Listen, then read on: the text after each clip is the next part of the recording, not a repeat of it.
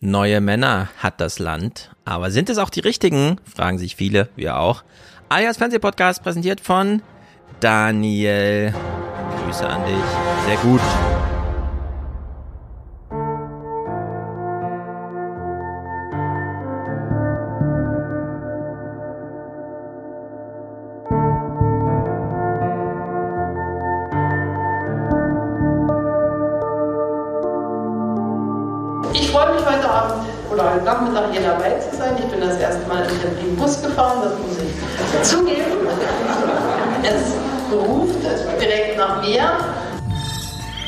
At the Vatican today, Pope Francis broke his silence over Iran's protests and condemned the executions. La pena di morte non può essere The death penalty cannot be employed for a purported state justice, since it does not constitute a deterrent nor render justice to victims, but only fuels the thirst for vengeance. Herr Kühner, darf ich ganz kurz was sagen? Sie haben völlig recht. Also Deutschland liefert total viel. Das Problem ist nur, dass von Tag 1 des Krieges die strategische Kommunikation dieser Regierung über die Frage, was liefert Deutschland, wie unterstützt, grottenschlecht ist. Und das hat sich bis heute nicht geändert. Wie weit soll das noch gehen? Heute reden wir über Kampfpanzer, gestern haben wir über Schützenpanzer geredet, vielleicht reden wir morgen über Kampfflugzeuge und übermorgen doch über Bodentruppen. Ich glaube, das ist eine Rutschbahn und wir sollten äh, Tabus einhalten und rote Linien definieren. Und mir ist die ganze Debatte zu eindimensional. Waffenlieferungen können ein Element der Strategie sein, aber man hat im Moment den Eindruck, das ist die einzige Strategie und das kann nicht richtig sein. Die Politik muss zurück ins Geschäft kommen und wir dürfen nicht eindimensional über Waffenlieferungen reden.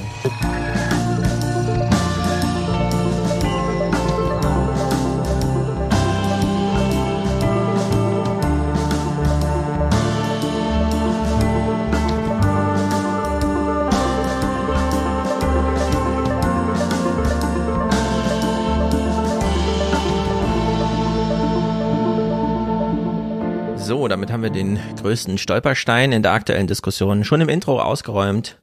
Waffenlieferungen und wie man darüber redet. Strategische Kommunikation mit der Bevölkerung, Masala, oder was? Das habe ich nicht verstanden. Ja, ja, ja, doch, das meint er so. Machen wir jetzt strategische Ja. Kommunikation mit Oma Erna, damit sie Bescheid weiß. Ah, Scholz liefert, ich kann mich beruhigt zurücklehnen, oder was? Ja, natürlich. Also du musst doch, du musst doch, also du musst doch jetzt alle befriedigen. Du musst doch jetzt, du, also ähm, anscheinend gibt es ja eine äh, äh, durchaus eine Mehrheit von Menschen, die das befürwortet. Ja. Ich bin ja komplett neutral. Wie geht's mir? Können Sie die Dinge liefern? Ich würde sagen, wir sind heute nulldimensional, was Waffenlieferungen angeht. Wir heben uns das Thema für nächste Woche oder neue 20 oder wie auch immer auf. Denn derzeit es ist ja kaum zu ertragen. Es sei denn, wir wollen ja hier auch ein bisschen Politik äh, Unterricht machen. Steigen wir also mit einer ganz großen Frage ein. Angenommen, die Amerikaner heben ihr Schuldenlimit nicht an. Mhm. Und zwar, weil ein paar Abgeordnete im Parlament sagen, wir machen es mit Absicht. Wir boykottieren, dass Amerika das kann. Mhm. Ist das auch eine Waffe? Mhm. Und zwar die ultimative Waffe. Da können selbst die Atombomben einpacken, würde ich sagen. Also ich hätte jetzt gleich gesagt, na nennt man das nicht, hat man das nicht früher mal Nuclear Option genannt? ja, im Politischen. Ja. Den, den, den Begriff gibt's ja auch. Ja, wenn man dann noch sieht, wer es ist. Wir werden, Dann wird's noch schlimmer.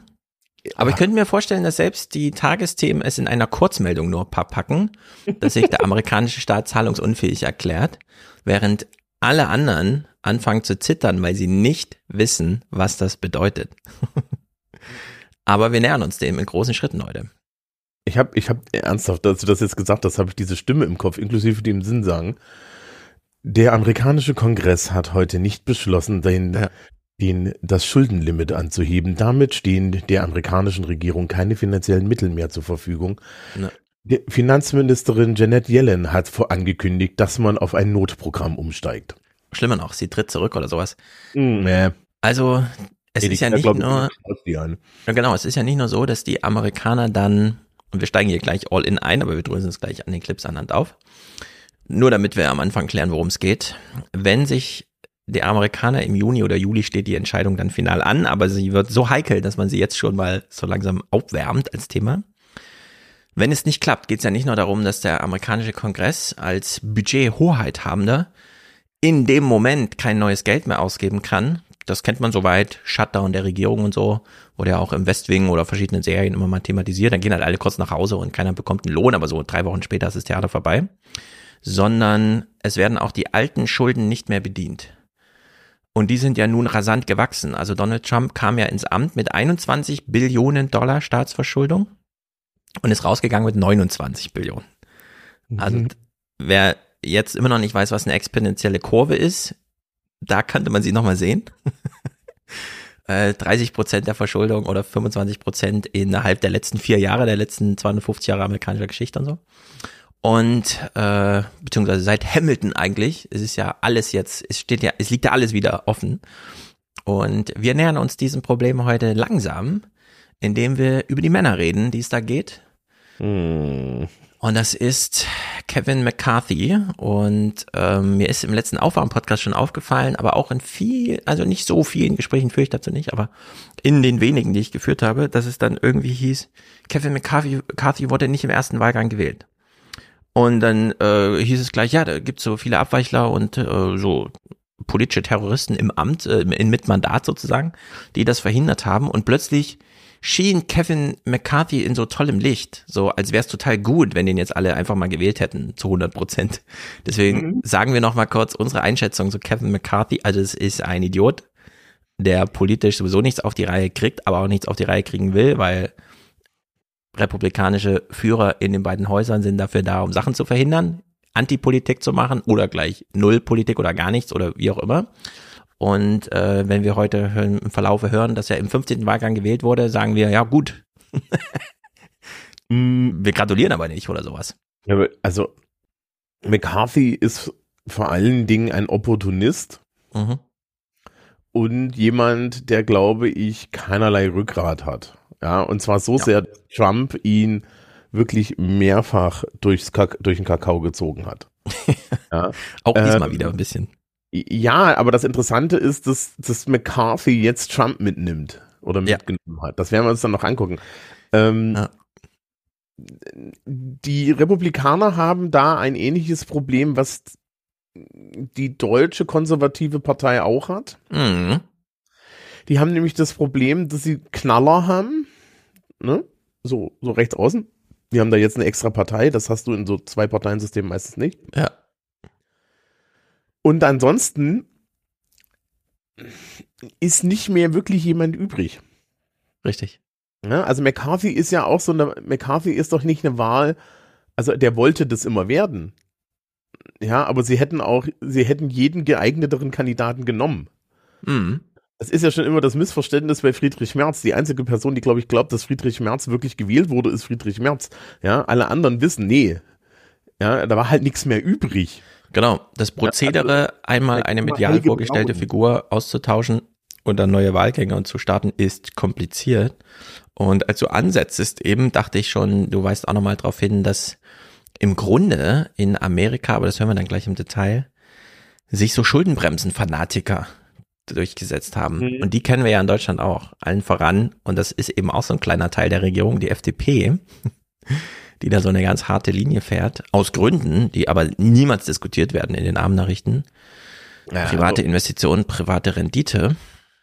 also vielleicht können wir dann noch mal kurze Ideengeschichte machen. Das geht ja alles da, das geht ja alles auf diese nun wirklich auch wir- wiss- wirtschaftswissenschaftlich widerlegte Theorie zurück, dass eine hohe Staatsverschuldung dem Wirtschaftswachstum schadet. Da gab es mal so Genau. ein Paper. Dieses Paper ist danach berühmt geworden, weil Studenten das Ding versucht haben nachzurechnen und dann festgestellt haben, dass die Professoren, die dieses Ding zu sehr viel Applaus in, in der Hochwelle des Neoliberalismus veröffentlicht haben, äh, irgendwie die Daten nur teilweise ausgewählt hatten und Ja. die Formeln in der Excel-Tabelle nicht richtig waren. Und als man dann irgendwie mal wirklich das nachgerechnet hat, kam heraus, nee, das ist nicht so. Also ähm, Staatsverschuldung hat überhaupt nichts mit Wirtschaftswachstum zu tun. Genau. Diese Ideologie hat es in Deutschland bis ins Grundgesetz geschafft. Und in, Groß, in, in den USA ist das natürlich einfach so ein religiöses Ding. Also, wenn du Hex on Tap hörst, ja, sagt ja Mike Murphy auch immer, ja, ich bin für Fiscal Conservatism. Ich denke dann immer so, okay, Mike, sag mal, hast du nicht Tenure? Ja, Ja. Bist du nicht Professor? Da, da können wir noch mal wegsparen, ja. Ja. Und ähm, das sind das sind solche Sachen. Das ist halt eine reine Ideologie und Haltung, die immer noch als Wirtschaftswissenschaft daherkommt und so tut, als wäre dann irgend hätte das irgendeine Faktenbasis. Ja. Und Genau. Ich erinnere und empfehle die Nullnummer von diesem Fernsehpodcast von vor zwei Jahren mit Jens Südekum, Wirtschaftsprofessor in Düsseldorf, weil er, ich habe ihn eingeladen, nachdem er im, im Handelsblatt diesen Text geschrieben hatte, noch nie wurden Staatsschulden zurückgezahlt. Das war die Überschrift. Und äh, ja, noch nie wurden Staatsschulden zurückgezahlt. Man wächst da immer nur so raus, man bedient die alten Schulden, nimmt aber auch neue auf. Und äh, ich glaube, niemand hat sich dran gestört in Amerika, als der Schuldenstand innerhalb von vier Jahren auf 21, von 21 auf äh, 29 Billionen gewachsen ist oder 27. Es ist, ich weiß es gar nicht so genau. Es könnten auch zwei Billionen plus minus sein. Aber daran sieht man schon, also daran mangelt es nicht. Und Ursula von der Leyen war ja auch im Deutschlandfunk-Interview der Woche, habe ich heute Morgen gehört. Das war sehr gut, denn Frank Kapellan war so, so außer Atem, hat sich auch immer bedankt, dass sie Zeit für ihn hat. Also Ich dachte irgendwie, er ist ja so vor Ehrfurcht irgendwie vor ihr erlegen fast, aber er hat es noch geschafft, die 25 Minuten lebend durchzuhalten. Und dieses Mantra der Schuldenbremse und der Verschuldung, der gemeinsamen Verschuldung, hält er da auch sinnlos hoch, ohne nochmal zu begründen, warum eigentlich. Er vermutet einfach, ähm, dass die CDU Erfolge hatte, Oma Erna und Opa Enno oder wie sie auch immer heißen, äh, da alle zu überzeugen, dass das ein mega Ding ist, ein mega Thema, das man immer aufrechterhalten muss. Leider hat sich Ursula von der Leyen nicht getraut, einfach zurückzufragen. Warum? Das, also, Ähm, aber es steht kurz davor, glaube ich, äh, diese Art von ähm, Identifizierung einer urdeutschen Frage, die man dann auf internationalem Parkett, auf dem man ja ist, wenn man Ursula von der Leyen fragt, dann auch mal irgendwann muss man sich mal erklären. Als Politiker und als Journalist, finde ich. Diese Schuldenbremsen und gemeinsame Verschuldungsangst, äh, die äh, sollte mal Thema werden. Ich glaube ja, dass man an diesem Beispiel sehr gut sehen kann, wie schädlich eine, eine, eine Säkularisierung der Bevölkerung sein kann. Weil, ja, die Leute suchen Richtig. sich dann Ersatzreligionen. Im neuen Glauben, genau. genau, also ähm, ähm, was anderes ist es nicht. Das Interessante ist ja Staatsschulden. Wo gehen die denn eigentlich hin? Also wenn der Staat Schulden hat, dann hat er ja ein Minus. Wo, wir hatten da das Plus. Das wird ja eigentlich auch immer nicht gefragt. Hm. Und die Antwort ist, hm, das ist dann ja bei den Bürgerinnen und Bürgern und bei den Unternehmen. Genau. Und da muss ich mich dann gerade als FDP-Finanzminister schon fragen, wie sehr ich eigentlich meine Klientel hasse. Die hat ja einen Verteilungsvorteil. Ja. Ja, die, also, also, ne, Lindner vertritt ja Leute, die haben Verteilungsvorteile in Deutschland, so nach Sozialstruktur. Und denen möchte er jetzt nicht mehr so viel Geld verteilen. Dabei verteilt er ihnen doch so und so gerne Geld. Ich meine, der hat einen, der hat einen Verkehrsminister, der würde bestimmt auch noch mal richtig schön gerne Geld verteilen. Ja, egal ob das jetzt Autounternehmen oder Bahnunternehmen oder alles sind. Also wir würden uns natürlich Bahnunternehmen wünschen, aber auch da gibt es religiöse Vorurteile. Und das wäre ja total toll. Also vielleicht müssen wir mal Christian Lindner irgendwie beim nächsten Mal fragen. Sagen Sie mal, Herr Lindner, ja, wie sehr hassen Sie eigentlich die deutsche Wirtschaft? Ganz genau. Und Nicole schreibt das hier auch im Chat. Die Schulden des einen sind ja die Einnahmen des anderen. Ähm, die deutsche Staatsquote, also die Beteiligung des deutschen Staates am deutschen Wirtschaftsgeschehen, äh, umso größer die ist, umso mehr Geld ist da. um es einzusacken als Rendite und so. In der Hinsicht, ja, es ist äh, nicht mehr hinnehmbar, wie wenig das diskutiert wird. Und Diet weist nochmal darauf hin, wir dürfen die Staatsschulden nicht zurückzahlen, Stefan, das stimmt. Genau deswegen habe ich ja Südekum da gehabt. Aber wahrscheinlich muss man die Leute alle noch 50 Mal einladen. Wobei Maurice Höfgen schon einen guten Job macht, das muss ich echt sagen. Äh, er ist ja nun sehr omnipräsent. In seinen jungen Jahren ist man noch wild und überall im Internet zu finden. Finde ich sehr gut. Nur mir im Podcast war er noch nie. Das wird sich mal ändern, glaube ich, demnächst. Gut. Gucken wir uns also die Misere an. Wir beginnen beim 3. Januar. Es sind schon mehrere Walddurchläufe gelaufen an diesem Tag. Kevin McCarthy wurde nicht gewählt. Äh, man konnte es also nicht einfach so in Kurzmeldungen wegmelden, dass es geschehen ist, wie die anderen Wahlen, die auch stattfanden, sondern äh, im Grunde schon Vorbote ein, einer aufregenden Nachrichtenzeit, die sich über mehrere Tage spannt. Welcome to the News Hour. A heated battle for the Speaker's gavel in the House of Representatives has wrapped for the day, and there's no leader in sight. A rebellion from far right lawmakers means the frontrunner for the position, Congressman Kevin McCarthy, fell short in multiple rounds of votes today. Ja, ich weiß gar nicht, wie es war, als er Minority-Dings-Leader war, ob, das, ob er sich da auch so schwer tat mit Abweichlern. Nee, ne, das haben sie einfach durchgewunken. Aber jetzt, klar, Mehrheit ist da, also will er auch der echte Speaker werden. Naja, das Problem ist ja, dass äh, er eine knappe Mehrheit hat. Ja. Ich glaube, er, äh, als Minority Leader hast du eh kein Problem, weil dann hast du ja, dann, dann, dann stellst du die Armee hinter dir halt einfach mal auf gegen den Feind, ja, ja. der so das Sagen hat, und das ist Nancy Pelosi. Ja. Und jetzt ähm, in dem Moment, wo es halt um die Frage der Machtverteilung geht, insbesondere bei wenig Stimmenüberhang, wo wir hatten das ja mal mit Joe Manchin, ne? Ja, genau. Im der Senat halt nur eine Stimme. Im, Im Senat ist, ne? Weil oder im Senat war, weil er halt einfach sagte, ja, also das ist ja vollkommen egal, was die 49 anderen sagen. Wenn du mich nicht überzeugt bekommst, passiert hier gar nichts. Genau. Und, und die Demokraten haben jetzt diese eine Stimme mehr. Also das Joe Manchin-Kapitel ist abgeschlossen soweit. Und äh, genauso ist es jetzt hier, dass die, dass diese 20 Leute, die es dann ja waren, ihm erstmal zeigen mussten, wie das ist. Und ja, gab es ja dann, ne, wir werden das jetzt sehen, da wird ja hardcore hinten raus einfach Dinge rausverhandelt. Ja. Also es geht, es geht ja hier jetzt auch um den Ablauf des Parlaments. Weil es ist ja nicht wie in Deutschland, wo der Bundestag eine Geschäftsordnung hat die genau. einfach wird. Ja, und dann geht's weiter uh, uh, und so, und das hat alles seine Abläufe, sondern ähm, und wir haben, wir, wir haben dann auch noch dieses, dieses eine Video, das das beweist. Ja. Ähm, Lass uns doch dem langsam nähern, weil das wusste ich nämlich auch nicht, dass ohne Speaker haben die gar kein funktionstüchtiges Parlament, sondern da treffen sich dann wirklich nur Leute zum Labern. Mhm. Aber die äh, alles folgt auf die Wahl des Speakers. Äh, das äh, klar Klingt noch so ein bisschen nach äh, 1780 Regel und so, ist es ja wahrscheinlich auch. Äh, Wäre heute echt nicht mehr nötig. Man kann sich jetzt auf Institutionen verlassen, es muss nicht mehr alles von Personen abhängen. Aber damals ist es halt noch anders. Und wir kriegen hier. Parlament auch so. Zum Beispiel im britischen Parlament geht ohne den Speaker auch nichts, ne? Genau, das britische, da müssen auch erst alle Formalia, die an Personen hängen, einmal durchgenudelt werden, bevor da überhaupt was gesagt werden darf.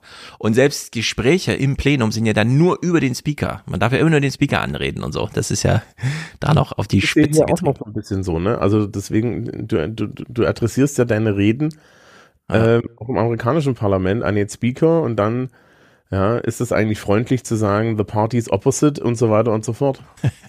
genau, da gibt's äh, klare Worttermini äh, und es ist schon auch ein bisschen witzig, wenn man so von außen drauf schaut. Einblick ins Plenum.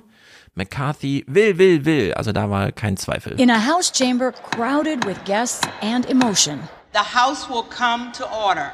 The new Republican majority began by running into its own long-standing divides. The next order of business is the election of the Speaker of the House of Representatives. Kevin knows what we stand for. He knows when we should engage in the fight, and he knows how to build consensus. Former Republican leader Kevin McCarthy of California has aimed to be Speaker for years and this morning projected command. So we may have a battle on the floor, but the battle is for the conference and the country.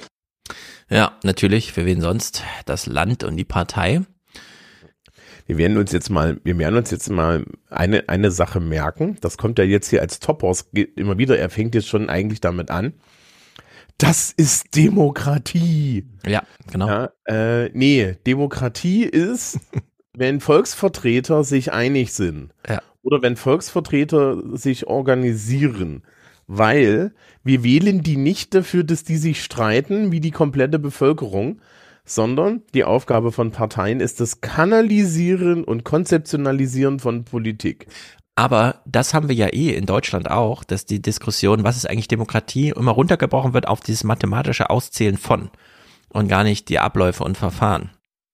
Und das stimmt, da kann man immer wieder mal drauf hinweisen. Also das, das, steht ja dahinter. Also ich meine, es, es machen sich ja Leute in Deutschland immer darüber lustig, dass es diese Berliner Stunde gibt. Das erzähle ich dann in der Schule auch immer, dann gucken sie mich alle komisch an. Sage ich, naja, eine Redestunde in, im, im, Bundestag ist aufgeteilt nach den Mehrheiten der Parteien. Ja. Und dann gucken sie mich alle groß an und sage ich, naja, es, das ist ein Abbild ihrer Meinungsbildung. Ja. Ja. Und wer wenig, wer wenig gewählt wird, hat halt, halt, hat halt auch weniger zu sagen und sitzt weniger in Ausschüssen und so weiter. Und zu, zu denken irgendwie, dass dem, also das, das Lustige ist, wir werden das nachher dann ja nochmal noch mal hören.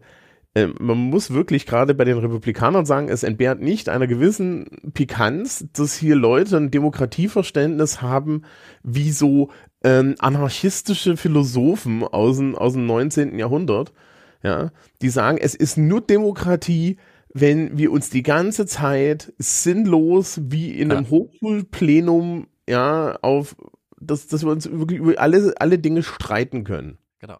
Hauptsache, wir haben dann mathematisch genau durchgezählt.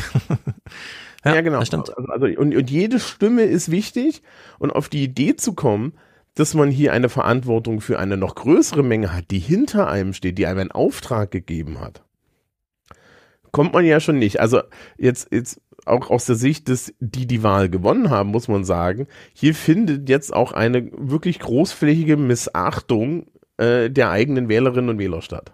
Absolut. Das sehen die natürlich nochmal anders, weil sie immer sagen, ich werde ja nur von meinen eigenen Leuten in meinem Wahlkreis gewählt. Ja. Ja, aber die anderen haben halt auch. Genau, Schäuble hat das ja auch nochmal versucht zu betonen, äh, mit seinem Verweis auf den Unterschied von, ich glaube, er hat Repräsentation und Repräsentativität. Also man repräsentiert seine Wähler, für die ist man im Parlament, aber man ist eben für alle Wähler da, für die, für das ganze Wählvolk äh, stellvertretend und genau, da muss man sagen, ja, Kevin, wenn du hier sagst, es geht ums Land und so, dann ist das diese Semantik, die dann noch bleibt, aber die strukturell echt nicht mehr unterfüttert ist. Also das kann man hier echt nicht mehr behaupten, gerade wenn man sich den Verlauf, äh, was hier dann und wie und warum diskutiert wurde, anschaut. Gut, er hat es also nicht geschafft in diesen frühen Wahlgängen. Warum? Sie zeigen einen der Abwächler. Wir mögen ihn sehr. Wir haben ihn hier immer, wenn wir ihn sehen, äh, fanden wir ihn ganz toll. Wir sind große Fans von Matt Gates. The first round of votes came in. Davidson. McCarthy. Crenshaw. McCarthy. The overwhelming majority of Republicans voted for McCarthy. Rose. But Gates. Biggs. 19 Republicans refused and voted for someone else. It was a larger number than expected. Ja, Matt Gates hat hier aus dem Hintergrund den Namen des anderen gerufen. Das läuft ja so, dass am Anfang der Sitzung einer aus der Partei aufsteht und jemanden nominiert. Das kann im Grunde, glaube ich, so jeder machen, weil die Abweichler haben ja dann auch einfach selber Nominierung ausgesprochen. Ja. Ähm, und die, die, die Demokraten wählen übrigens geschlossen ihren Kandidaten. Ja, in fünf Minuten. Und äh, nee, auch, auch äh, für, für den Speaker, die sind ja da immer mit dabei. Also das ist ja ein Vote des ganzen Hauses. Ach so, ja klar. Die sind ja die heißt also, es werden immer- immer ihren, ja. Es werden immer alle Namen gerufen und die, und die Demokraten sagen halt irgendwie, da sagen halt so 200 Paar Leute so, ja nee, unser Dude, na? Hm. Und, und, und die Republikaner kriegen aber ihre Mehrheit nicht zusammen. Und das Interessante hier beim Verfahren ist, es gibt drei, also du kannst entweder einen Namen sagen ja. oder present. Du darfst also auch einfach nur sagen, ja, ich bin da. Also, äh, Und das ist dann das ist eine eine Enthaltung. Genau, also, also das ist eine, äh, das ist halt keine Abgabe. Die, du, du sagst, mir ist egal, wer es wird. Hm. Äh, eine Enthaltung ist ja nochmal eine andere Sache, weil bei einer Enthaltung, also die Enthaltung reduziert theoretisch die Grundgesamtheit und hier ist es so, dass die Grundgesamtheit gleich bleibt und du dann halt jemand, äh, du, dass sich das trotzdem verschiebt. Ja. Ähm, also, ne, das ist, das ist halt eine Lösung für so, das ist so eine Lösung für, es müssen alle abstimmen, aber man gibt halt die Möglichkeit, dass Hm. äh, du eine, eine Stimme geben kannst, die nicht, ähm, die keine Wirkung hat. Ja. Und äh, es wäre natürlich auch eine Sache gewesen, dass McCarthy irgendwann zu den Demokraten geht und sagt, sag mal Leute, ja, genau. Also das ist Leute, äh, für 20 Present, was machen wir denn da? Ganz genau. Das ist auch heute, also das wird die große Pointe dieser Nachrichtenwoche. Deswegen auch der große Verweis auf die Schuldenbremse. Denn diese Speakerwahl, die sehen wir hier von jetzt bis zum Ende der Clips nur als republikanische Angelegenheit. Hm. Die Demokraten sitzen da und wählen halt ihren eigenen und die haben dann auch einen Minority-Wähler. Das ist dann einfach nur so eine Kurzmeldung, ist halt passiert. Äh, genau, diese Speakerwahl ist eine rein republikanische Angelegenheit, bei der wir uns am Ende dann fragen werden, wenn die Republikaner jetzt diese Erfahrung gemacht haben, einfach eine Woche lang mit dem Speaker so eine Hängepartie. Wie gehen sie denn dann mit der Schuldengrenzendiskussion um? Ob dann nicht, das was du eben schon meintest, McCarthy nicht sagt, hört mal zu, ich habe hier 20 super extreme Abweichler. Ihr seid 200. Könnt ihr hier nicht so ein bisschen uns entgegenkommen? Auch für Zugeständnisse. Es gibt nämlich auch moderate Republikaner, man glaubt es kaum, aber die sich äh, sehr angepisst fühlen davon, dass McCarthy hier so ein Rechtsaußen machen musste, um die da einzufangen. Also in der Hinsicht äh, ist diese Nachrichtenwoche super interessant und äh, hat eben auch so ganz viele Dimensionen und es geht auch echt ans Eingemachte. Was ich eben auch nicht wusste, wir haben es eben schon kurz angesprochen, hier wird es dann auch mal für das amerikanische Fernsehpublikum, es gibt bestimmt viele, die das so nicht richtig wussten, erklärt, ohne Speaker hat man kein handlungsfähiges Parlament. By tradition and precedent, no other business can be done until the House picks its leader, leading to another round of votes. Genau, also ohne Speaker kein Business. Es gibt keine anderen Tagesordnungspunkte, bis ein Speaker gewählt ist. Also gibt es auch nur diesen einen Tagesordnungspunkt. Ähm, in der nächsten Runde wurde dann Jim Jordan auserwählt zu nominieren. Also steht er auf, schlägt Kevin McCarthy vor.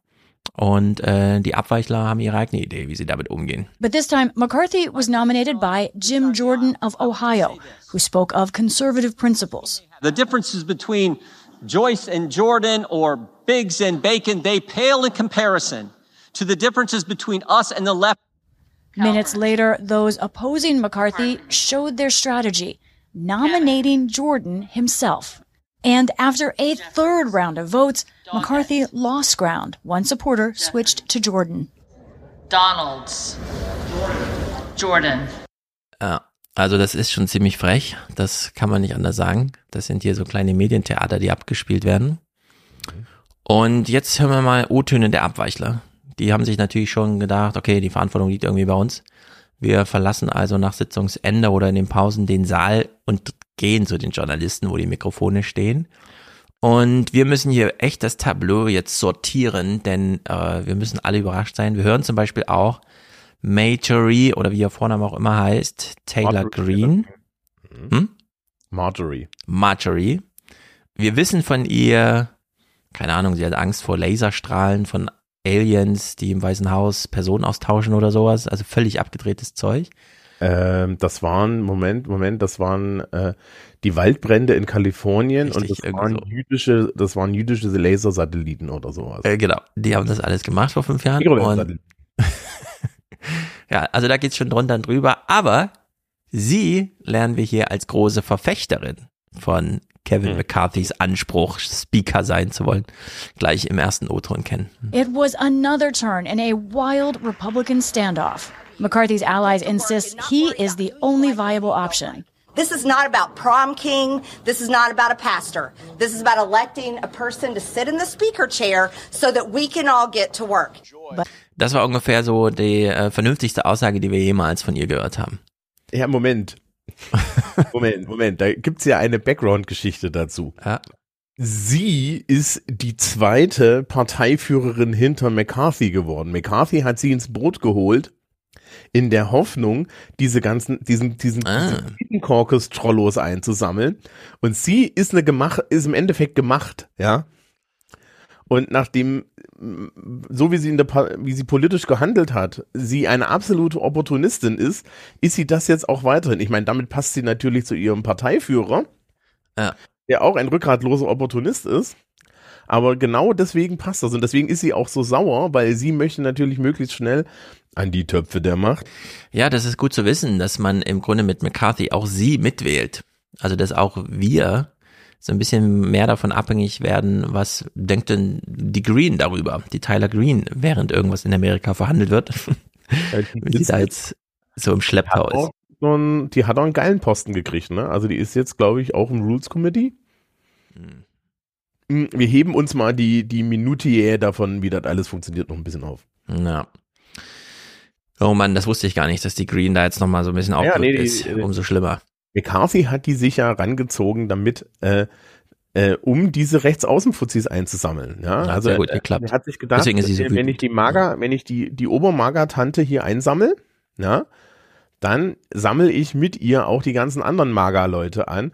Stellt sich raus, nein, weil am rechten äußeren Rand sieht es genauso aus wie am linken äußeren Rand. Ja, da geht's nur darum, dass man halt dann doch seine Fründe bewahrt.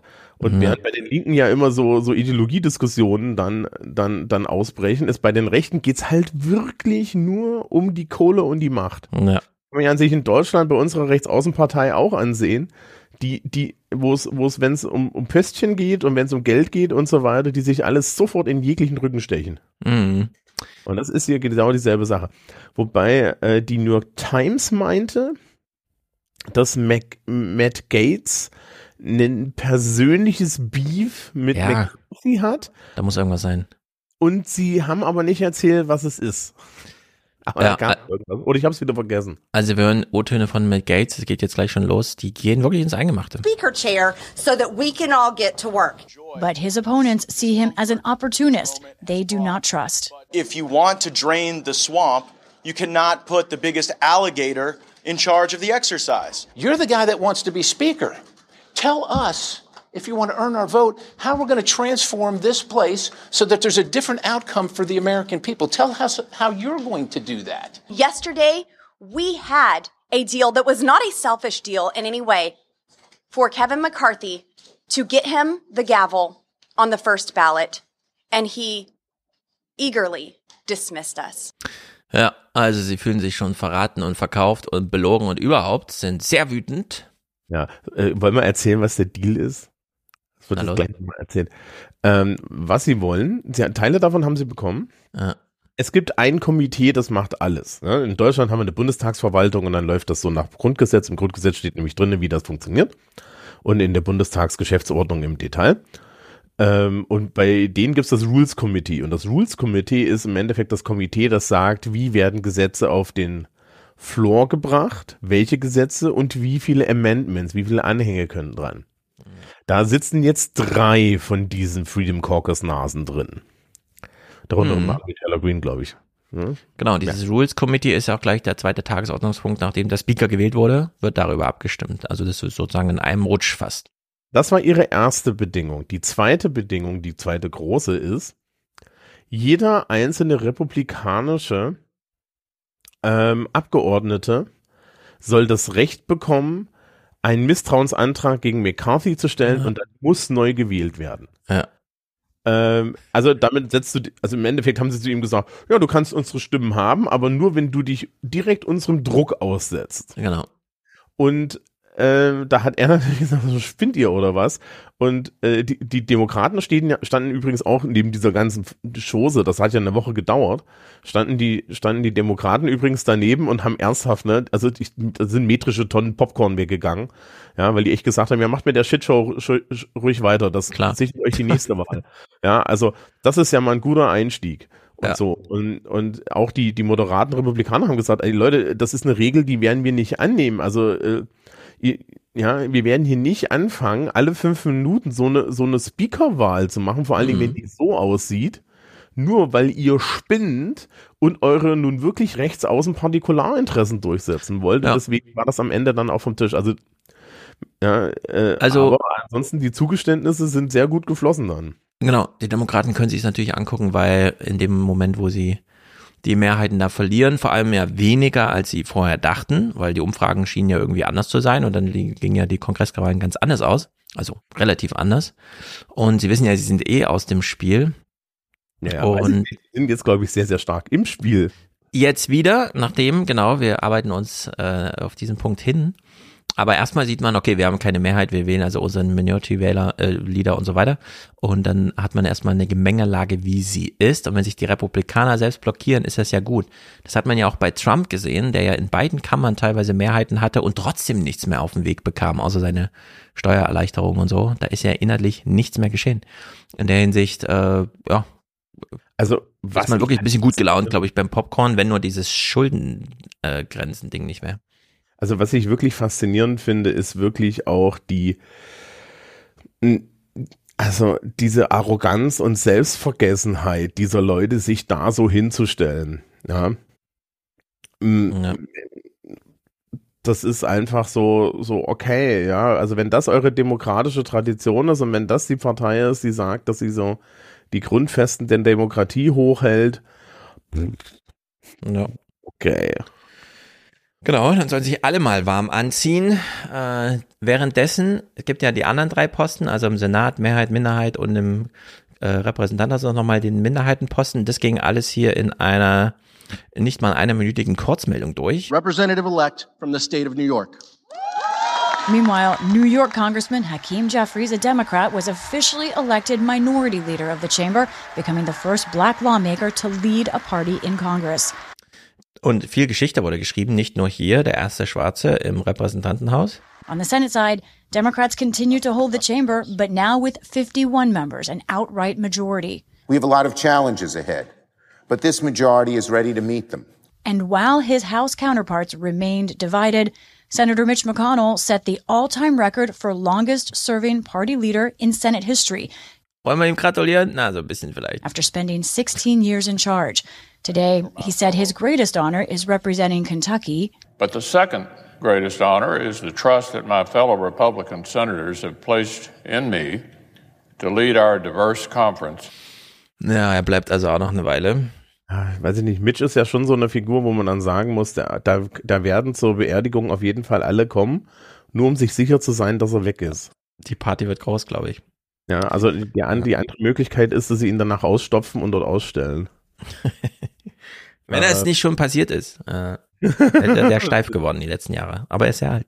Äh, der, der, also, ne, wenn du dir das ansiehst, was das dann auch so für Opas da sind teilweise, ne? Ja. Ja, es ist nicht ohne. Äh, Nancy Pelosi ist ja auch schon 100 und na mal gucken, wann die alle mal ausgetauscht werden. Nein, Nancy Pelosi hat sich ja ausgetauscht. Hm? Nancy Pelosi ist ja, ist ja weg. Ach, ist sie wirklich gegangen? Ich habe noch im Ohr beim letzten Mal, wie sie das noch aufschob, das öffentlich zu verkünden. Also, also sie wird auf jeden, sie, sie ist ja nicht mehr Minority Leaderin jetzt. Genau, geworden. aber sie ja, ist gar nicht mehr im. Ich weiß nicht, ob sie nochmal angetreten ist. Ich glaube, sie ist nicht nochmal angetreten. Hm. Na dann. Also aber wir werden sie bestimmt noch ein bisschen sehen. Äh, ich dachte, sie ist nicht nochmal angetreten, wenn, wenn das jemand besser weiß, gerne. Ähm, aber also ist ja gut, wenn sie keinen Schäuble macht. Das ist ja peinlich zu sehen irgendwie wie er da das Ende nicht findet und da in der Hinterbank irgendwie versauert. In der Hinsicht, sie wird was bestimmt noch gerne Wahlkampf machen. Sie ist ja echt eine harte was glaubst, Nuss. Was glaubst du, ja? Äh, kriegen sie es in Deutschland hin? So, weißt du, ich habe jetzt gerade so ein Bild im Kopf von so einer Bronzestatue von Schäuble, so neben dem Paul-Wegner-Haus, so auf dem Bürgersteig. Ja. Er kriegt auf jeden Fall sein Gemälde irgendwie, weil er so lange ja, ja, Bundestagspräsident war. So, ne? Aber das ist natürlich nochmal so eine Sache. Wir haben ja so ein bisschen so eine Tendenz zu solchen Statuen. Oder er wollte einfach nur die 50 Jahre rummachen und geht jetzt auch ohne Statue. Mal sehen. Mal sehen, mal sehen. Aber es sind alle 100 und es wird Zeit. Im Korrespondentengespräch hier am Tisch gehen Sie schon mal auf das Durcheinander. Also klar, es ist ja so im Hintergrund, aber Sie gucken schon mal auf die Hauslandsverhandlungen. What does all of this turmoil mean for the country? What does it mean for the uh, lower chamber's ability to legislate, to govern? This is the most important question. People need to understand that while this is a lot of political tug of war and this sort of slow moving, intense drama in the House, it does have incredible impact in perhaps in how government can operate. The fact that House Republicans taking over the House cannot figure out who their leader should be really does not bode well for some of the potential fiscal crises ahead, including the need to raise the debt ceiling in just a couple of months. Ja, alles wirft schon mal seine Schatten voraus. Und McCarthy soll wohl laut geworden sein in hinter verschlossenen Türen. They had a conference meeting this morning, Jeff. I stood out of sight. You know that basement there in the bottom of the Capitol where members meet. And, you know, the idea was that that would be Kevin McCarthy's moment to make sure and get everyone on board. What he decided to do was show a strong, tough face. Uh, some members told me they have never heard Mr. McCarthy yell like he yelled in the meeting today, basically excoriating those who were opposed to him. Ja, so. Jetzt sitzen also alle zusammen, hinter verschlossenen Türen wird rumgeschrien und die Abweichler, ja, so richtig öffentlich wird ja nicht kommuniziert, was sie wollen. Sie reden erstmal so bilateral mit McCarthy und stellen dann ihre Rules Committee Liste auf. Die Korrespondentin hat mal so einen Blick auf den Spickzettel geworfen. I think that this divide is so great that it actually be hard to solve by tomorrow morning. That is possible, however. Conservatives, those holdouts, want things like the ability to get onto top committees without reaching a, reaching a certain fundraising goal. Right now, you have to bring in a certain amount of donations, frankly, to get some top positions. They want that to change. They also want votes on more kind of conservative agenda items that will be tough for moderates. If Mr. McCarthy is able to bend to those ideas, perhaps we see something change. But others in the party say, those rules changes that the holdouts want would make governing impossible for any speaker. So, da hat sie ja noch zwei Punkte genannt, die sind so nüchtern betrachtet gar nicht so blöd. Nämlich zum einen, ja, wie wäre es, wenn man mal Ausschussvorsitzender werden kann, ohne eine Million Dollar dafür zahlen zu müssen? Das ist ja auch so eine Unart in Amerika. Hm, ja. Dass du die okay. Partei dafür so krass bezahlen musst. Und das andere, wie wäre es, wenn wir nicht mehr Gesetze ne, mit den Amendments und so weiter oder wie auch immer man das dann strukturiert, nicht mehr so große Bündelungs, das ist jetzt das Inflationsbereinigungsgesetz und dann ist aber alles drin, was sich das Weiße Haus gewünscht hat, weil man eben nur einen Schuss hat und dann schreibt man einfach alles rein und das wollen sie auch ein bisschen unterbinden. Da sind aber Spezifika richtig dran. Also was ist, worum es denen da spezifisch geht, ist, Amend, dass, dass man sofort Amendments rauskürzen kann, bei denen Geld ausgegeben wird. Ja. So, was im Endeffekt also bedeutet, äh, dass sie die, dass sie eigentlich nur die Macht haben wollen, äh, aus jedem Gesetz hinten einfach nochmal die Kohle rauszustreichen. Genau. Das Budgetrecht Also so ein bisschen es- es an sich ziehen. Eine rein ideologische Macht. Also es ist wirklich eine rein ideologische Macht. Es geht, nie- ja, man, man darf dir nicht eine Sekunde glauben, dass sie da irgendwie sagen, ja, hier geht's um Demokratie Ja. und so. Es geht nur darum, ich habe eine, ich habe eine Ideologie, die ist jetzt auch nicht wirklich komplex und die möchte ich gegen die Mehrheit eines Parlaments durchsetzen. Und zwar gegen meine eigene Mehrheit des Parlaments. Hm. Das ist wirklich, also da muss man dann sagen, das ist antidemokratisch, ne? Das ist Antipolitik. Das können wir noch ein bisschen steigern. Wir hören jetzt im Gespräch Lisa McLean. Sie ist eine McCarthy-Unterstützerin. Sie möchte, dass er gewählt wird. Sieht aber auch, er wurde nicht gewählt. Und jetzt muss sie so ein bisschen erklären, hm, ist ja meine Partei, die hier Quatsch macht und so. Wie erkläre ich das jetzt mal, dass es nicht ganz so mega Quatsch ist und so. Und sie hat ganz eigenes Verständnis, was Demokratie ausmacht. We've watched the past two years of dictatorial leadership by Nancy Pelosi, where nothing is debated, nothing is discussed. It is just one party rule where, where the Speaker of the House makes the decisions and whatever she says goes. And now, what you see is you see democracy working. Debate is healthy, debate is good. Disagreement is not disloyalty. When we both debate, that gets us closer together. Really, it doesn't get us farther apart. Ja, das ist keine Disloyalty, was du da siehst, das ist nur Diskurs. Nee, das ist eben kein Diskurs, das ist Debatte. Und Debatten sind dadurch definiert, dass man eine Ja-Nein-Frage hat. Man hat zwei Seiten und die tauschen Argumente aus. Und Achtung, eine dritte Gruppe entscheidet, wer gewinnt. Gibt's die dritte Gruppe? Nein. Das ist Bullshit. Ja, also entweder man hat äh, Parlamente, die sind, machen Konsensfindung, ne? oder man hat Parlamente, die machen Konkordanz. Und das hat sehr viel mit dem Wahlsystem zu tun. In, wenn du Mehrheitswahlrechte hast, hast du normalerweise ein Konkordanzsystem, weil du hast eine klare Mehrheit. Und das heißt, die Mehrheit diktiert, worum es geht. Das sagt sie jetzt, dass das scheiße ist, wo ich übrigens total lustig finde, dass sie jetzt sagt, ja, also die letzten, die haben, die haben totalitär durchregiert. Wir Ja. machen das jetzt nicht. Wir streiten uns die ganze Zeit sinnlos, während unsere Zeit verstreicht. Wir haben ja nur zwei Jahre bis zur nächsten Wahl. Also es ist komplett plemplem. Und Es lässt sich noch steigern, warte mal. Ihre Definition von Demokratie ist keine Diktatur. Und bei Diktatur hat sie dann auch das entsprechende Beispiel, was sie eben schon mal genannt hat, aber dass sie es hier nochmal so explizit macht, ist schon ordentlich. Kevin McCarthy won by more than 85% of the conference. So, in essence, he won the primary. And that's where we're at right now. Remember, we have, we have two, he has 202 votes. 202 is a heck of a lot closer to 218 than 20 is. So, you're never going to get 100% agreement on anything unless you have a straight up dictator. And I don't think the American people want a straight up dictator. So again, I'm hopeful and I embrace these discussions and these debates. Ja, Pelosi wurde doch damals mal mit sozialistischen Ergebnissen gewählt. Das machen wir hier nicht. Was ich mir hier frage, also sie ist da jetzt doch vielleicht noch ein bisschen länger. Hat die sich mal die Frage gestellt, wie Pelosi ihre Stimmen zusammengekriegt hat? Ja, ich glaube, sie wollte genau auf Pelosi, äh, also sie meinte genau Pelosi gerade mit dem Straight-up äh. Ja, aber Pelosi hat ja genau das gemacht, was sie jetzt angeblich auf dem Hausflur machen wollen. Mhm. Halt einfach nach meiner bescheuerte Idee ist. Es ist ja genau dasselbe, wo ich immer sage, ähm, diese eines der größten Missverständnisse von Transparenz ist, dass man sich wünscht, dass der komplette Politikbetrieb äh, transparent ist. Ja, das ist mhm. ja auch, auch gerade auch dann, dann gerne mal von linken Denkern so ein Wunsch, ne? Wir möchten Transparenz, Transparenz, Transparenz. Nee, Transparenz ist scheiße. Ja. Weil das haben die Piraten erlebt. Hm? Das haben die Piraten erlebt. Ne, das Problem mit Trans Transparenz in politischen Prozessen ist, ähm, um zu einem Ergebnis zu kommen, brauchen wir Konsens. Pelosi zum Beispiel läuft dann durch die Gegend, ja, und sammelt jeden ein, jede einzelne Stimme ein. Ne? Da gibt's diese Sprüche hier von von Axelrod und Murphy, die dann halt mhm. sagen, ne, bei, bei der stand eine, eine, eine Schachtel mit Süßigkeiten rum und an. Ja, die waren immer tief beeindruckt davon, ja. Hm? So.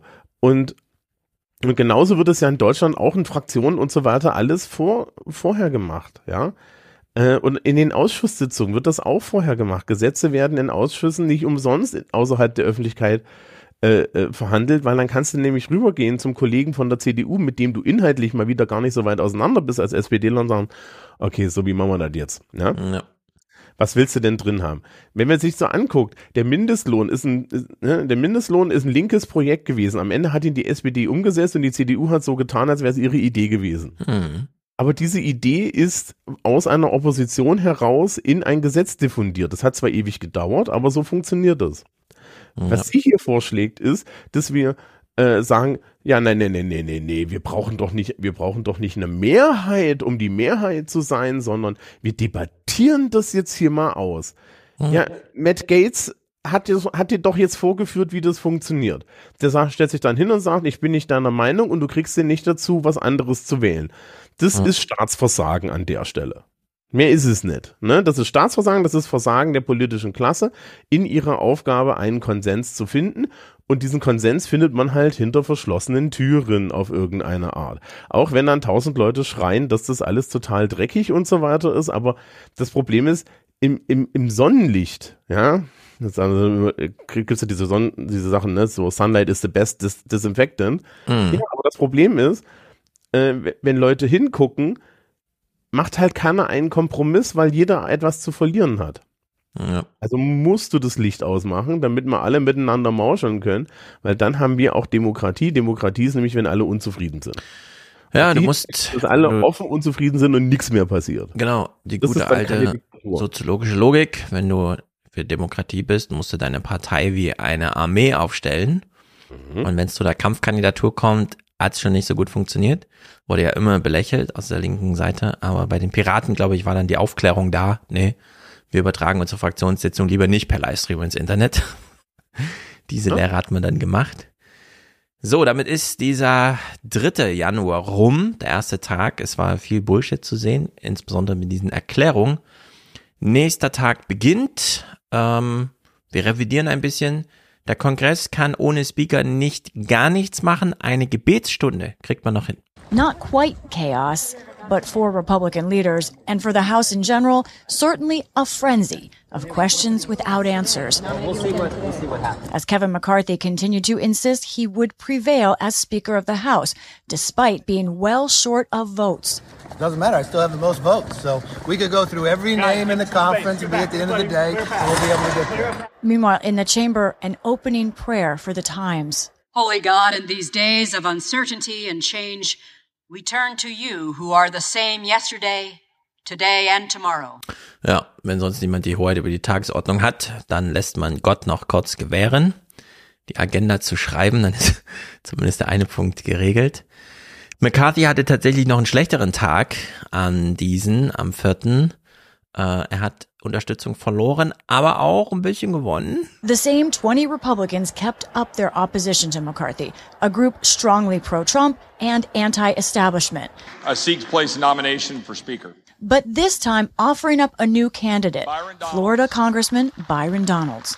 Another change, McCarthy lost the support of Victoria Spartz, who voted present, helping the opposition. After Ah, sie hat Present gewählt. Also sie ist so eine, ich enthalte mich. change, McCarthy lost the support of Victoria Spartz, who voted present, helping the opposition. After that, the House floor was a sea of arbitration, some huddles aiming to persuade and others clear disputes.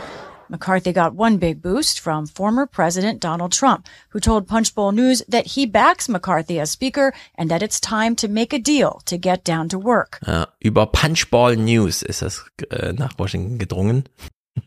Ähm, Trump hat hier, das muss man nochmal betrachten. Sie haben Trump eigentlich abgesägt. Ja. Ja. Äh, ich habe das an einer anderen Stelle auch gelesen, dass, dass äh, Trump im Endeffekt die alle angerufen hat und bekniet hat. Ja, Leute wie Gates und auch zu Gates gesagt ey, pass mal auf, ne? Also du bist Ja. auch noch was geworden, weil ich dir das Händchen gehalten habe. Ja, und dich, dich Trollo irgendwie durchgehoben habe. Ja, Matt Gates hat ja auch irgendwie. Hat nicht Ga- Matt Gates mal mit einer Minderjährigen irgendwie Sex gehabt? Liebes Publikum, Ja. einfach mal die Wikipedia lesen. Es ist ein, Ja, ein also Matt Gates, wir haben ihn ja schon den irrsten, er ist ja mit Gasmaske während Corona durch den Kongress gelaufen, immer für so eine Chose gut, genau, er hatte da verschiedene, also eigentlich ist es völlig unklar, warum die, aber wir kommen nachher auf George Sanders noch zu sprechen, also das- ist alles möglich bei den Republikanern. Äh, und Trump hat die alle angerufen, hat die alle bekniet und sie haben ihn eiskalt abtropfen lassen. Mhm. Also für die Gruppe, die da irgendwie sich noch denkt, Trump kommt wieder. Ich glaube, Trump kommt nicht wieder. Nee. Ja.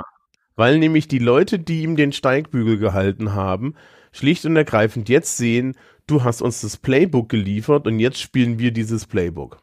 Genau. Ich werde im 29er Clip zwei, äh, 29er Podcast am 30. zwei Clips spielen. Zum einen aus Florida DeSantis und zum einen Gavin Newsom aus Kalifornien, die beide im Grunde dasselbe sagen, nämlich ganz identitätspolitisch, kommt nach Florida, kommt nach Kalifornien, hier ist die bessere Welt und so weiter. Also äh, der neue amerikanische Präsidentschaftswahlkampf, der ansteht, wird auf einer Ebene ausgetragen, das hat mit Trump und so gar nichts mehr zu tun. Also davon muss sich jetzt jeder, auch jeder deutsche Journalist, darf nicht weiter in diese Falle tappen, die ganze Zeit zu glauben, Trump sei hier super attraktiv. Nee, das werden äh, DeSantis und Gavin. Und da äh, weiß ich auch nicht, was da noch dagegen sprechen soll. Das ist auch in den Parteien soweit geregelt im Grunde. Das werden die Gouverneure der beiden größten Staaten sein. Und es wird ein, ähm, ein richtiger Wahlkampf von echten Profipolitikern. Also keine Shitshow oder so, sondern da wird es richtig zur Sache gehen. Aber mal gucken, wie lange man sich den Mund noch fusselig redet. Also ja, Trump ist wirklich raus. Das sieht man auch an dieser Nachrichtenwoche wieder, wie es keine Rolle mehr spielt. Ja, Trumpismus vielleicht, aber Trump nicht. Ja, also, also er hat halt keinerlei Gefolgschaft mehr, ne? Niem, der ist für keinen mehr nützlich. Ja, genau.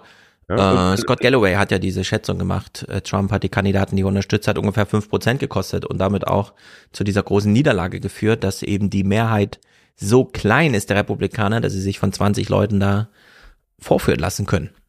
Mhm.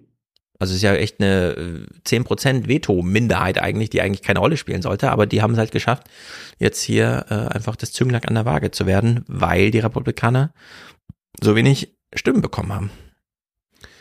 Naja, das Stimmungsbild an diesem Tage ist von der Korrespondentin aus jedenfalls gesehen, McCarthy wird es nicht mehr. But I will tell you, I have spoken to trusted Republican sources, some in and close to leadership, allies of Kevin McCarthy, who have told me just in the last half hour, Amna, that they think, frankly, he will not be able to make up this gap. You think about it this way. He has to persuade more than a dozen of his members to change a vote in opposition to him, and none of them are budging. So these allies, these sources I've talked to for a long time, tell me, frankly, someone has got to tell Mr. McCarthy that it is over or nearly over. Ja, nur man hat halt nicht eine Idee, wer es ansonsten machen sollte, also hielt man dran fest.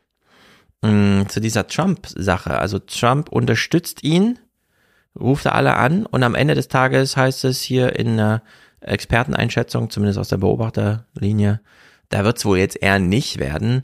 Das ist ja schon crazy. Und es gibt hier einen Gesprächspartner, der ehemals so Strategiecoach bei den Republikanern war, der das ja auch nochmal auf diesen Punkt bringt. I think one of the things that's been surprising as, as a fallout from the elections is Donald Trump's voice isn't as important as it was uh, just two months ago. And so we saw, you know, Lauren Boebert, as Trumpy as it gets, saying, well, actually, Donald Trump needs to do this. And so we're seeing that there's a Trumpy part of the party that doesn't necessarily need Trump. That's why we are exactly where we are right now.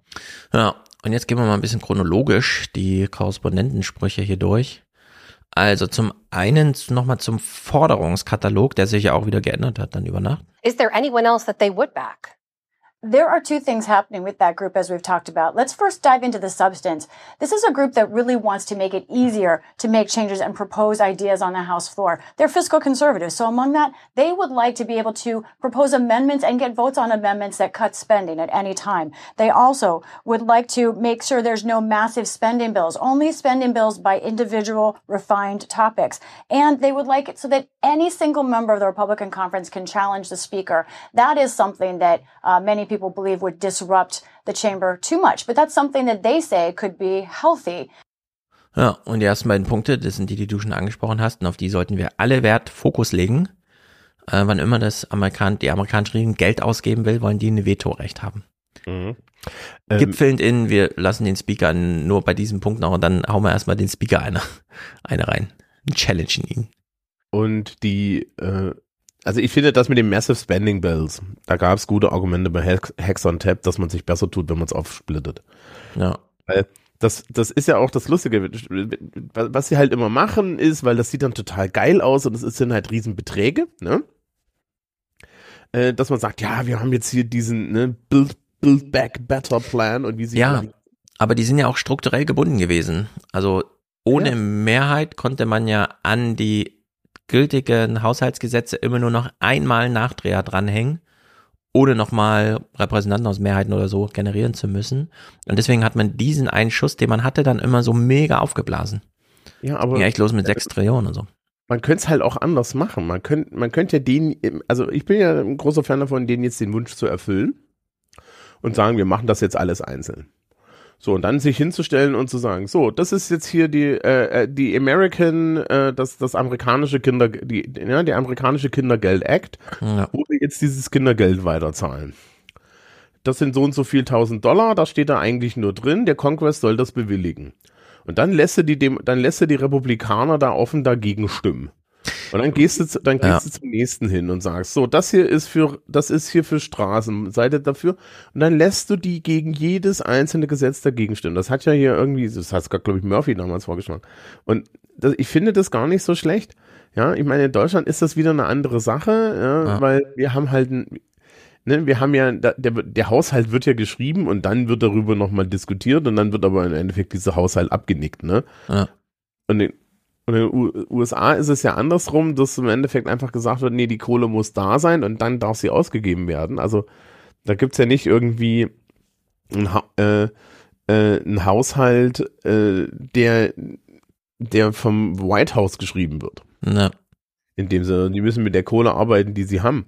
Ja, aber ähm, die Geschichte sagt ja, wenn du es kleinteilig machst, sagen die Republikaner trotzdem, wir lehnen das alles ab, weil das Ja, eben sozialistische Politik der Demokraten ist und die Demokraten müssten das halt mit einem großen Medienspektakel wie dieses Ja, äh, 6. Januar Aufklärungskomitee und so weiter machen irgendwie. Ja, einfach mal beim Bund der Steuerzahler klauen, einfach so eine große, so eine große Plakette irgendwo hin, fertig ist der Lack. Ja. Things, things the Republicans didn't pay for you, your health, your children. Genau. Also ich kann mir das auch inhaltlich. Und, und, jede Woche, i- jede Woche irgendwie im Fernsehen. Wenn du das, wenn du das machst, ja, also das, da bist du zwei Minuten davor, dass Colbert oder irgendjemand anderes das einmal die Woche aufgreift und sagt, und was haben sie uns diese, ja, äh, wen haben sie dieses, diese Woche Ja. wieder hängen lassen? Ja, Das stimmt, äh, attraktiv ist das schon. Ne? Also das ist, das ist ja in den USA läuft das fast von alleine und das könnte man noch mal machen. Hm. Ja. Genau. Und derzeit sollte man sowieso einiges mal machen. Die Korrespondentin ist jedenfalls ganz überrascht. Sie gibt uns hier auch mal so eine impressionistische Einschätzung. Wie ist es eigentlich jetzt gerade äh, politische Korrespondent zu sein, wenn hier alles so in Trümmern liegt. This is, I, I just can't stress enough how unprecedented. I've seen so many unprecedented things in the last couple of years, but this is really near the top. Among the other things I want to impress upon people is the rules of the house govern the spaces, the lives, our time here in this building, what you can wear. There are no house rules right now. And among other things, this allowed me, a member of the press, to shoot this video today from my location, something I've never been able to show you. This is what it looks like from where I sit over the House chamber. I know that might not look all of that amazing, but I've never been able to show you that before because we've never had this long of a period in between Congresses where I could just get permission to shoot because there's no rules. Ja, ein bisschen wie in der Schule. Der Schulleiter ist weg. Es gibt noch keinen neuen. Oh ja, dann. Können wir ja nicht zum Schulleiter zitiert werden. Der Lehrer ist nicht im Raum. Quatsch. Ja, der Lehrer ist nicht im Raum. Aber ja, das, genauso sieht das aus. Der Lehrer ist nicht im Raum. Ja. Also in der Sicht sieht Tobi sich erstmal aus. raus. Ja. So, dieser äh, republikanische Strategiecoach, den wir eben schon gehört haben, Doug Hay, Mhm. ist hier also zu Gast gewesen. Ähm, er weist mal die amerikanische Bevölkerung auf das ein oder andere I hin. think most voters don't realize the real world, uh, both policy and political implications. So a good example is, as Lisa mentioned, there are no committees yet. What that means is there's no House Intelligence Committee. The leadership of what would be that committee aren't getting the briefings that they need. The Senate are. Senate uh, House Intel members are. The House aren't. That's very important. Ja, keine Security Briefings. Wir wissen ja ungefähr, was die nationale Sicherheit den Amerikanern bedeutet. Jetzt sind die da nicht handlungsfähig. Das ist natürlich schlecht. Des Parlament. Alles okay. Eben, genau. Sie müssen ja auch über Krieg und Frieden entscheiden und derzeit läuft ja auch irgendwie so ein Krieg, aber pff, wer weiß, da lässt sich gerade keiner informieren. Äh, außerdem macht er auch nochmal diese grundsätzliche Einschätzung, wie geht's eigentlich so einer Partei, wenn sie ähm, ja da so unter Druck gerät. If they are successful in this, it means whomever is speaker is going to have some handcuffs on them. And it, it starts with the fiscal cliff, obviously, but every part of governing uh, that a House majority that Republicans were excited to have in November uh, becomes very real questions of whether or not they can operate. So, und jetzt haben wir ja eben schon äh, angedeutet, wenn die Haushaltsverhandlungen anstehen und das Schuldenlimit-Ding angehoben werden muss, die Republikaner stellen da die Mehrheit, zahlenmäßig, aber inhaltlich eben nicht, wie wir sehen. Also gibt's ja statt 20 Republikaner, die man einfangen kann, noch ein paar hundert irgendwas zerquetschte Demokraten, die auch eine Mehrheit generieren können. Muss aber organisiert werden. Diese Art von Bipartisan, was ja in Amerika eigentlich kaum möglich ist. Und wir kriegen ja schon mal so, ein, so eine leichte Andeutung, was so geht in Amerika. Äh, der Hay, äh, Hay spricht das mal kurz an, was noch Nachrichtenlage wäre an diesem Tag. Danach gucken wir da auch kurz rein. Politically, for Republicans, you know, Joe Biden said that he was going to be a normalizer as a president. He's going to work in a bipartisan manner. So he was in Kentucky today with Mitch McConnell as Republicans were demonstrating mo- two months after the elections where voters said, we don't like the direction of this Republican Party, saying we can't organize ourselves. So, Biden, Mitch McConnell in Kentucky, sie sind zusammen gereist. Sie kennen sich gut. Biden war ja als Vizepräsident lange sozusagen Geschäftspartner mit Mitch McConnell. Ähm, Und war früher ja auch ganz lange im Senat. Davor noch 30 Jahre im Senat, genau. Äh, als normaler Abgeordneter, normaler Senator. Und diese Reise, ich würde mal sagen, äh, besonders illustre ist sie nicht. Also sie sieht sehr komisch aus. Aber so sieht halt Amerika aus, wenn es mit der Infrastruktur nicht so gut läuft. Eager to showcase his bipartisan bona fides as a 2024 decision looms, President Joe Biden appeared Wednesday alongside Senate Minority Leader Mitch McConnell, a longtime adversary and sometimes friend. I'm especially happy to be here with my friend and colleague in many years, and I might add, uh, longest serving leader in the United States Senate, Senator Mitch McConnell. The Republican, a famed obstructionist during Barack Obama's presidency, joined President Biden in his home state of Kentucky to promote new infrastructure projects.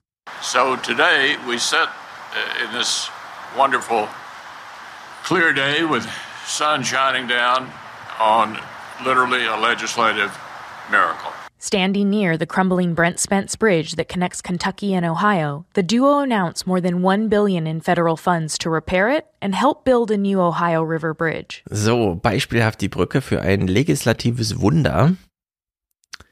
man kann sich tatsächlich noch um Amerika kümmern und Geld fließen lassen und beide können das dann auf Augenhöhe öffentlich vertreten. Das ist nicht schlecht, ehrlich gesagt. Damit haben sie ein Zeichen gesetzt. Mitch McConnell, wenn wir gerade da noch sitzen sehen, als Obama Chef war, alles verhindert, äh, Garland und so weiter, ein Jahr lang Posten im Supreme Court einfach vakant gelassen. Aber jetzt plötzlich reist man zusammen. Hm, naja, also wenn, wenn, ich glaube schon, wenn da die Ziele richtig werden. Also Mitch war immer, es ist ja Pragmatiker, ne? Machtpolitiker, aber der ist ja Pragmatiker. Im besten Sinne kann man das sagen, ja. ja. So, und ich glaube auch nicht, dass es da so ein Problem gibt, wenn man die Kohle für die richtigen Dinge ausgibt. Ja, ja. es gibt halt in den, es gibt halt sehr enge ideologische Grenzen da. Und natürlich gibt es die ganze Zeit auch diese Machtspielereien. Aber er hat sich da ja nicht sonderlich schlagen lassen. Allerdings hast du dieses, dieses eine Bild, ja, als irgendwie Biden da so mit dieser Reihe, vor dieser Reihe stand, da habe ich mm. mir ja gedacht, auf diesem Bild sind 230 Lebensjahre. Das stimmt. Was war, das ist doch, also dieses ja. Personal, das ist so katastrophal. Ja, das, das, das ist ein Land, das ist gar nicht so sehr überaltert und, und äh, du hast da nur diese, diese, diese Opas, ja. Ja, du hast ein Land, äh, das eigentlich, also klar, es ist nicht das älteste Land der Welt, aber schon hat jetzt ein paar Jahrhunderte Geschichte. Und beide haben jeweils so ein Drittel davon lebendig mitgemacht. Also die gehen ja wirklich weit zurück in die Schwarz-Weiß, da gab es noch gar kein Fernsehenzeit und so. Weil, äh, wie beiden da so in der Sonne stehen, dann denkst du ja auch, ja. wenn da irgendjemand, wenn da irgendjemand eine Lupe falsch hochhält, fängt der Feuer, ja. Mhm. Also, das ist doch irgendwie, ne? Ja, ist schon beeindruckend, wie alt sie sind. Die Korrespondentin gibt uns mal ihre Einschätzung zum Thema was kann man aus diesem Termin ablesen? And Laura joins us now. So Laura, this bipartisan trip fresh into the new year What are Leader McConnell and President Biden trying to signal here? So, both President Biden and uh, Senator McConnell were very explicit about the message that they were sending, not just to voters, but also to their parties. It was all about finding common ground, about being able to work together even if they disagree on issues. McConnell actually said that he thought that it was a good example to be showing the country at this time that the government could work together. At this time, Wer weiß. Vielleicht gibt's ja da mehrere von. Kann ja künftig zunehmen.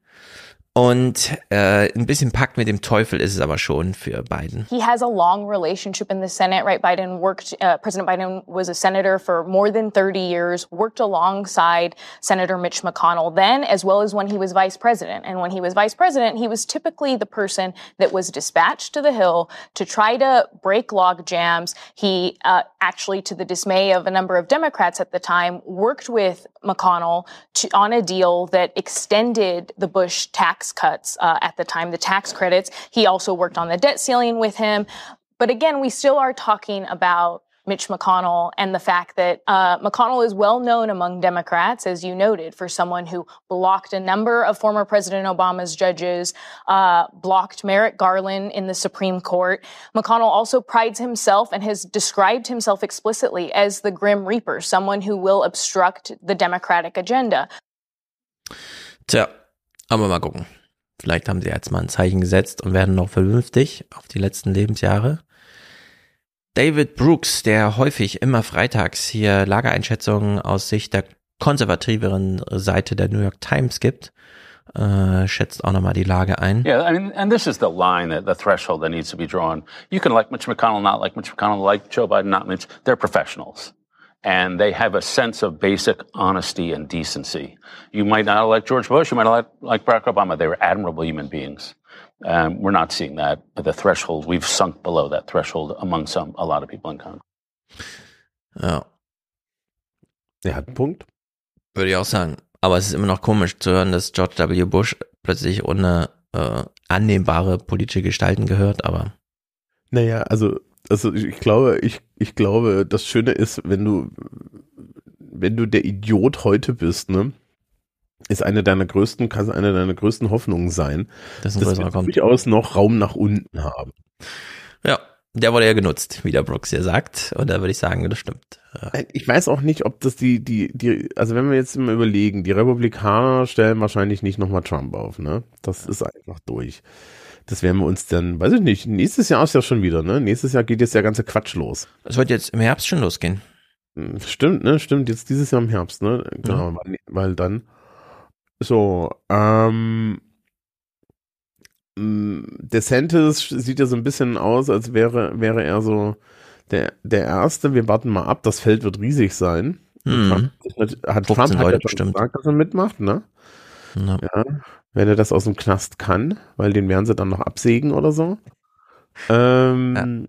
Und dann, dann ist halt so die Frage, egal wer da hinten nachkommt, ja, spielt er das Playbook oder sowas, aber er wird garantiert nicht so eine äh, handwerklich inkompetente Person sein wie Donald Trump.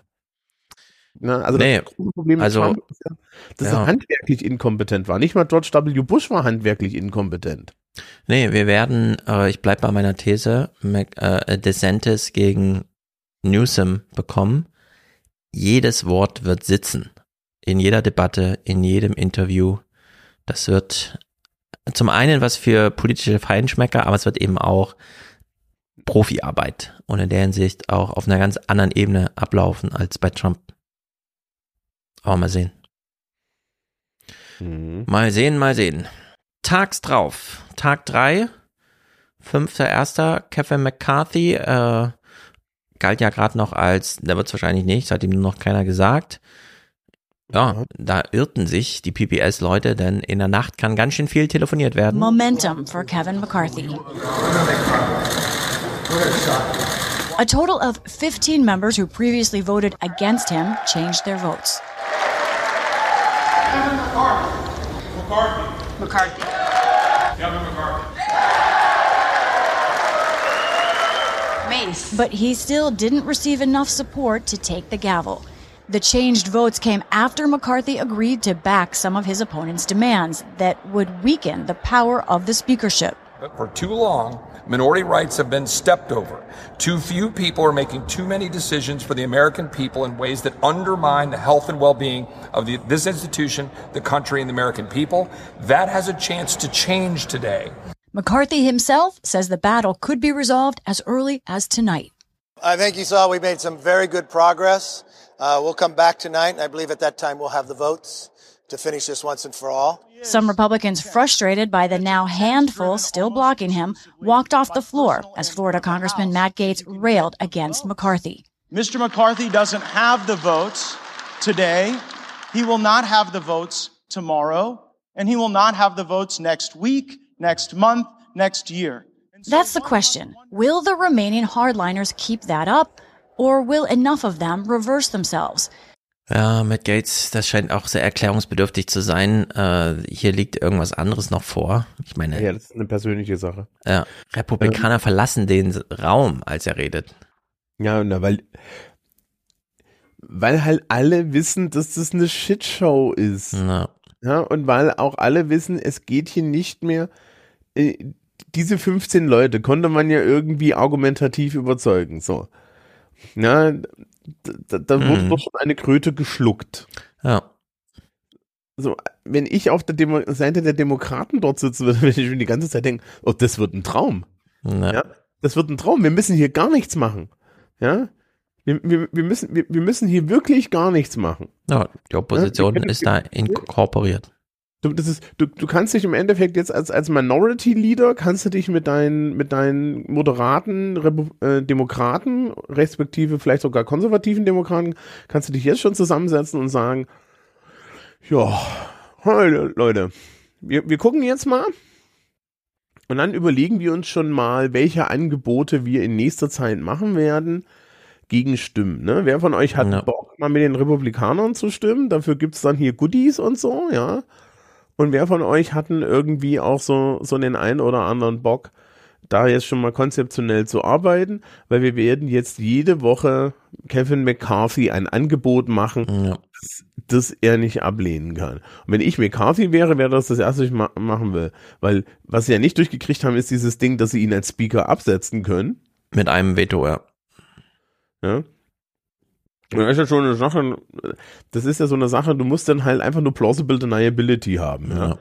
Du redest natürlich nie mit dem Minority Leader, sondern irgendwie treffen sich da Leute, ja, hier am Genau, Washington, du weißt ja, was da abläuft. Du kannst ja einfach mitspielen. am, Wo- ne, da treffen sich dann halt Leute am Washington Memorial, dann wird halt mal so fünf Minuten geredet Hm. und dann hat man auf einmal die Stimmen und dann und dann möchte ich mal sehen, was die dort tun, weil dann kannst du dich nämlich danach hinstellen als als äh, Speaker of the House und sagen, ja Moment mal, aber ihr wolltet doch Debatte und ihr wolltet doch Diskurs und ihr wolltet doch Demokratie, also so sieht jetzt Demokratie aus. Ja. Ihr, sind- ihr seid hier alle frei da, ihr dürft hier wählen, ihr wählt es nicht, die finden das anscheinend okay. Genau, solche Taktiken kennen wir ja aus dem Landtag in Thüringen zum Beispiel. Mhm. Ministerpräsidentenwahlen, wo man dann einfach, ja, ach so, ihr wusstet gar nicht, dass wir da mitstimmen und euren Typen wählen. Ja, sorry. Solche Sachen, die können ja alle passieren. Und in der Hinsicht, ich bin auch sehr gespannt, ob man hier das Potenzial und die Notwendigkeit sieht. Wir werden nachher hören, Yellen und so, die sind alle schon ein bisschen nervös und Strategien werden gemacht. Es wird nicht die eine Trillion Dollar Münze. Die wird ja auch schon wieder irgendwie so rumgereicht. Was soll denn das? Natürlich nicht. Und natürlich wird's da, also ähm, bei, bei Hacks on Tap benutzen sie immer das Wort Kabuki-Theater, ne? Mhm. So, das haben sie jetzt schon gesagt. Naja, nat- natürlich wird hier keiner das Land pleite gehen lassen. Hat ja keiner ein Interesse dran. Eben. Ja. Eigentlich äh, gibt's genug, äh, sagen wir mal, angefangen bei der ähm, Verteidigungsbranche, die hier äh, interessiert ist, dass die Gelder fließen. Zum Beispiel dieses Jahr 800 Milliarden. das steht ja alles zur Disposition, wenn es hier äh, dazu kommt, dass es nicht dazu kommt.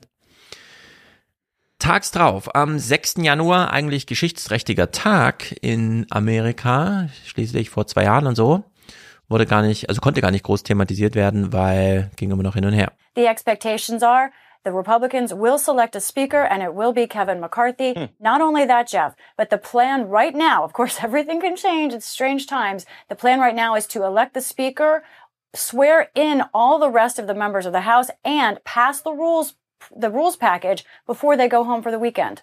Ja, und dieses Rules Package nicht nur, ihnen ging es auch um ihre fiskalische, kon konservatives Fiskalsein, die fiskale Politik oder umgedreht, fiskalische konservativ sein, also die äh, entsprechenden Einflüsse auf Haushalts Haushaltsverhandlungen. And tell us also about these uh, rules changes that would change the way the House handles spending.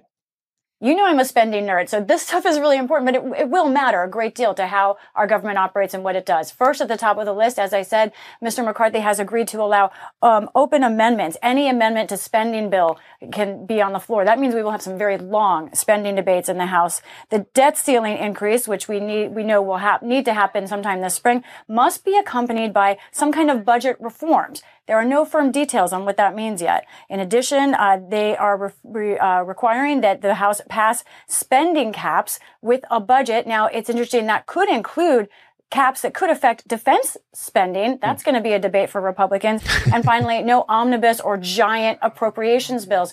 Jeff, I think what we're going to see here is a very rigorous House floor, but once they try and get together with the Democratic led Senate on some of these spending ideas in the fall, we're going to have some real issues. Das ist auch mutig reinzuschreiben, dass man ausdrücklich bei den Verteidigungsausgaben gerne Begrenzung haben möchte. Das ist schon, hm. Klar läuft alles unter Drain the Swamp und sowas, aber das äh, muss man dann noch erstmal durchhalten. Da rufen ja noch andere Leute an als nur Nachbarn aus dem Parlament. Das ist ja dann aber auch total lustig, ne? Wenn du dir überlegst, sie, sie hat es ja jetzt gerade gesagt, ja? der Senat ist demokratisch. Ja. Wie machst du denn das jetzt? Also das kannst du doch eigentlich nur machen, indem du irgendwie im, im, im am Ende im Haushalt irgendwie da mauschelst, ne? Weil der Kram, Ja. den die ins Senat schicken, da- das, das schaut sich Chuck Schumer an, ja, äh, äh, läuft darüber und dann guckt, guckt er zusammen mit Mitch McConnell drauf und dann lachen wahrscheinlich sich beide in den Ast und sagen, das kannst du ja nicht machen. Ja.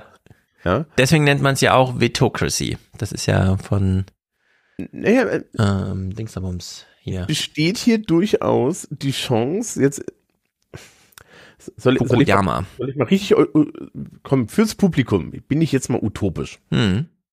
Wenn jetzt eine komplett utopische Sache, es wird, wird definitiv nicht stattfinden. Wenn das stattfindet, meine Güte, ne? Äh, Na, wir wollen mal nichts ausschließen, aber sei mal utopisch.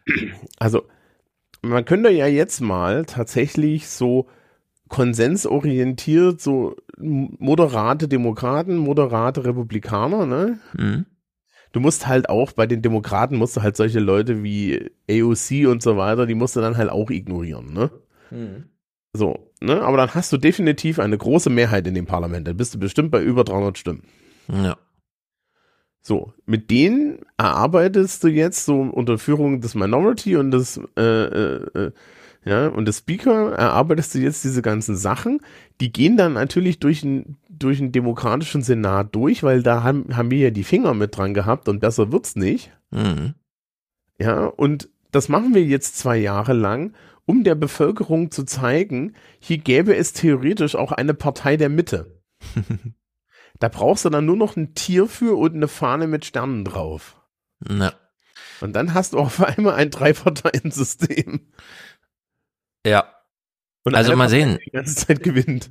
Es, ja, sie werden im Sommer auf jeden Fall an irgendwelche nicht nur äh, Geldgrenzen stoßen, in denen sie echt überlegen müssen, wie sie es jetzt machen.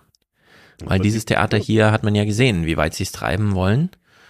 Und die Einschätzungen sind entsprechend. Also hier ist jetzt ein bisschen Benzin im Tank, würde ich mal sagen. Wir hören nochmal David Brooks, diesen New York Times konservativen äh, Typen, der jetzt hier mal die Abweichler für uns charakterisiert. And in my view, it's wrong to call them very conservative. There are a lot of Republicans who are very conservative. These are nihilists. They came here and they're quite open about that, especially with their friends. And they say, we just want to burn the place down. And we normally think, that those of us who go in, even into journalism or go into p- political life for sure, that you have some positive agenda. like you want to do something good for the country. That is absent uh, in these people. It's, uh, it's a posture of, of rejection, a posture of negativity. And so they just want to be negative, be oppositional, and then go on TV and say everyone else is screwed up. Uh, and so this is a form of nihilism that is in the Republican Party. It's certainly in the, the conservative media sphere. Tucker Carlson was very much on these guys' side. And it's, uh, it's something really that's a menace to the health of that party. You agree with that assessment? Absolutely. Yeah. Yeah. I mean, there's there is nothing to add really to to what David said. Große Einheit. Ähm, ja, ich weiß nicht, also was man halt sieht ist, das ist ja alles, das ist ja alles Rhetorik. Die haben noch nicht, also das ist auch Geschichtsblindheit dran. Die haben noch nicht verstanden, dass wenn ich ein politisches System kaputt rede und kaputt machen möchte, Hm. muss ich ein Angebot für ein neues politisches System haben.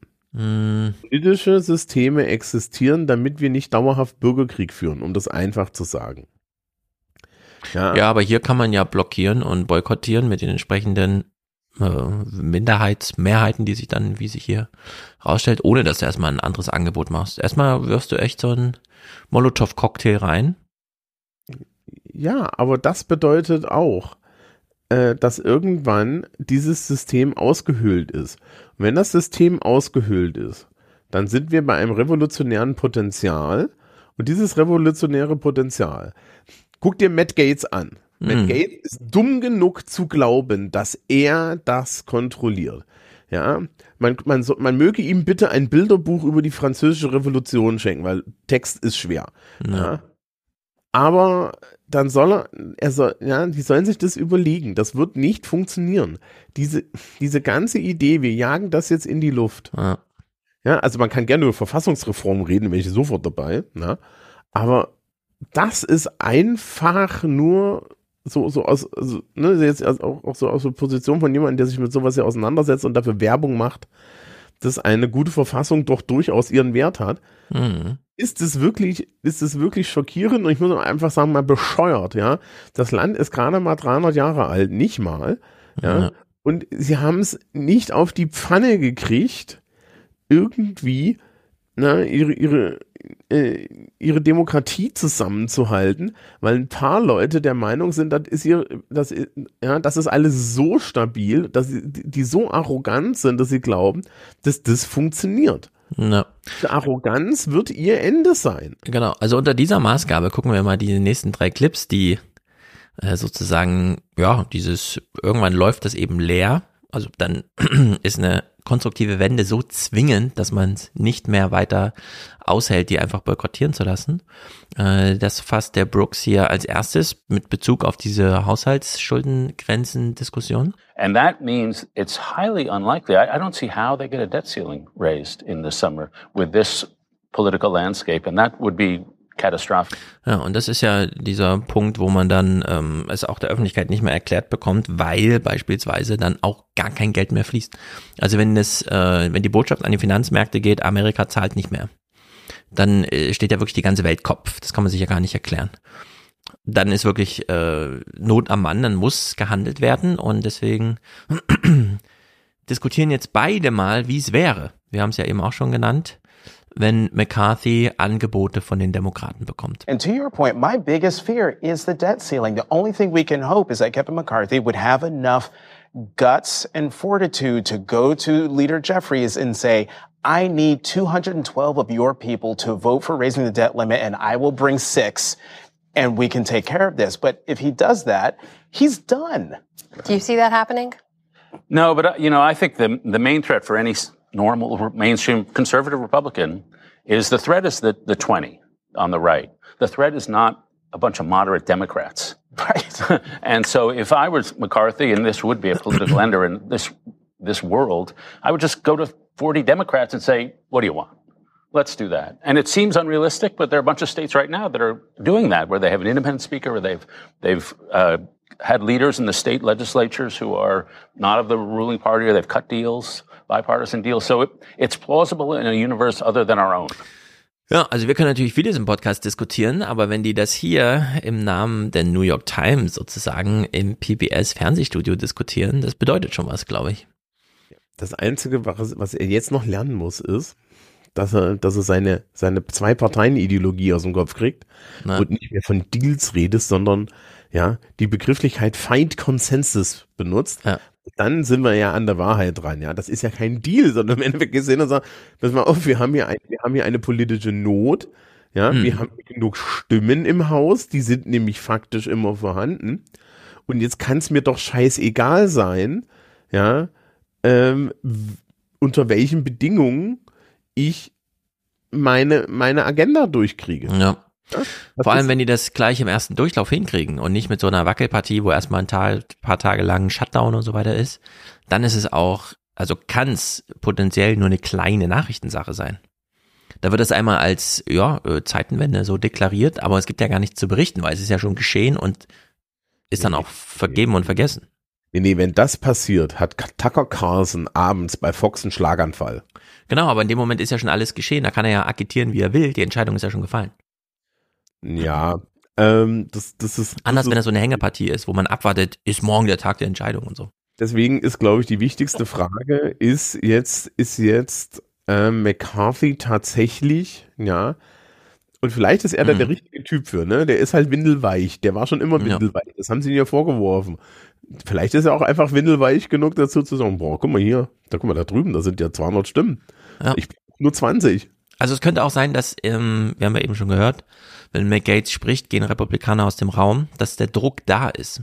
Ja, ja, der ist Zu sagen, nicht nochmal den 20 ausliefern, dann lieber kurzen Prozess. Naja, also, das, das nach der Shitshow, ich, weißt du, wenn ich jetzt irgendwie, sagen wir mal, ich wäre jetzt Republikaner irgendwie so aus Montana oder so, weißt du? Hm. Es ist rural, aber es ist jetzt nicht ideologisch durchseucht wie Florida oder so. Ja. Ähm, wenn ich da so stehe und mir denke, ja, ich habe da meine Farming-Communities, die ich vertrete. Und dann habe ich so eine Scheiße an der Backe. Würde ich auch sagen. Also, das, genau. Es ja? weist eigentlich alles in die richtige Richtung. Der K-Part, lange Zeit Washington äh, Post und MSNBC, also mehr so diese progressive Richtung, gibt hier auch mal eine Einschätzung ab. Äh, er kommt nochmal darauf zu sprechen, was Brooks eben schon meinte, diese Einschätzung, was sind denn das für Abweichler eigentlich?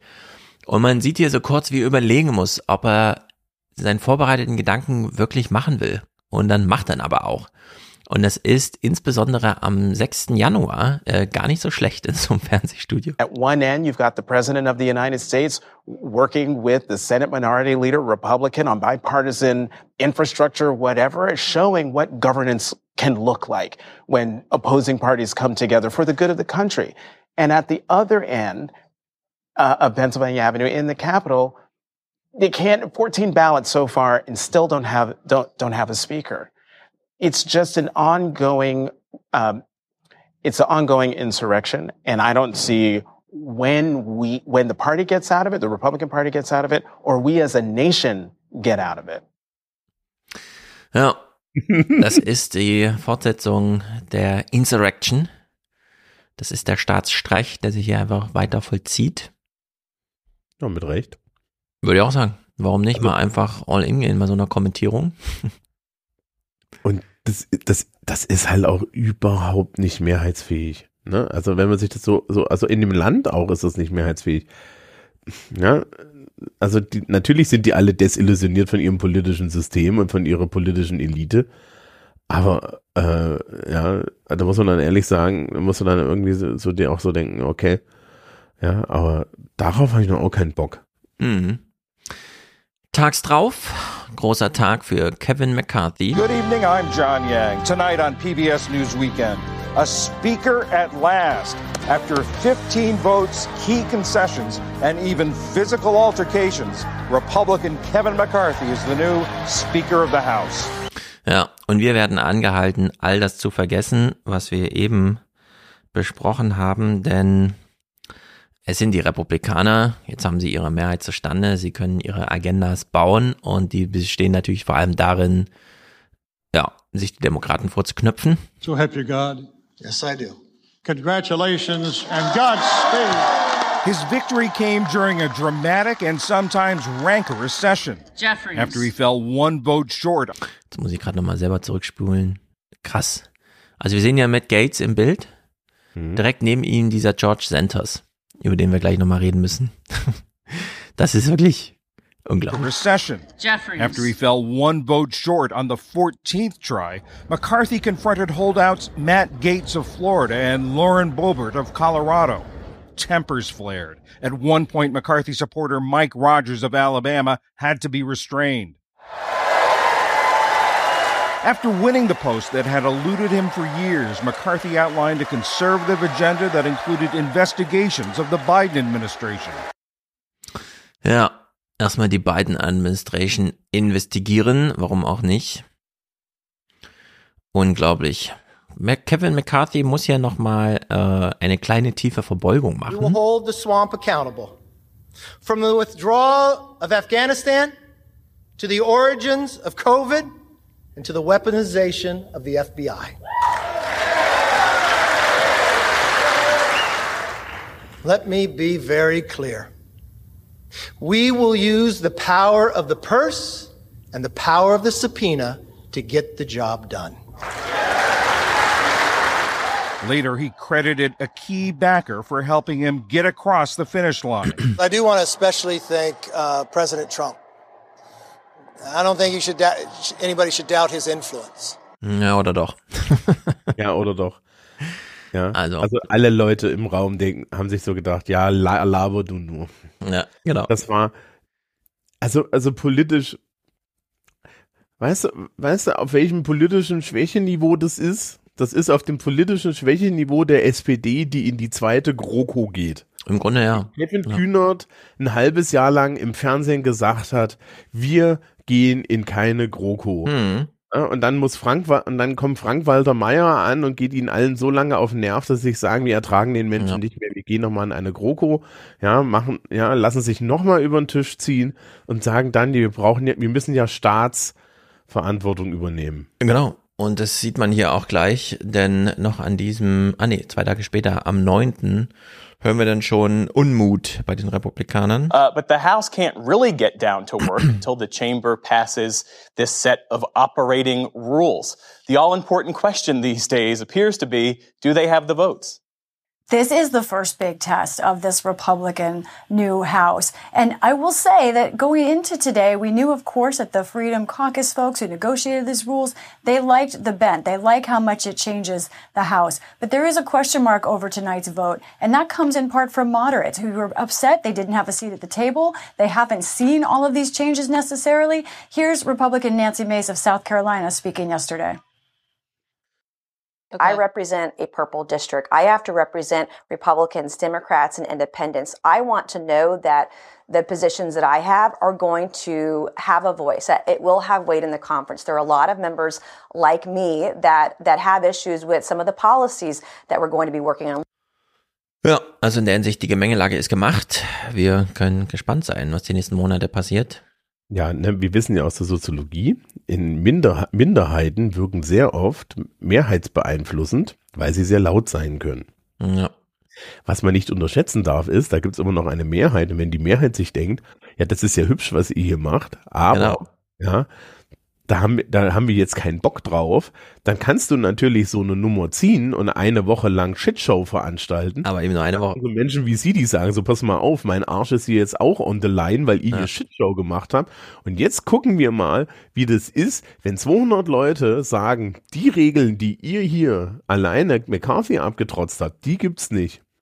Und dann Mhm. sind wir genau an der Stelle, wo dann auf einmal die Frage im Raum steht, ja, kriegen wir jetzt Regeln oder kriegen wir keine Regeln? Oh, guck mal, da drüben sitzen ja 200 Demokraten. Ja. Genau, und dieses, äh, die Frage mit den Regeln, also das ist jetzt zwei Tage am 9. nach Kevin McCarthys Wahl. Das Rule Package ist also entweder schon verabschiedet oder liegt noch auf dem Tisch, je nachdem.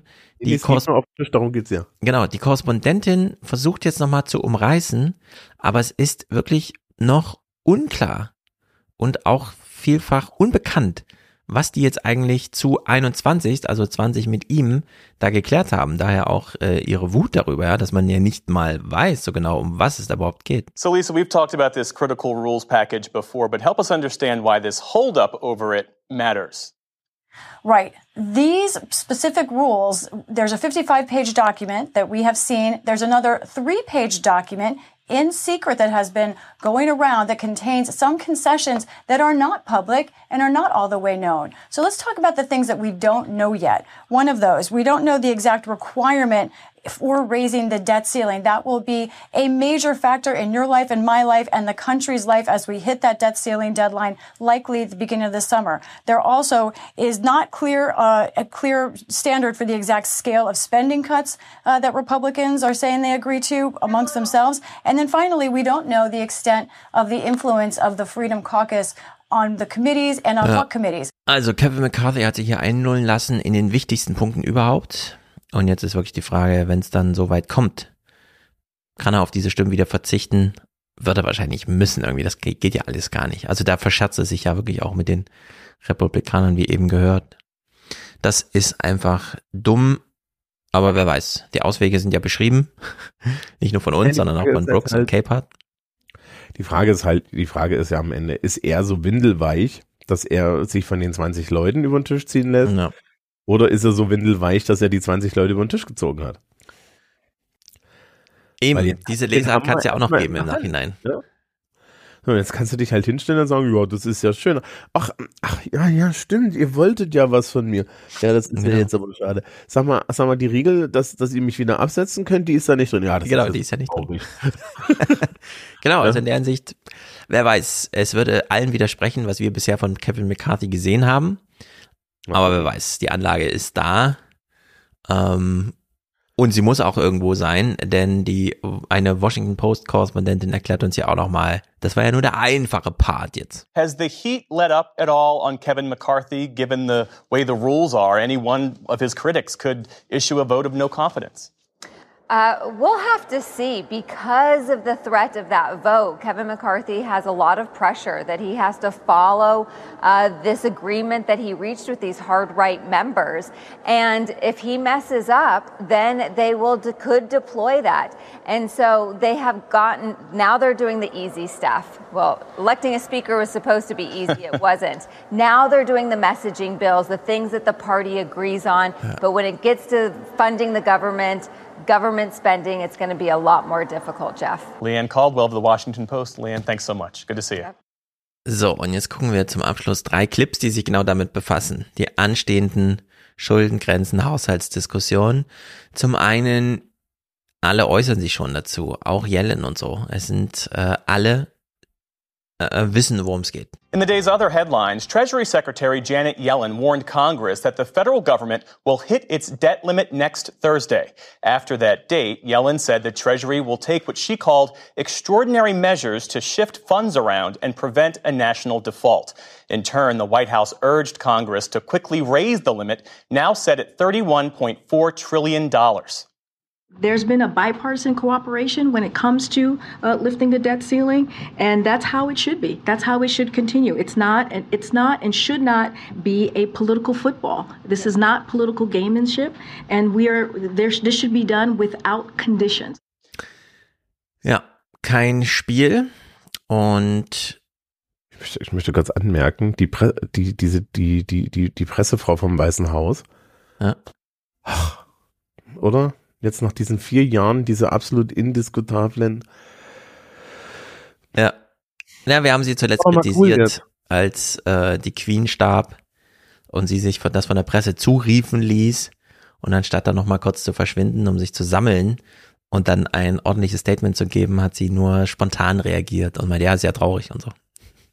Aber ansonsten äh, sehe ich die auch sehr gern. Das ist schon sehr professionell.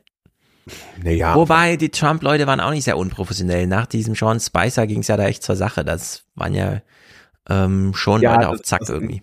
Ja, ja, das war, das, das, das waren alles Menschen, die absolut moralisch kom komplett im Eimer waren. Die konnten Ja, eine. Fernsehshow machen. Angefangen bei äh, Scaramucci oder wie er hieß. Oh Gott. Der ja da als Chef eingesetzt war, dann für 100 Tage. In der Diskussion am Tisch äh, wird von dem Brooks, ist es glaube ich, jetzt mal die Bedeutung des Themas, das wir im Rule Package als erstes gehört haben, nämlich auf den dreiseitigen ähm, Anhang, der noch geheim gehalten wurde, werden Bedingungen für die Schuldengrenzenanhebung genannt. Was wäre, wenn man diese Bedingungen nicht erfüllt und es keine Mehrheit gibt für das Anheben der Schuldenbremse? Wendy, I want to start with you because a number of economists like yourself are warning that due to this slim House majority, we could be facing something similar to the 2011 fiscal cliff or a potential default itself. What is at stake here? I am very, very worried. So these are obligations that the U.S. government has already incurred. These are tax and spending laws that have been on the books. And the result of those tax and spending laws is that we are spending more than we're taking in.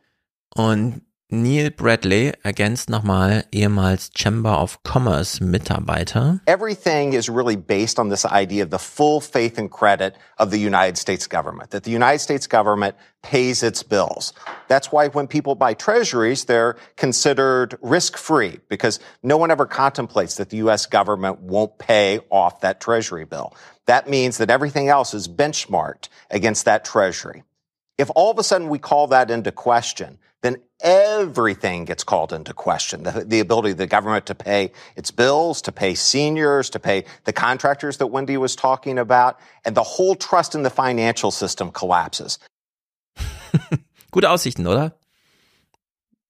Für China. Das kann ja keiner füllen, diese Lücke. Egal was ist. Da würde ich mir, also ganz ehrlich, ne? Wenn das, wenn das passiert, freue ich mich auf die Rede von von der Leyen. Ja, ich glaube, dann haben wirklich Die dann im Angst. deutschen Fernsehen nicht gezeigt wird. Na. Also diese Lücke könnte niemand einfach so füllen. Das ist einfach Nein, aber kann, das kannst du dir das vorstellen, wie von der Leyen da steht mit ihrem, mit, mit, mit ihrem Leichtgestellten irgendwie sagt, this is a great opportunity for Europe. Nee, das ist alles eine Nummer zu hoch. Das wünschen wir uns alle nicht, glaube ich. Dass Nee, nein, also wünschen tun wir uns das nicht, weil äh, das ist, das ist, ist ja nur, ist ja nur die Weltreservewährung, ja. Ja, also ich würde sagen, ich glaube, gesetzt ist, dass es ist ausgeschlossen ist, dass zu dieser Nachrichtenlage kommt. Die Frage ist nur, wie man das in Amerika verhindert. Und sie haben jetzt ein paar Monate Zeit, das zu organisieren. Sehr viele sehr erfahrene Leute, Joe Biden und sein ganzer Stab. Yellen, super erfahren, Mitch McConnell, super erfahren. McCarthy, windelweich. Mal gucken, was das ist für eine Gemengelage. Mal gucken, was bei rumkommt.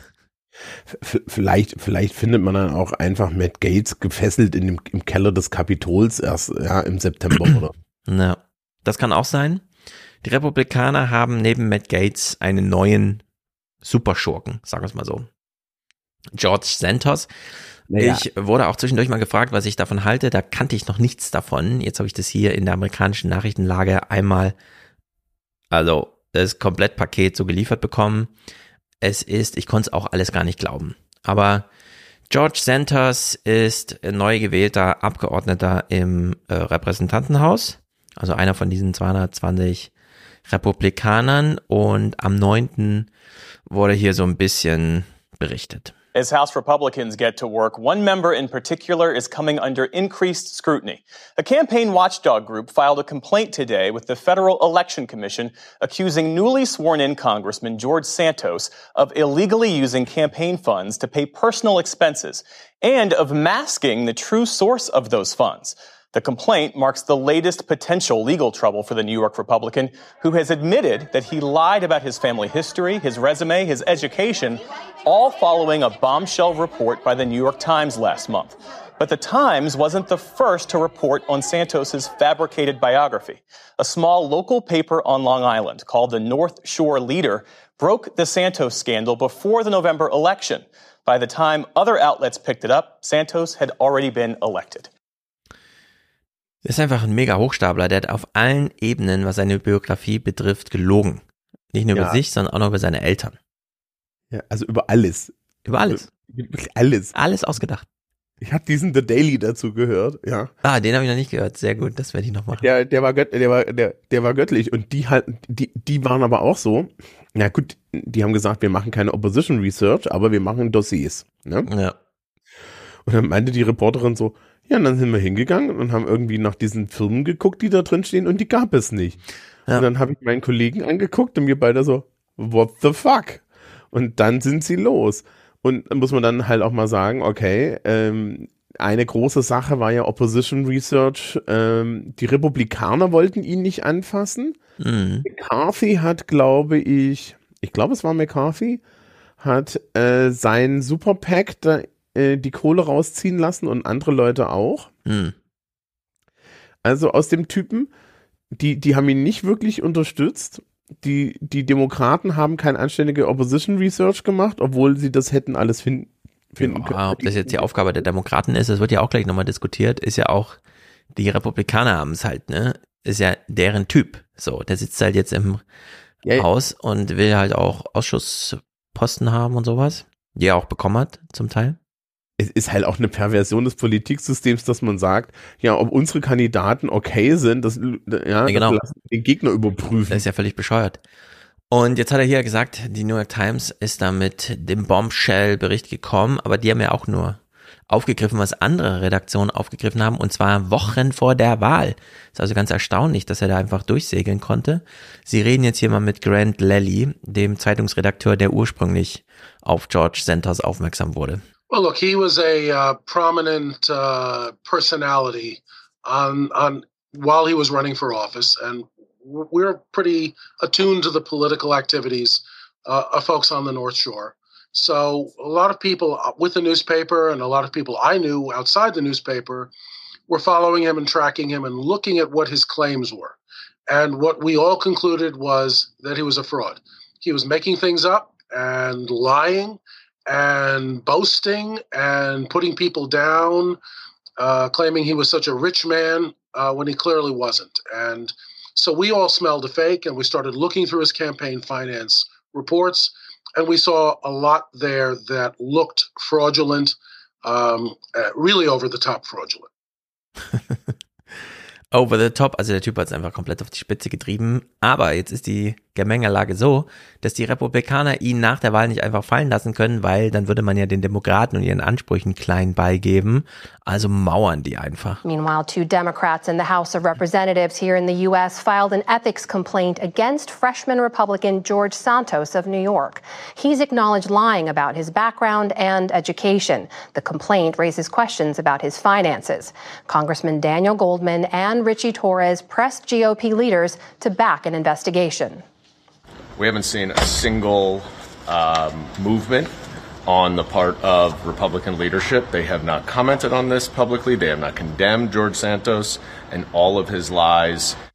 The number two House Republican, Steve Scalise, said GOP la- leaders are handling the matter internally. He gave no specifics. So, und das wäre ja alles schön und gut, wenn nicht ähm, jetzt auch noch der Holocaust als Deko für seine Familiengeschichte hätte herhalten müssen. Und da wird's natürlich für alle auch ziemlich brenzlig. Los, geschmacklos. Ein, nur schnell ein Background zu der ganzen Geschichte ist, die New Yorker Demokraten waren die einzigen, die bei dieser Wahl auf die Fresse gefallen sind. Und deswegen sind die natürlich besonders hinterher, weil das wäre ja eine Wahl, die könnte man nochmal wählen. Mm, zum Beispiel. Also genau, es muss ja noch ein bisschen stunk gemacht werden. Man braucht auch Ärger aus den eigenen Reihen, damit es dann mal zur Bewegung kommt. Die bahnte sich dann über diese Story hier an. Newly elected GOP Congressman George Santos insisted today that he will not resign. That's after Republican Party leaders in his New York district called for him to quit. They pointed to his lies about everything from his career to his heritage, including a claim that his family members were Holocaust survivors. his lies were not mere fibs. He disgraced the House of Representatives, and in particular, his fabrications went too far. Many groups were hurt. Specifically, I look at those families that were touched by the horrors of the Holocaust and feel for them. House Speaker Kevin McCarthy said today that Santos will not serve on any key congressional committees. Beyond that, House Republican leaders have taken no action so far. Ja, also die Antwort von McCarthy ist, um sich nicht mit den eigenen Leuten auch anzulegen, ja, er kommt halt nicht in die wichtigen Ausschüsse. Aber ansonsten feuerfrei. Bleibt in unseren Reihen, wird auch mitarbeiten. Der Witz ist, du kriegst den da ja nicht raus, weil da gibt's keine Regeln. Da gibt es gibt anscheinend. Naja, so Impeachment und so ging schon. Es gibt keinen Ältestenrat, es gibt keine Regeln und so weiter. Äh, und, hm. und, die Frage, ob der, ob das, ob das, ob das überhaupt Betrug ist, ist auch nicht klar.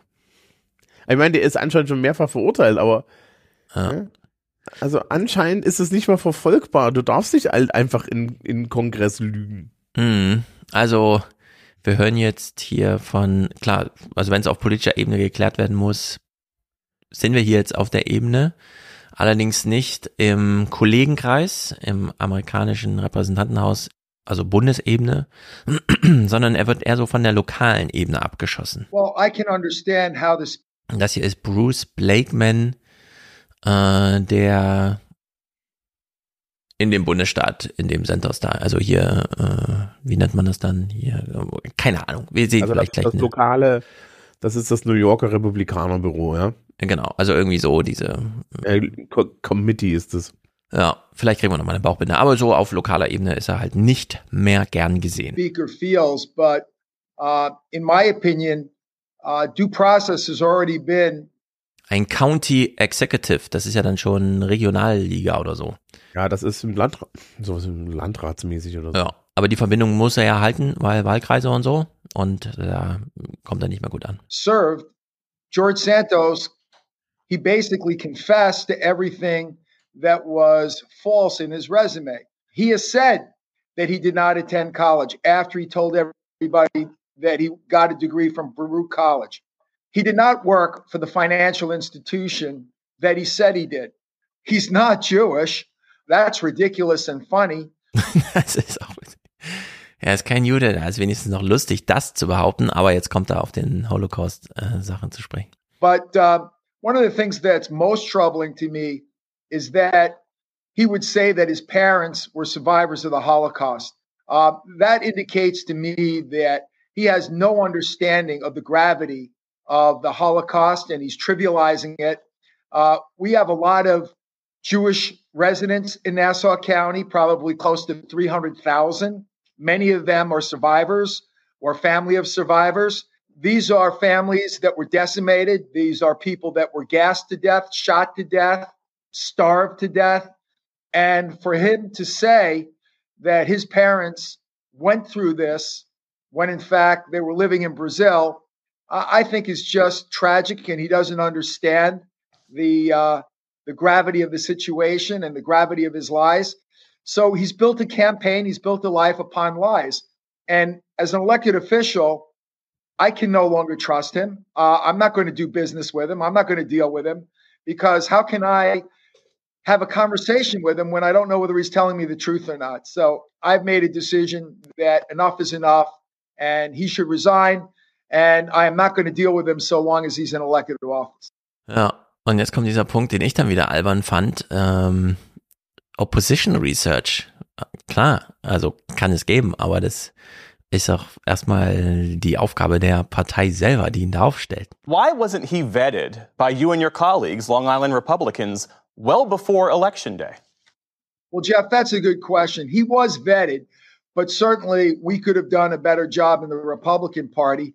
But you have to understand, you know, we've had this process for over 40 years, and this is the first time that this has happened. What happens usually is you fill out a disclosure form where they ask you where you work, uh, what school you went to, where you were raised, etc., and you submit a resume and you attend an interview where questions are asked. And uh, obviously, he was untruthful in all three steps of the process.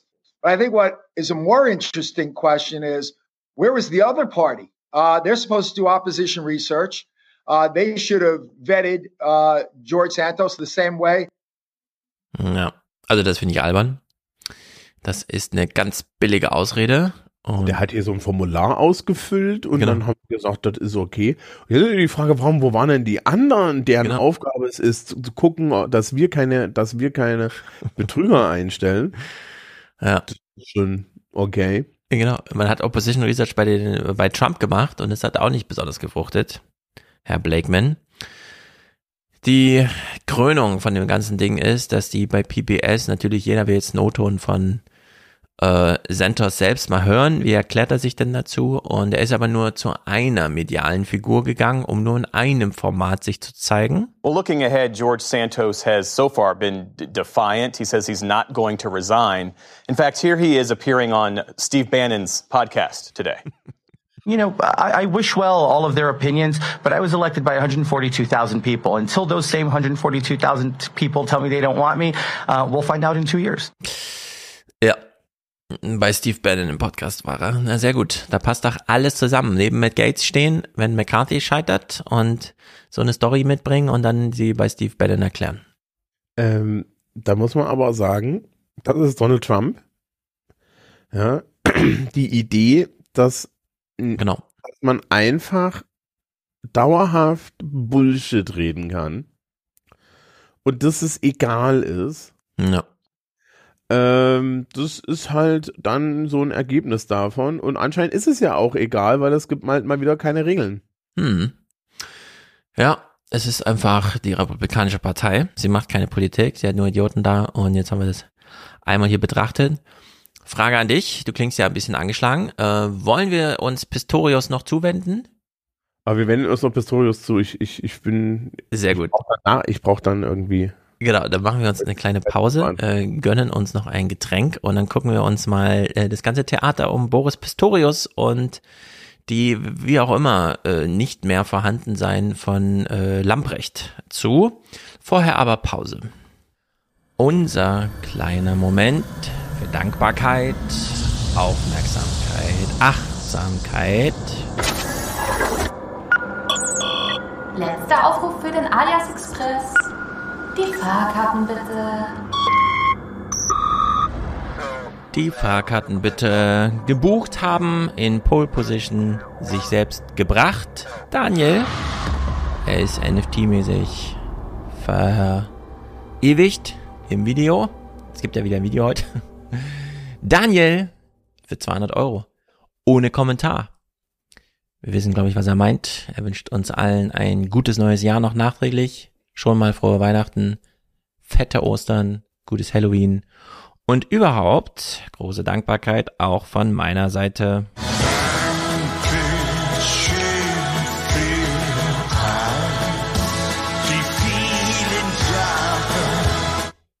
Sehr gut, Daniel. Damit bist du heute nicht nur Präsentator, sondern auch der einzige Produzent. Also eine richtige Pole Position ist quasi ein Start-Zielsieg. Eduard Ehrenmann, Ausrufezeichen, sagt er. Danke, Angela Merkel. Ja, danke, Angela Merkel. Robert schickt die traditionelle Familienunterstützung für Lydia, Linda und sich selbst. Freude hier. Mirko, Dauerauftrag für einen wertvollen Podcast. Danke, Angela Merkel. Ey, haben wir schon gehört. Ich danke Ihnen. Vielen Dank für die Möglichkeit. Sehr gut. Lass uns doch die Politiker rotieren. Alle schon aus dem Amt. Antike Geschichte. Dirk, Hashtag hau rein auf Dauer. Sehr gut, angekommen. Jan, Gerrit und Robert bleiben ohne Kommentar. Anja schickt Grüße aus Berlin. Wir schicken Grüße nach Berlin.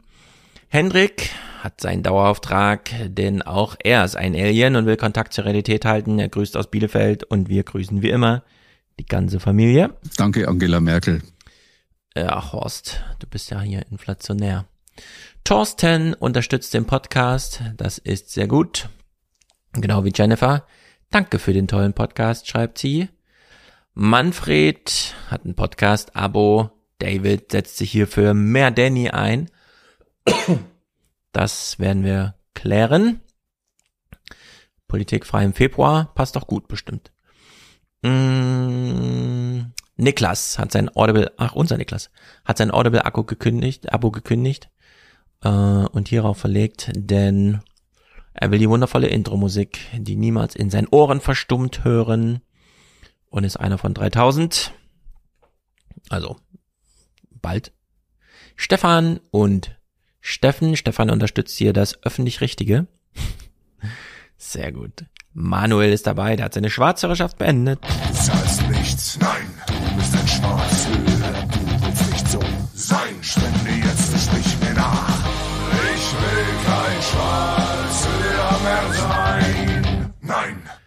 Franz, danke, bitte gern geschehen. Na, mal gucken. Ich danke Ihnen, vielen Dank für die Möglichkeit. Haben wir schon gehört. Ich danke Ihnen, vielen Dank für die Nein. Möglichkeit. Ich danke Ihnen, vielen Nein. Ich möchte heute Danke sagen. Danke an alle Medien unseres Landes.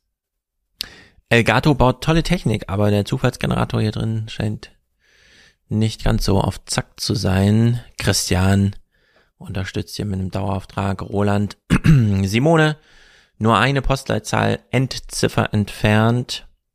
Sie nimmt den Podcast quasi von mir persönlich entgegen.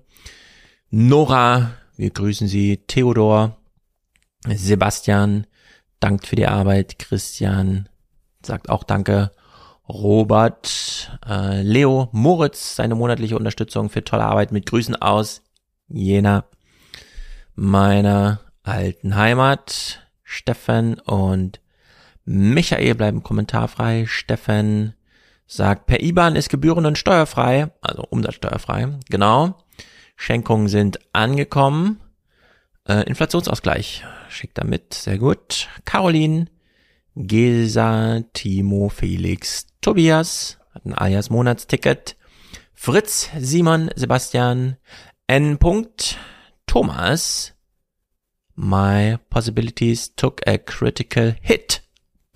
Ah, Jim Kirk grüßt aus dem Chat. Christian und Katrin sind monatlich dabei. Felix auch. Sehr gute Runde. Damit können wir sofort zurück in den Podcast.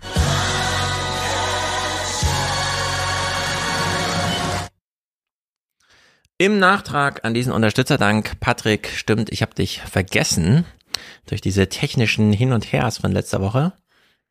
Nächste Woche wirst du ergänzt. Sorry an der Stelle. Du klickst natürlich auch noch dein NFT. Ich mache ja immer tolle NFTs. Ähm, Lambrecht ging, Pistorius kommt. Ob da noch eine große Idee dahinter steckt, so wie wir in Amerika gerade, ja, am Ende muss halt der Haushalt irgendwie so organisiert werden, dass auch Geld da ist. Das werden wir mal sehen. Oder geht es in Deutschland wirklich nur darum, dass alle nochmal dastehen und sagen, der kann aber echt gut reden. Das wirkt sehr autoritär. Die Wortwahl ist 1a, das ist ein guter Verteidigungsminister. Der hat mal gedient. Und genau, der hat mal gedient. All solche Sachen. Es ist ja wirklich zum Mäusemelken, würden die alten Lehrer heute sagen. Aber es ist wirklich schlimm. Also es ist wirklich schlimm. Wir beginnen mal äh, die Berichterstattung. Das Heute-Journal gönnt den allerersten O-Ton Friedrich Merz in der Angelegenheit. Warum? Weil Lambrecht nicht willens war, selber einen O-Ton zu liefern. Sie hat ja nur diesen Brief geschrieben. Was soll man also machen als multimedialer Fernsehberichterstatter? Man muss auf Bewegtbild zurückgreifen. nimmt man Merz. Sie ist von Anfang an mit dieser Aufgabe überfordert äh, gewesen. Sie hatte offensichtlich auch äh, wenig innere Einstellung zur Bundeswehr. Es wäre gut, wenn das, was jetzt seit mehreren Stunden als Gerüchten äh, durch die Medien geht, äh, endgültig mit einer Entscheidung des Bundeskanzlers abgeschlossen wird. Der Kanzler jedoch hält sich bedeckt. Mhm. Scholz heute in Lubmin an der Ostsee. Er weiht ein Flüssiggasterminal ein. Im Kanzleramt glühen zur gleichen Zeit wahrscheinlich die Drähte. Das Verteidigungsministerium gilt als Schleudersitz. Es gilt als Schleudersitz. Wer wird als nächstes geschleudert? Merz mit seinem Ton, wie er immer so ganz sagt, eine große Keule rausholt. Das ist Ja, nicht mehr zu ertragen. Ganz ehrlich, wie der in die Kamera guckt und so weiter. Was hat er gesagt? Sie war von vornherein ungeeignet? Ja, sie hatte die nicht die innere Einstellung oder sowas. Ja, aber da, da, habe ich mir gerade gedacht, na gut, auf der anderen Seite muss man dann sagen, da ist Friedrich Merz natürlich wirklich ein guter Kandidat, das beurteilen zu können. ähm, Selber so gut gefestigt. Was, soll- Ja. was soll denn, was soll denn das? Ja. Was ist das auch für Gelaber? Ich finde, man sollte Merz machen lassen, aber warum uns dann sendet, ist halt blöd. Nur keine Abschiedsworte von Lambrecht selbst zu haben, kann jedenfalls keine Erklärung sein. Insbesondere auch nicht dafür, am Ende nochmal ihr Silvestervideo zu zeigen. Irgendwann ist doch auch mal gut. Ministerin Lambrecht gilt schon lange als angeschlagen. 5000 Helme für die Ukraine, Flüge mit Sohn im Hubschrauber, zuletzt ein misslungenes Video aus der Silvesternacht. Europa tobt ein Krieg. Ja, Und doch. Damit verbunden waren für mich ganz viele besondere Eindrücke, die ich gewinnen konnte. Viele, viele Begegnungen mit äh, interessanten. Also ich glaube auch, dass sie sehr unglücklich agiert hat in ihrem Amt. Ich muss persönlich sagen, dass ich die Anschaffung von bewaffneten Drohnen und atomwaffenfähigen Kampfflugzeugen einiges skandalöser finde als das Silvestervideo, auch wenn das ziemlich peinlich war. Nichts zum Silvestervideo sagen, liebe Linke. Einfach gar nichts. Mhm. Mhm. Wenn ihr über atomwaffenfähige Flugzeuge reden wollt, macht das. Mu- Muss man natürlich auch sagen, Janine Wissler kennt sich mit unglücklich sein im Amt jetzt auch sehr gut aus. Absolut. Richtig. Also äh, zumindest sprechen sie alle zu Themen, die sie, die sie beherrschen.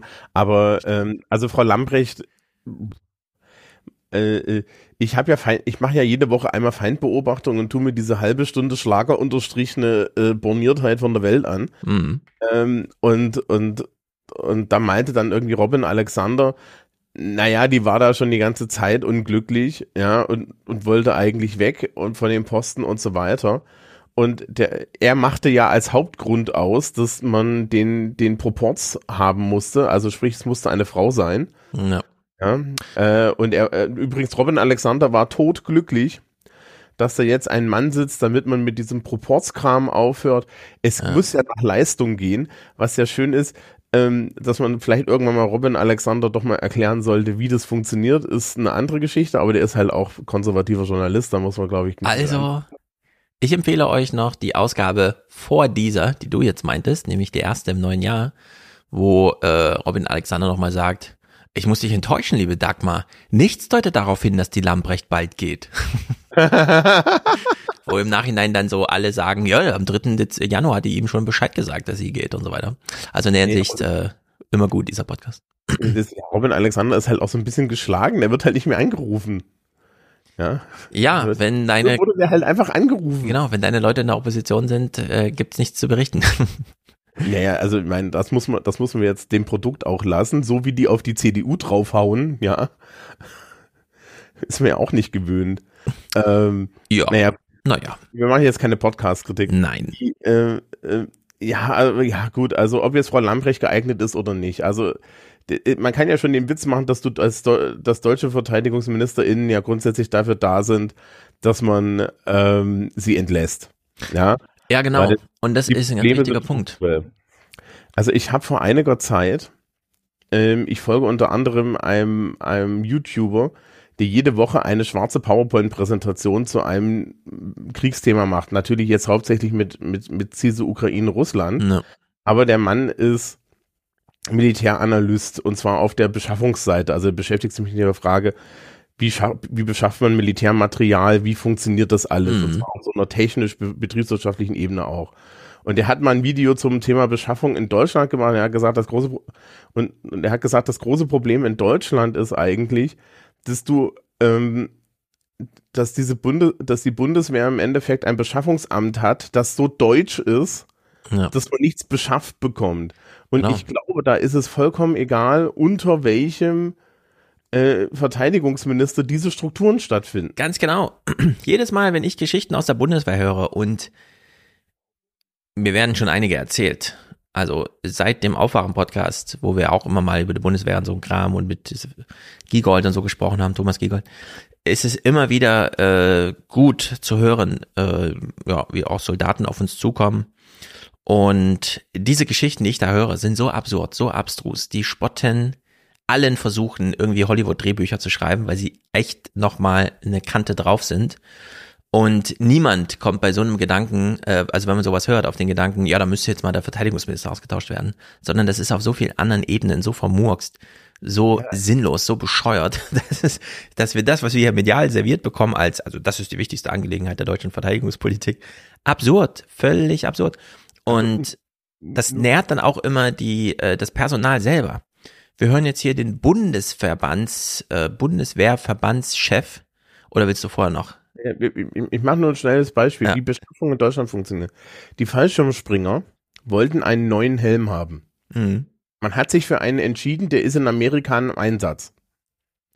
Ja. Der ist bis heute nicht angeschafft worden, weil das Bundesamt für Wehrmittelbeschaffung die noch nicht ausreichend getestet hat. Ja. Ja. Weil es ist scheißegal, ob den die Franzosen, die Amerikaner und so weiter im Einsatz tragen. Ja. Wenn wir da keinen Aufkleber draufgeklebt haben, dann geht das nicht. Ja. Ja, ich meine, ist, also, ne, ich arbeite, ich arbeite ja auch in einer Behörde. Ne? Wir mussten, wir mussten, bevor wir Geld vom Digitalpakt bekommen haben, mussten wir 30 Seiten Papier schreiben, in dem wir erklärt haben, wie wir mit Medien unterrichten. Das heißt, wir haben dann das aufgeschrieben, was wir seit fünf Jahren machen. mhm. Aber das ist ein Level von, von, von Wahnsinn, das habe ich noch nicht erlebt und das ist wirklich außergewöhnlich schlimm in Deutschland. ja, also, Und wir äh, können uns das auch nicht leisten, also in jeder Hinsicht, weder finanziell noch, genau. Noch von der Sicherheit her. Also man muss, ich bin jetzt kein Fan von, von, von Krieg und so weiter, aber ich hätte gerne ein funktionierendes Militär, weil ansonsten wird irgendwann mal jemand kommen und versuchen, mich umzubringen. Ja, ich glaube, wir sind gut geschützt über die nukleare Teilhabe, aber Ja, hast du auch gerade Janine Wissler gehört, das war eine schlechte Idee. äh, das stimmt. Sie ist da anderer Meinung. Ich eigentlich auch tendenziell, aber jetzt ändere ich vielleicht auch gerade meine Meinung wegen Ukraine und so. Die Geschichten, die ich so gehört habe aus der Bundeswehr, sind irgendwie 20 Jahre lang haben wir uns diesen Hafen gewünscht, endlich haben wir ihn bekommen. 20 Jahre lang wollten wir diese Schiffe haben, jetzt haben wir sie endlich bekommen. Ergebnis dieser 20-jährigen zweigleisigen Arbeit ist, die Schiffe passen nicht in den Hafen. So. genau. Äh, unglaublich. Mehrere Beamtenbiografien, also wirklich komplette Biografien durchgepaukt mit der Organisation von diesem Scheiß. Einmal die Schiffe abgeladen, passen nicht in den Hafen. Was machst du dann? Also es ist ey, völlig absurd.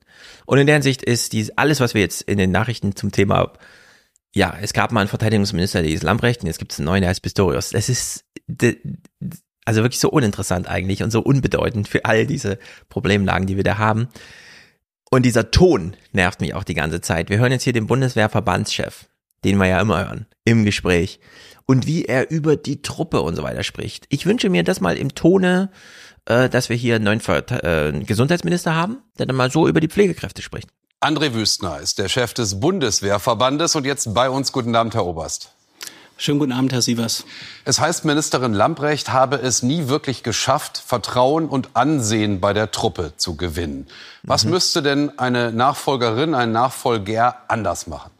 Ja, was müsste denn, bevor wir die Antwort hören, ja, was müsste denn der Nachfolger von wem auch immer derzeit Lauterbach machen, damit er endlich mal das Vertrauen der Pflegekräfte äh, gewinnt? Es stellt, ist diese Frage, wird die jemals gestellt? Wieso wird denn diese Frage hier gestellt? Das ist doch völlig Banane. Eine gute und richtige Frage, Herr Sievers. Lassen Sie Also mich eine gute und richtige Frage, okay. vorweg sagen, mit Blick auf das, was bisher kommuniziert Und das ist jetzt das Beste. Das ist jetzt das Beste. Äh, was er jetzt sagt, äh, sie was versucht, ihn dann auch nochmal einzufangen. wurde. Ich zolle der Ministerin Respekt für diesen Schritt. Sie und ich, wir wissen, Rücktritte sind in der Vergangenheit nicht mehr an der Tagesordnung gewesen und deswegen Respekt dafür. Ja, Jetzt wenn der sie Blick denn nach überhaupt vorne. zurücktritt, das ist ja bisher noch gar nicht offiziell. Ja, sie ist doch noch gar nicht zurückgetreten. Was gratulieren Sie denn hierfür? Haben Sie Da da es mehr Informationen? Nicht dementiert wurde. Haben Sie da mehr Informationen? Gehe ich davon aus, dass es so erfolgen wird. Mhm. Alles So, einfach mal so davon galoppiert, ja, in so einem Gespräch, in, im Eingangsstatement. Finde ich aber okay, ist ein guter Beamter, ne? Wenn von oben eine Entscheidung getroffen wird, dann wird die angenommen. okay, gut. Wenn sie Äh, denn schon so weit getroffen ist. Aber wir mal, warte, lass uns das noch zu Ende hören, denn jetzt kommt noch mal der Verweis auf die Truppe. Andere würde mich stark verwundern. Jetzt der Blick nach vorne. Ihre Frage, was braucht eine, ein künftiger Minister? Er braucht Kompetenz, er braucht Durchsetzungsvermögen, er muss parteiübergreifend anerkannt sein und ja, er muss auch integrieren können. Er steht vor einer enormen Herausforderung. Das Verteidigungsministerium ist von Hause aus schon das schwierigste Ministerium in der Bundesregierung und das insbesondere in Kriegszeiten. Es ist das schwierigste äh, Vertrauen bei der Truppe und so weiter. Das, also das geht mir alles zu weit. Diese Ansprüche dieser Bundeswehrsoldaten, ja, sie opfern ihr Leben und das ist irgendwie, also opfern sie denn ihr Leben und das ist, das geht mir zu weit. Also im, vor, allen Dingen im, vor allen Dingen im Krieg. Welchen Krieg? Also wir sind nicht im Krieg. Ja, genau. Also wir sind ja gar keine Kriegsteilnehmer, so wie wir es geklärt haben. Wir schicken da Waffen, aber eben keine Menschenleben. Und äh, diese Anspruchshaltung finde ich nicht okay. Also ich weiß, hier hören viele Soldaten zu. Gebt mir gerne eine Einschätzung, die das nochmal dem widerspricht oder vielleicht ist, kommt das auch in den Soldatenschaften komisch rüber, in den Kameradschaften, wenn man die ganze Zeit so, als ob man so Kindergartenkinder wäre, ja, muss man sich um Soldaten kümmern wie um Dreijährige, dass da auch die Stimmung gut ist, dass sich alle schnell umziehen und es nicht ewig zur Verzögerung kommt. Also mir geht das alles zu weit. Dieses, dieser Ton in den Nachrichten, den finde ich albern. Was, was ich schwierig find, finde, ist allein diese, dieses, dieses Gerede von der Truppe. Ja. Leute, das ist die Bundeswehr oder das ist das Militär oder so. Erwachsene Leute. Das ist, doch mal, das ist doch, das klingt irgendwie, das klingt irgendwie, als wären das Pfadfinder. Ja, genau. Das ist unsere, das ist unsere, die Biber. bewaffnete Verteidigungsarmee, Luftwaffe und Marine. Das sind Leute, denen wir Geld dafür geben und sehr dankbar dafür sind, dass sie, dass sie mit Waffen, ja, im Notfall dieses Land verteidigen. Dann, dann erzählt es doch nicht, als wären das irgendwelche Pfadfinder. Ja, das ist, also das ist, das ist ja genauso, ganz ehrlich, das ist äh, ein kleines Pet Peeve von mir. Hm. Das ist genauso wie von Lehrern immer von Pädagogen geredet wird. Also ganz ehrlich, ne, ich habe alles Mögliche studiert, aber mein Päd Pädagogik nicht wirklich. Ja, Pädagogik waren zwei Vorlesungen und eine halbseitende Prüfung und das gilt eigentlich für fast jede Lehrkraft. Ihr seid alle Fachidioten. Ja, kann man dann extra diskutieren, aber ne, also also bitte, da wird immer gesagt, ja, Sie sind doch Pädagoge. Nein, ich bin Lehrer, ich mache was anderes. Ein Pädagoge ist ein Bildungswissenschaftler oder dann irgendwie Ja. ein Bildungsfachmann, ja? Und Sozialpädagogen und Lehrkräfte sind komplett unterschiedliche Jobs und so Mhm. ist es hier auch. Ja, jetzt nehmt es doch auch mal ernst. Das ist ja bis heute wird das auch nicht ernst genommen. Ja, was Er ja insbesondere. Er, er, er redet nur her, ja, das, was er da genannt hat, das muss, das gilt für jeden Minister, außer Ja. vielleicht, dass er, dass er überparteilich akzeptiert werden muss. Minister müssen nicht überparteilich akzeptiert sein. Genau, ich erinnere mich noch an O-Töne von Kramp-Karrenbauer, wie sie damals so Sätze sagte wie, die Bundeswehr wird machen, was von ihnen, äh, was von ihr verlangt wird. Die Soldaten tun, was von ihr verlangt wird. Was ja stimmt, weil die sind ja auf Befehlsabruf und so und dann geht's los. Und das passt ja auch nicht zusammen. Beide Selbstverständnisse. Zum einen, ja, wir sind die kleinen Biber-Pfadfinder, bitte kümmert euch. Und wenn wir, also wir müssen schon unserem Chef vertrauen und so. Auf der anderen Seite dieses, ja, wir machen, was von uns verlangt wird. Das muss man auch nicht erklären, denn wir folgen einfach so einem Befehl. Also als politische Kommunikation. Ich meine nicht als Selbstverständnis der Soldaten, sondern als politische Kommunikation haben wir beides im Angebot gehabt die letzten fünf oder zehn Jahre. Und es passt auch nicht zusammen. Also hier muss man sich echt mal entscheiden auch, äh, im Journalismus zum Beispiel, wie man jetzt damit umgeht. Das, das ist ja auch alles Augenwischerei. In Wirklichkeit hast du heutzutage in einem modernen Militär, wie wir es dann doch haben, ja, hast du äh, bis in die Unteroffiziersränge hinein Leute, die in komplexen Situationen eigenständig Entscheidungen treffen müssen Ja. und mit Verantwortung für Menschen leben. Und zwar nicht nur die von den Leuten, die rund um her sie herum sind und mit ihnen kämpfen, sondern dann auch im weiteren Feld, nämlich zum Beispiel unsere. Und da kann man doch auch mal, also ich reg mich da jetzt, hier- jetzt irgendwie so ein bisschen in Rage, aber das Problem ist halt echt, dass da so ein bisschen so getan wird, als wäre das, wir haben das halt nie aufgearbeitet, unser Verhältnis zur Bundeswehr. Richtig, genau. Ingo informierte uns dann tags drauf. Der Bundeswehrverbandschef wusste schon früher, aber wir kriegen dann auch die ordentliche Meldung im Perfekt, also zeitlich, Termi, Termi zeitlich Charakter hier, äh, wie nennt man es, Grammatik und so, serviert. Es ist geschehen, Lambrecht trat zurück. Guten Abend, willkommen zu den Tagesthemen. Auch von mir einen schönen guten Abend. Am Beginn einer Woche, die mit einem Rücktritt beginnt, einem, der sich aber schon länger abgezeichnet hatte. Bundesverteidigungsministerin Christine Lambrecht hat ihr Amt aufgegeben. Nach wachsender Kritik an verschiedenen Auftritten und an ihrer Amtsführung auch aus den eigenen Reihen. Dieser Rücktritt ist aber nicht nur das vorläufige Ende einer politischen Karriere, er legt auch den Fokus auf das Agieren des Kanzlers, mm. der in politisch brisanten Zeiten wie diesen nicht sofort einen Nachfolger oder eine Nachfolgerin präsentiert. Ja, der Rücktritt der äh, Ministerin legt nicht Fokus auf den Apparat, den sie führte, sondern auf den Kanzler, weil wir wollen ja alle Bundesliga spielen. Da können wir uns ja nicht mit den Details beschäftigen, sondern wir wollen nur das Kanzlerschicksal klären. Wie weit färbt es denn auf ihn ab? Und natürlich ist das Erste, was du als Bundeskanzler einer Regierung mit drei Parteien machst, ist in deinem Büro so einen Aktenschrank aufzuziehen, in dem du Akten hast, wo eigentlich einfach was, kann man das richtig vorstellen, wie sie sich das vorstellen, ja? Dass dann, dass dann Olaf einfach nur so einen Anruf kriegt, mhm, mhm, okay. Moment, ja, und dann mit dem, mit dem Telefon am Ohr, ja. so einem Aktenschrank geht, aufzieht, Agrar, ah, hier ja. hinten V, Verteidigung, ne, und das dann aufklappt und da steht so ein Dossier drin und dann klappt er so um. Ja, Pistorius. Ja. ja. Als, also als, als wäre das irgendwie so, ne, also, so wie es im Echten gelaufen ist, war es jetzt auch nicht Becher, weil anscheinend war er halt komplett davon überrumpelt und hat irgendwas gemacht. Nein, das ist ein sehr schönes Bild. Man geht einfach zum Aktenschrank und geht die Shortlist weiter durch, die man eh schon geschrieben hat damals. So, so. Ja. Scholz, also die wurde ja nur torpediert damals durch die Parität. Jetzt war halt einfach, das musste man handeln. Scholz hatte noch andere Termine am Tage, ähm, also hat man einfach ein anderes Bild von ihm genommen. Beim Brauereibesuch in Ulm scheint ihn das wenig umzutreiben. Ja, da kann man sich dran gewöhnen. Ja, wenn da nur diese Fragen nicht wären, selbst hier in Schwaben. Herr Scholz, sagen Sie uns was zum Rücktritt von Frau Lambrecht? Erstmal Nein. nicht. Noch ist Christine Lamprecht die Chefin im Wendlerblock. Doch in ihrem Büro sitzt sie schon heute Mittag nicht mehr. In Zukunft will sie gar nicht mehr herkommen. Ja, sehr witzige TikTok-Videos zu diesem äh, Bierbrauereibesuch, wie Scholz so ansetzt, trinkt und ihm noch gesagt wird, Herr Scholz, wir trinken hier nicht. Doch, das tun wir. und dann kommt äh, das Dingsterbumslied. Ja, also Scholz hat einfach Bier getrunken an dem Tage. Was ist denn los? Im Fernsehen zerbricht man sich dabei den Kopf und es, der Journalismus geht nicht dämlicher. Bloß keine Hängepartie, sagen auch die Koalitionspartner. Das kann sich Deutschland definitiv nicht äh, leisten. Ich habe ja vorhin die Herausforderungen, die Rahmenbedingungen beschrieben. Aha. Krieg in Europa, äh, Zukunft der Bundeswehr, Zukunft der Sicherheitspolitik, all diese Aufgaben, die werden ja nicht sich auflösen, sondern sie bleiben. Aufgaben, die auf sie zukommen könnten. Die Werbeauftragte Eva Högel scheint noch im Postenrennen. Im Gegensatz zu SPD-Chef Klingbeil, Kanzleramtschef Schmidt oder Arbeitsminister Heil, die alle drei nicht abkömmlich scheinen oder schlicht nicht wollen. Ich bin Bundesarbeitsminister, ich habe viel zu tun, ich habe noch viel vor in diesem Amt. Der, der den Namen schon kennt, ist derweil in Mainz angekommen. Eine Jubiläumsfeier bei seinen Genossen. Gar nicht weit von hier auf der US Airbase in Rammstein findet schon Freitag die Ukraine-Unterstützerkonferenz statt. Mehr als 30 Verteidigungsminister aus aller Welt reisen an. Und für Deutschland?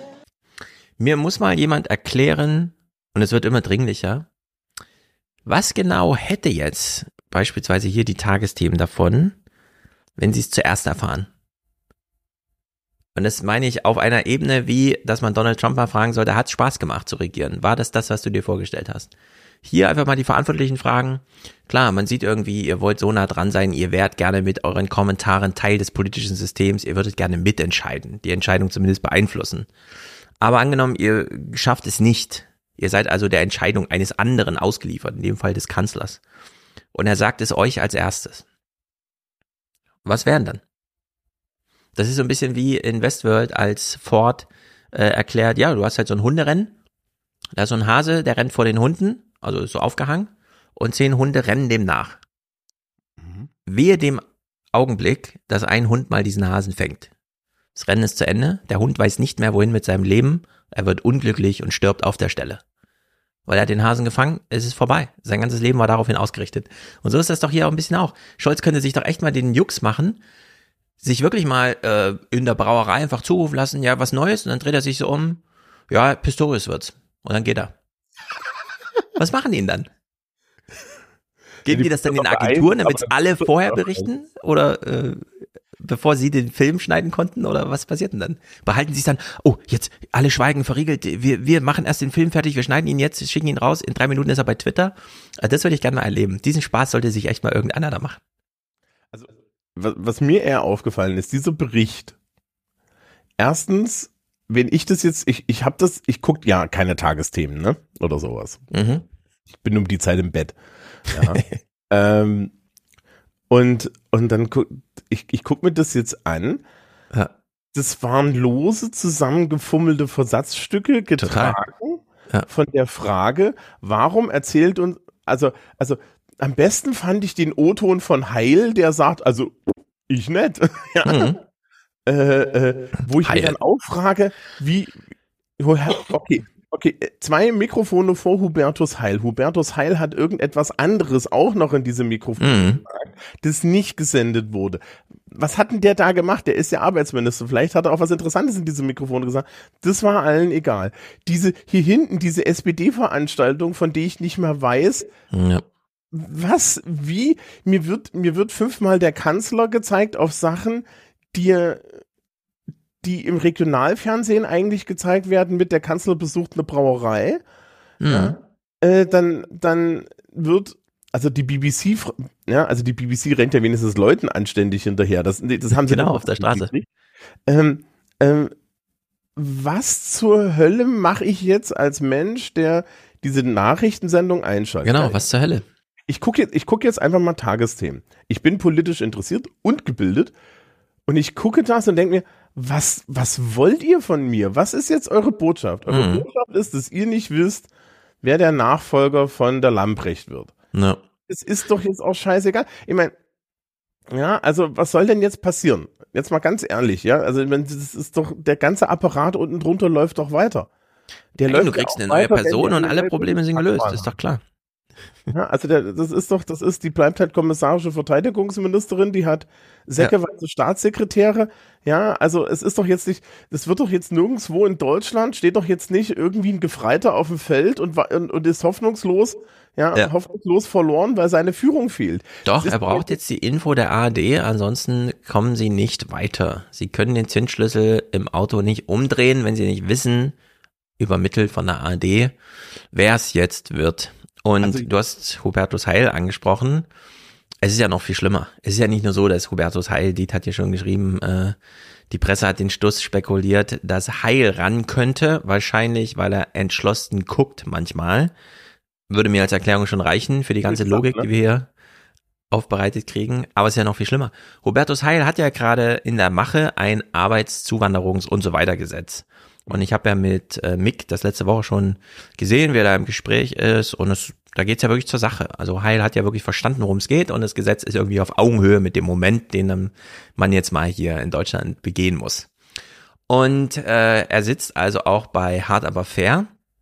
Wahrscheinlich, um dort irgendwelche Fragen zum Thema Arbeit, Rente, Zukunft und so weiter zu klären. Bekommt dort aber eine Frage gestellt und wie er die Frage gestellt bekommt. Also ich würde meinen Fernseher nehmen und aus dem Fenster schmeißen, hätte ich ihn nicht so sorgfältig an die Wand gehängt. Trotzdem würde mich interessieren, wie läuft sowas ab hinter den Kulissen? Ruft äh, der Kanzler Olaf Scholz Sie dann an und sagt, Hubi, hör mal, ich, du musst jetzt ran, ich, ich, ich brauche dich jetzt? Ist auch ein netter Versuch, die Frage. Ich sag's, ich kann es jetzt noch mal in Varianten. Also wenn man ein bisschen Erfahrung in der Politik hat, ist man in der Lage, solche Fragen sportlich zu beantworten. Deshalb folgender Satz. Ich sag's nochmal, ich habe als Arbeitsminister viel vor uns zu tun. Ja, also wenn du einen Minister da hast in deiner Sendung und ihn Hubi nennst, ist das schon eine Schweinerei, würde ich sagen. Also, also dem Kanzler unterstellst, dass er dich Hubi nennt. Genau, und das ist noch schlimmer, wenn du dann noch dir einen Dialog ausdenkst, um eine Frage zu formulieren, in der du dem Kanzler in den Mund legst, dass er den Arbeitsminister Hubi nennt. Also das ist einfach so dumm. Ich kann es nicht verstehen, warum sowas im Fernsehen abläuft. Das ist Deutschland hier. Ich hätte gern Anstand, Niveau, Klasse, alles, worauf wir stolz sind in diesem Land der Dichter und Denker. Das kann nicht wahr sein. Das ist Fernsehen hier in Deutschland. Das ist äh, schlimm. ich bin ja, ich, ich meine, ne, ich bin ja nicht in der Position von Hubertus Heil und muss mich irgendwie verhalten. äh, dementsprechend hätte, hätte ich jetzt gesagt, also das ist eigentlich ein Fall für, das ist eigentlich ein Fall für etwas, was man absurde Intervention nennt. Ja, man ja. eigentlich antworten. Also wissen Sie, ich kann Ihnen jetzt mal ganz genau sagen, wie das, wie das ist. Also unter Männern jedenfalls. Ja, wir, jedes Mal, wenn ich mit dem Kanzler rede, dann ist es auf, ja, am Pissoir im Kanzleramt, eins in der Mitte frei, ja. die kennen das, ja, und dann reden wir über solche Dinge und deswegen hat er mir jetzt auch heute Morgen, ja, hat er gesagt, Hubertus, musst du auch? Und ich dachte mir so, ja, ich muss auch. Mhm. Und dann mhm. standen wir da so und dann guckte er zu mir rüber, er guckte auch nicht nach unten und sagte, ja, du genau. Verteidigungsminister. Was, was, wie stellen sich die Leute, also ganz ehrlich, das ist Politikjournalismus. Wie stellen die sich solche Prozesse eigentlich mhm. vor? Ja, das, das ist unklar ich habe hier ein Würfelbrett liegen, da liegen 20-seitige Würfel drin, ja. Mhm. Ja, wenn, wenn Hubertus Heil gesagt hat, also weißt du, eigentlich erklären wir das, wir würfeln das aus. Ja. ja? Wer die 20 Würfel kriegt, das Verteidigungsministerium, der hat verloren. Ja, ja also, ich wünsche mir ja so sehr, dass die äh, Politiker einfach mal auf Augenhöhe mit den Fragen antworten.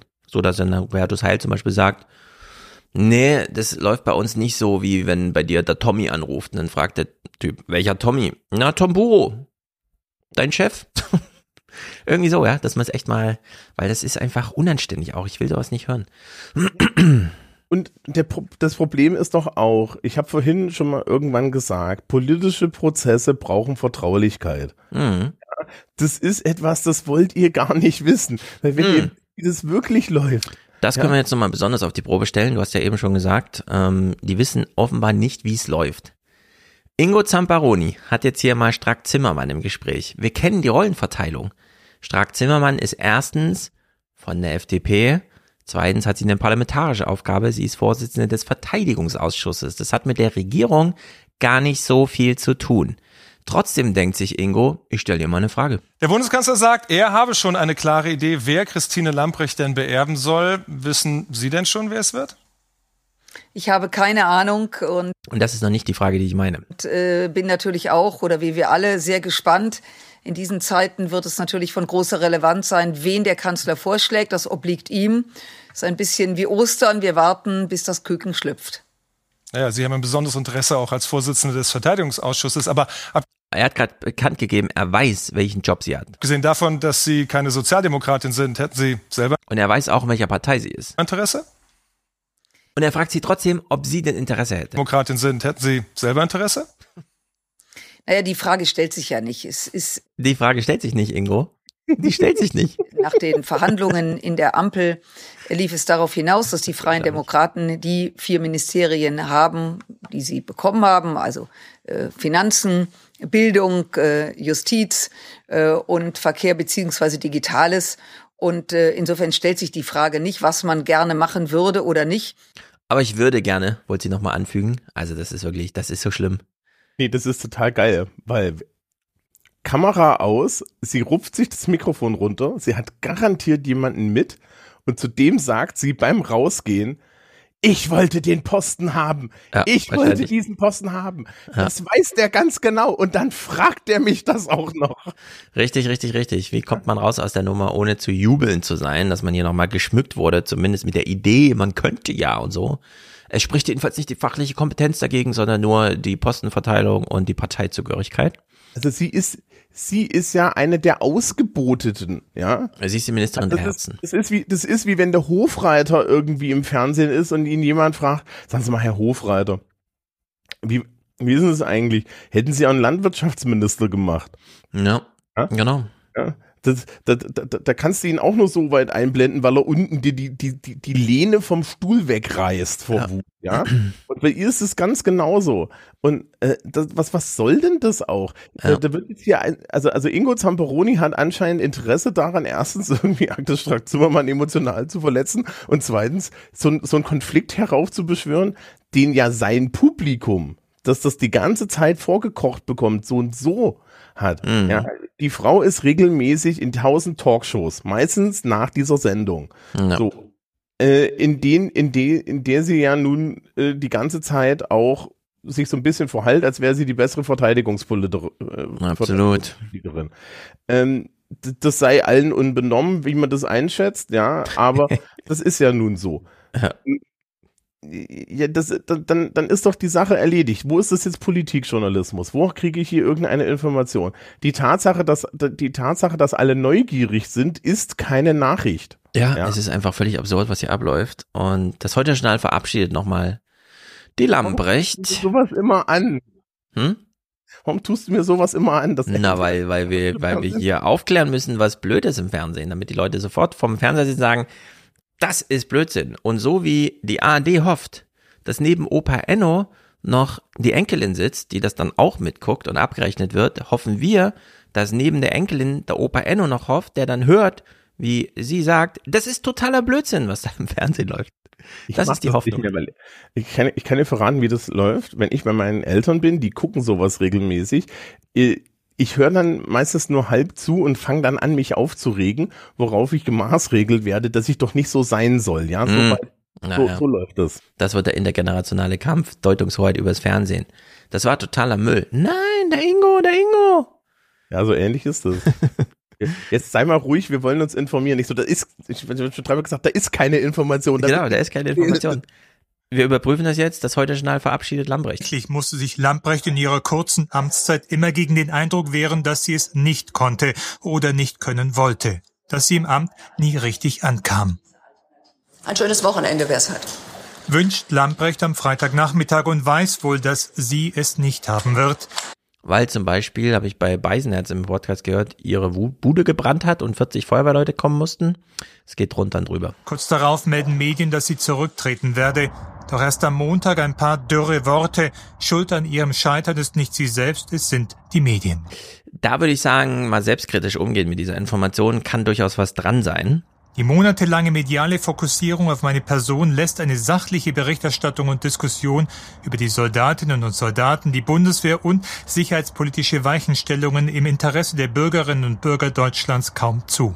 Ich glaube, dass auch der Rücktritt äh, zeigt, dass sie zu keinem Zeitpunkt ein richtiges Verhältnis äh, zu dem Amt gefunden hat. Die Inhaberin der Befehls- und Ko Kommandogewalt muss immer erst die Soldatinnen und Soldaten und den Auftrag sehen, den sie zu verrichten haben und nicht ihre eigene Befindlichkeit. Ja, die Soldaten und Soldaten, wer bemuttert sie denn nur, wenn es jetzt einen Vater gibt, der Kompanie? Diet schreibt hier nochmal das Letzte, was sie, also äh, Strack-Zimmermann will, ist jetzt Verteidigungsministerin werden, dann müsste sie ja den Kurs mittragen. Das würde ich disputieren, denn sie würde das ja als Chance sehen, die Konfliktlinien aufzutreiben, äh, so wie wir das auch bei der Corona-Politik gesehen haben. Da hat ja der Justizminister auch nicht den Kurs mitgetragen, sondern äh, hat gesagt, ne, ich stelle mich hier gegen Amtskollege Gesundheitsministerium. Und das wäre natürlich ja auch äh, Einfallsschneise für die FDP, um Ton zu setzen, nämlich zu glauben, die deutsche Bevölkerung möchte auch das Leopard fahren, also würde ich die selber rüberfahren. Äh, das würde Strack Zimmermann dann vorschlagen. In der Hinsicht wäre es auch interessant, ähm, den Konflikt mal oft zu sehen. Was sie da in dem Brief über die Medien geschrieben hat, ist doch aber vollkommen richtig. Also das Einzige, was Absolut. Ist eine Diskussion darüber, wie gut oder wie schlecht sie das kann. Äh, So und so wird die komplette in die, die komplette äh, sicherheitspolitische Ausrichtung, Strategie in Deutschland ähm, sehr schwierig diskutiert, auch medial, weil, naja, du hast halt irgendwie zwei Gruppen. Die eine Gruppe ähm, möchte dringend jede Waffe liefern und Ja. die andere Gruppe möchte dringend gar keine Waffen liefern und irgend und irgendwo dazwischen hängen wir. Ähm, es ist, äh, äh, das ist eine unheimlich komplexe Sache, die halt auch einfach mal außenpolitisch eigentlich ist. Ja, Mhm. da mischen mehr, weitaus mehr Leute mit und da wischt auch das Kanzleramt und so weiter mit. Und das, dass du dann als Ministerin, die ja so und so, über die alle die ganze Zeit die Nase rümpfen, ja. dass du dir dann denkst, ja, ich mach das nicht mehr. Nebenbei, dass äh, vorhin, als sie von der Bühne gekommen, Bühne gegangen ist, ne, das hat sie ja gesagt, schönes Wochenende wer es hat. Und dann meinte der Off-Kommentator so, ja, sie hatte bestimmt kein schönes Wochenende. Ich glaube, die hatte ein brillantes Wochenende. Ich glaube auch, das weil ist der lösend Brief alles. war nämlich fertig. Die hat Ja. den, ja, die hat diesen Brief daheim liegen gehabt. Ja, die ist nach Hause gefahren, hat sich gedacht, so, das war der letzte Auftritt in diesem Amt.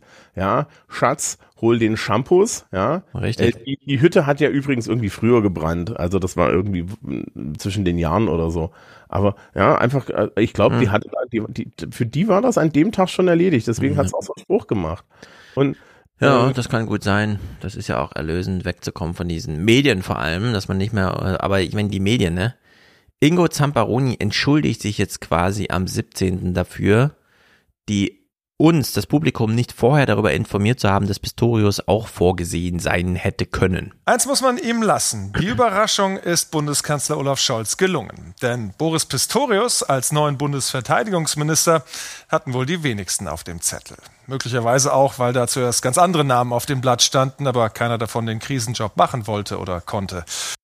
Ja, tolle Erklärung. Äh, ich würde sagen, Pistorius stand auch ganz oben auf der Liste. Da musste Scholz nicht lange suchen. Wortspende zu Pistorius von Stefan Weil, also seinem ehemaligen Chef. Er war ja Innenminister in Niedersachsen. Und wir hören mal genau zu, inhaltlich, welchen Kriterienkatalog Stefan Weil anlegt und überlegen nochmal, hat das jetzt was mit den Medien insgesamt zu tun oder nicht? Sein Ziel? Künftig Berlin. Einer, der als junger Mann gedient hat.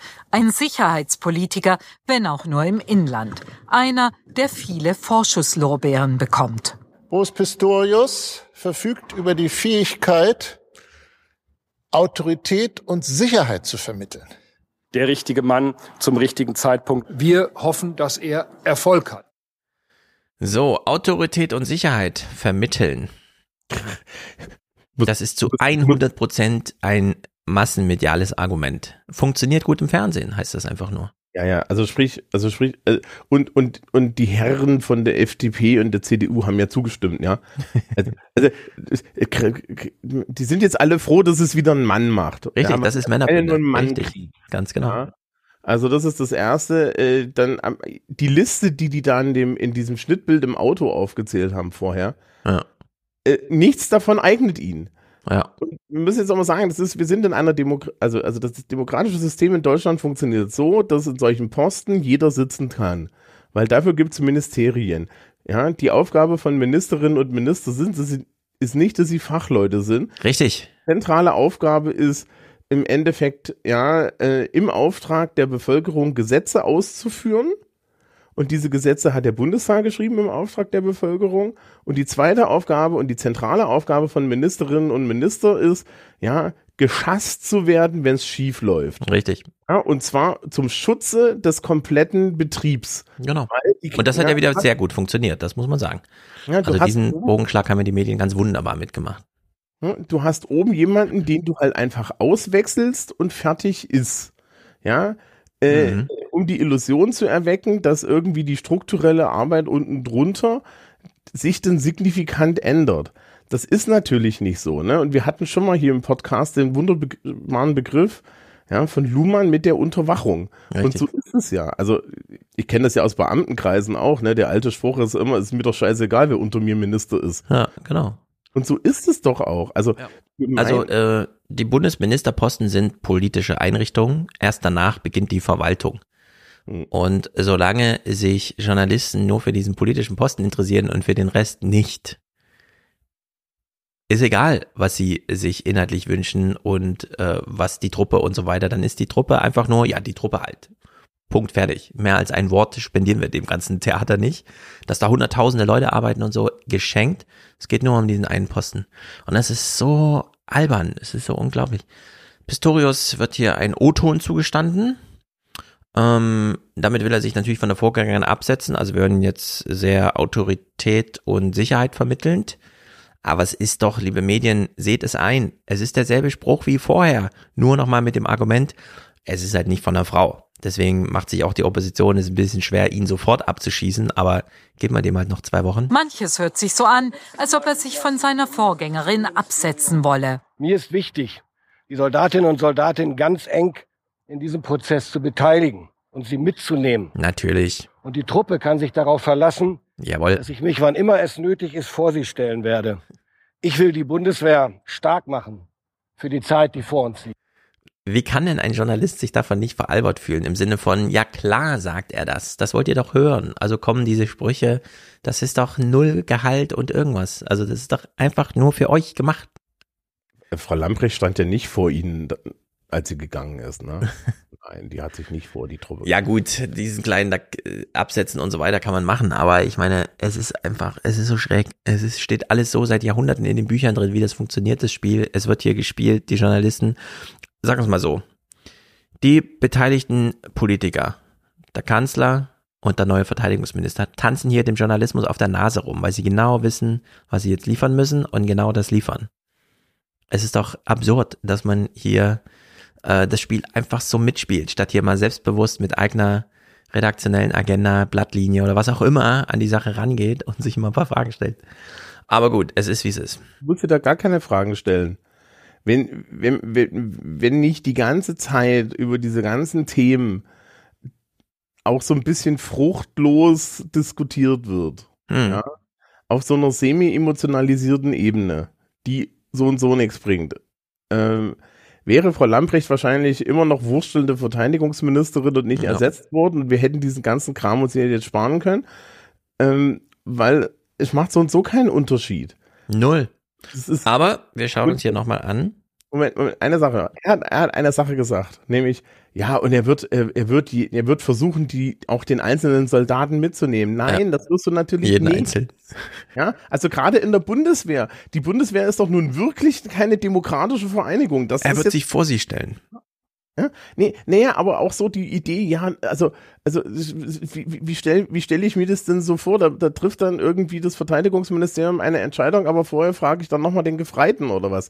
Natürlich nicht, das ist ein fucking Militär, das ist eine hierarchische Organisation. Ja. Ja, und das soll so sein. Ich werde ja auch nicht gefragt als Lehrkraft, wenn sie den Lehrplan ändern.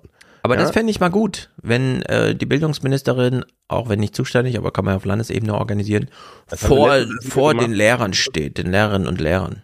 Was, ja, ein, du, mein, du meinst, du meinst, sie steht, du meinst, sie steht dann da und wir dürfen alle einmal vorbeigehen und irgendwie. Ich will, dass Lauterbach vor jedem Pfleger steht und jeder Pflegerin. Ja, aber, aber dann muss man ihnen vorher sagen, dass sie ihn nicht einfach ohrfeigen dürfen, oder? Das stimmt. Er darf sich dann da nicht blicken lassen, wie Hans es ja im Aufwärm-Podcast auch schon sagte. Die Klinikerfahrung ist, der Gesundheitsminister sollte hier lieber nicht vorbeikommen. Und so, ja, es, ist, es geht drunter und drüber. Ingo Zamparoni, äh, also ich finde es ja immer beeindruckend, wenn man das mal so sieht, wie so ein Politiker ganz gerne ins Gespräch kommt, weil er einfach weiß, jetzt kann ich ei- einsacken. Ich weiß, was die Journalisten wollen, ich weiß, ich kann es ihnen bieten, also schnipse ich mit dem Finger und sie liegen vor mir auf dem Boden. Das erleben wir jetzt hier mit Lars Klingbeil, der seine Freude gar nicht fassen kann, nicht nur hier Airtime zu bekommen, sondern sie auch noch so zu nutzen, wie er das will. Die Bundeswehr teilt ihre gepanzerten Fahrzeuge in Tierkategorien ein. Große, aggressive Raubkatzen wie Gepard oder Leopard und kleine, lichtscheue, unauffällige Räuber wie Wiesel oder Marder. Jetzt können wir uns alle fragen, fragt er jetzt wirklich, Herr Klingbeil, Sie als SPD-Chef, welchen Tiernamen würden Sie denn dem neuen Verteidigungsminister geben? Die Antwort ist, Ist Boris Pistorius eher ein Leopard oder ein Wiesel? Also alles, was ich jetzt sage, äh, könnte seine Amtszeit prägen. Deswegen halte ich mich da zurück. Ach, Aber ich kann doch. Ihnen sagen, ich, ich kann Ihnen sagen, ich äh, freue mich sehr, dass äh, Boris Pistorius unser neuer Verteidigungsminister wird. Ich äh, kenne ihn aus Niedersachsen. Wir arbeiten jetzt lang und vertrauensvoll zusammen. Das wird äh, der Bundeswehr und den Soldatinnen und Soldaten richtig gut tun und das ist gut fürs ganze Land. äh, ja, ja, sehr gut. Sektflasche auf, heute Abend wird mal gefeiert. So eine Minute kriegst du nie wieder. Vor allen Omas und Opas. Die, die, richtige, die richtige Antwort wäre natürlich gewesen, entschuldigen Sie bitte, es gibt noch mehr Kategorien von Fahrzeugen bei der Bundeswehr, zum Beispiel den Bergepanzer Büffel und Pistorius ist natürlich ein Büffel. Richtig, er ist ein Büffel. Sie haben nicht dran gedacht, Ingo. Warum, warum, warum wird, warum tut, wie? Die, Was machen die da? Es ist schräg ohne Ende und so geht's auch weiter, wenn wir jetzt hier den Tagesthemen-Kommentar von Stefan Stuchlik hören, der nochmal darauf Wert legt, dass es da eine ganz verunsicherte Truppe gibt. Sicherheitspolitisch ist unklar, wo Deutschland in zehn Jahren stehen will. Es ist schon unklar, wo es stehen wird, wenn der Krieg im Osten nicht in diesem Jahr beendet ist. Oder morgen und wir wussten noch nicht genau, wo wir vor fünf Jahren standen oder vor zehn Jahren. Und Stichwort Waffenlieferungen an die Ukraine. Wir diskutieren jeden Monat wieder über neue Systeme. Können wir nicht liefern, können wir nicht liefern, liefern wir dann doch. Stattdessen würde ich schon gern einmal von Olaf Scholz erklärt bekommen, was die grundsätzlichen politischen Kriterien dafür. Sorry, aber die Eskalationslogik dieses Krieges wird nun mal im Pentagon entschieden. Und da können die noch so klug tun hier und oh, wir haben den Kanzler noch nicht unter, genug unter Druck gesetzt oder was auch immer. Das ist alles so schräg. Und äh, ja, hören wir uns noch an, wie er hier die verunsicherte Truppe sind. Dieses große Bild zu zeichnen, ist jetzt der Job des Kanzlers. Mhm. Boris Pistorius wird genug zu tun haben mit dem Ausstattungsproblem, dem Sondervermögen, der verunsicherten Truppe und einem schwierigen Ministerium. Ja, genau, Stuchleck, du hast es gesagt, ohne, ohne dich wüsste Pistorius gar nicht, was er morgen an seinem ersten Amtstag machen sollte. Die verunsicherte Truppe. Das erste, was mir beim Militär einfällt, ist verunsicherte, verunsicherte Truppe. Ich, ich hatte letztes Jahr in einer meiner Klassen mhm. einen jungen Mann, der war Unteroffizier beim Heer mhm. und Ausbilder. Mit dem habe ich mich ein Jahr lang unterhalten können. Also weißt du, ich, ich habe vielen Eindruck, viele Eindrücke da über das Jahr gewonnen. Netter Mensch, fachlich begabt ja. und so weiter. dieses Jahr auf dem Weg zu einem Fachabitur. Ich wünsche immer noch viel Erfolg, aber das wird er super hinkriegen. Verunsichert war jetzt nicht drin. Hatte also verunsicherten Soldaten habe ich auch noch nicht gesehen, muss ich ehrlich sagen. Ja, also so, so das Erste, was mir bei einem Soldaten einfällt, ist jetzt nicht verunsichert. Ja, ja. Es ist einfach. Ich eigentlich immer andere Vorwürfe gemacht. Nein, die sind alle verunsichert, die verunsicherte Truppe. Jetzt nächster O-Ton Friedrich Merz. Aha. Jetzt weiß er ja, das Theater ist einmal über die Bühne gegangen. Der neue ist Pistorius. Wir hören hier nochmal, welche Kriterien und so weiter legt eigentlich Friedrich Merz so an? Er redet zwar über Pistorius, aber wir wissen, das sind auch die Kriterien, die er für sich anlegt. Die größte Oppositionsfraktion ist skeptisch, ob der neue genug Erfahrung mitbringt für das Amt. Boris äh, Pistorius äh, kommt äh, nicht aus der Verteidigungspolitik. Er wird sich hier einarbeiten müssen, aber ähm, er hat äh, Erfahrung in der Führung eines Ministeriums, wenn auch äh, nur in der Landespolitik.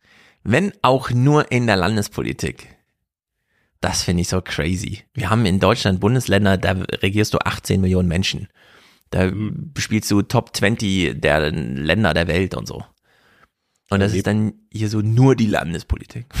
Das, das finde ich super. Ähm, an der Stelle kurze Nachfrage, Herr Merz. Ähm, welches Ministerium haben Sie eigentlich? Ja, genau. Woher wissen Sie denn, dass er sich einarbeiten muss? Woher ja. wissen Sie denn, wie ein Minister überhaupt seinen ersten Amtstag begeht? Ja, stimmt. Stimmt. Ja, was, was Arbeiten Sie sich mal ein, Herr Merz. Was, was, war Ihre politische Karriere? Ach so, Sie waren Fraktionsvorsitzender. Dann Und dann sind Sie geflüchtet. Mhm. Und jetzt sind Sie Parteivorsitzender, weil niemand anderes übrig war. Im dritten Versuch. Mhm. Okay. Sie Loser. Merz, du bist ein Loser. Ja, aber er wird sich einarbeiten müssen. Äh, danke, Merz, dass du es ihm auch nochmal gesagt hast. Ohne Stuchlig und ohne dich, Merz, wüsste der Pistorius so gar nicht, was er tun sollte. Ja, aber guck mal. Jetzt hat er auf seinen Zettel geschrieben, ich muss mich einarbeiten. Nicht, also ja, haben wir noch jemanden, der dem neuen Minister sagt, was er tun soll? Ja. Nein, wir haben jetzt Pistorius selbst, der ein ziemlich cleveres Statement macht. Der Sicherheitsexperte gilt in seiner Partei als konservativ, seine direkte Art wird geschätzt. Abitur, kaufmännische Ausbildung, Wehrdienst, dann Studium. Erst Oberbürgermeister in seiner Heimatstadt Osnabrück, dann fast zehn Jahre Innenminister. Ich finde übrigens alle Witze bei Twitter gut, dass sich hier eigentlich Laschet ins Amt gemogelt hat, weil er doch nicht in Rente wollte. Pistorius werden schon seit längerem bundespolitische Ambitionen nachgesagt. Als Doppelspitze bewirbt er sich um den SPD-Vorsitz, scheitert aber. Jetzt also Verteidigungsminister. Sein Plan? Ich habe vieles im Kopf, das können Sie mir glauben. Ich lese seit gestern nichts anderes mehr und auch äh, in der Vergangenheit hat mich das Thema stets interessiert. Sie wissen, dass ich an den Bundeswehrfragen immer sehr dicht dran war. Aber ich werde heute zu dem neuen Amt, das ich übermorgen erst antrete, inhaltlich noch gar nichts sagen. Das äh, kommt zu gegebener Zeit. Sehr gut. Wenn Sie mich jetzt hier fragen, kann ich einen Oberfeldwebel von einem Unterfürsten unterscheiden oder sowas, wie die Lamprecht? Ich werde dazu nichts sagen. Ich bin nämlich noch gar nicht im Amt. Das hat alles zu seiner Zeit zu kommen. Das finde ich sehr gut. Einfach mal den Medien sagen, was hier Sache ist. Sie können mich hier gerne fotografieren. Meine Autorität können Sie auch so ein bisschen wahrnehmen. Ich sage gerne ein paar gerade Sätze, aber ich werde hier innerlich mal gar nichts sagen. Ja, ähm, also fand ich gut. In, interessante Sache. Der ist jetzt wird Baujahr Barm 70 sein, ne? Wenn, wenn nicht sogar früher, 60, ne? ja, also Ende 60 irgendwie. Ja, gut. Äh, es wird ja immer betont jetzt, äh, weil, und es wird nur bei ihm betont. Ne? Bei Friedrich Merz haben wir es jetzt gerade nicht gehört, bei Hubertus Heil auch nicht, dass er einen Wehrdienst gemacht hat. Wenn du in den 60ern geboren bist, ne, hast du irgendwie so Ende 70er deinen Wehrdienst gemacht. Da war. Verweigerung fast unmöglich. Also es ging, aber ne, ging schon immer in Deutschland, aber das war nicht der Standard, sondern da wurden, also da, das waren noch so die Zeiten, so am Ende von, äh, da musstest du vor so einem Team von, von Soldaten kommen und dann haben die dir Killerfragen gestellt und so. Also sprich, ähm, zu sagen, dass er Wehrdienst gemacht hat, ist eigentlich in dieser Liste komplett überflüssig, weil jeder Mensch, in, jeder Mann in seinem Alter hat Wehrdienst gemacht. Die einzige sinnvolle Erwähnung wäre, wenn er eben damals verweigert hätte. Ja, da ist ja Struck so ein erwähnt, weil er bisschen ne? Verteidigungsminister ist. Ja, also weil er weil, der- weil der Mann mal vor 40 Ja. Jahren ne, ein G3 in der Hand gehabt hat und irgendwie durch den Schlamm gerobbt ist oder im Zweifel haben sie ihn haben sie ihn irgendwie nach der Grundausbildung in so eine Amtsstube gesetzt, ja, wo er dann Akten von A nach B gestapelt hat oder sonst was, weiß ja keiner, was er bei seinem Naja, ich meine, da wir immer noch Kriege führen und sie erstaunlicherweise wieder so wie vor 100 Jahren führen, ist vielleicht die Erfahrung von vor 30 Jahren gar nicht so verkehrt. Wenn man dann mal durch den Schlamm robbt, wie das heute auch wieder. Also in der Hinsicht, ja, es ist, genau, man verweist dann immer auf Peter Struck, der ja irgendwie nicht äh, geleistet, gedient hat. Mhm. Und das hat ihm ja auch eigentlich viel Autorität äh, verschafft damals. Er musste besonders reinbuttern, um sich äh, als ähm, ja, vielleicht ist es passend zu zeigen. Vielleicht ist auch vollkommen irrelevant, was Vielleicht du auch, ja. gemacht hast, wenn du Das wäre natürlich mal eine Neuerung. So, da Pistorius uns also nichts sagen will zum Amt, dachte sich das Heute-Journal, ganz Deutschland will wissen, was Egon Rams sagt zum Neuen.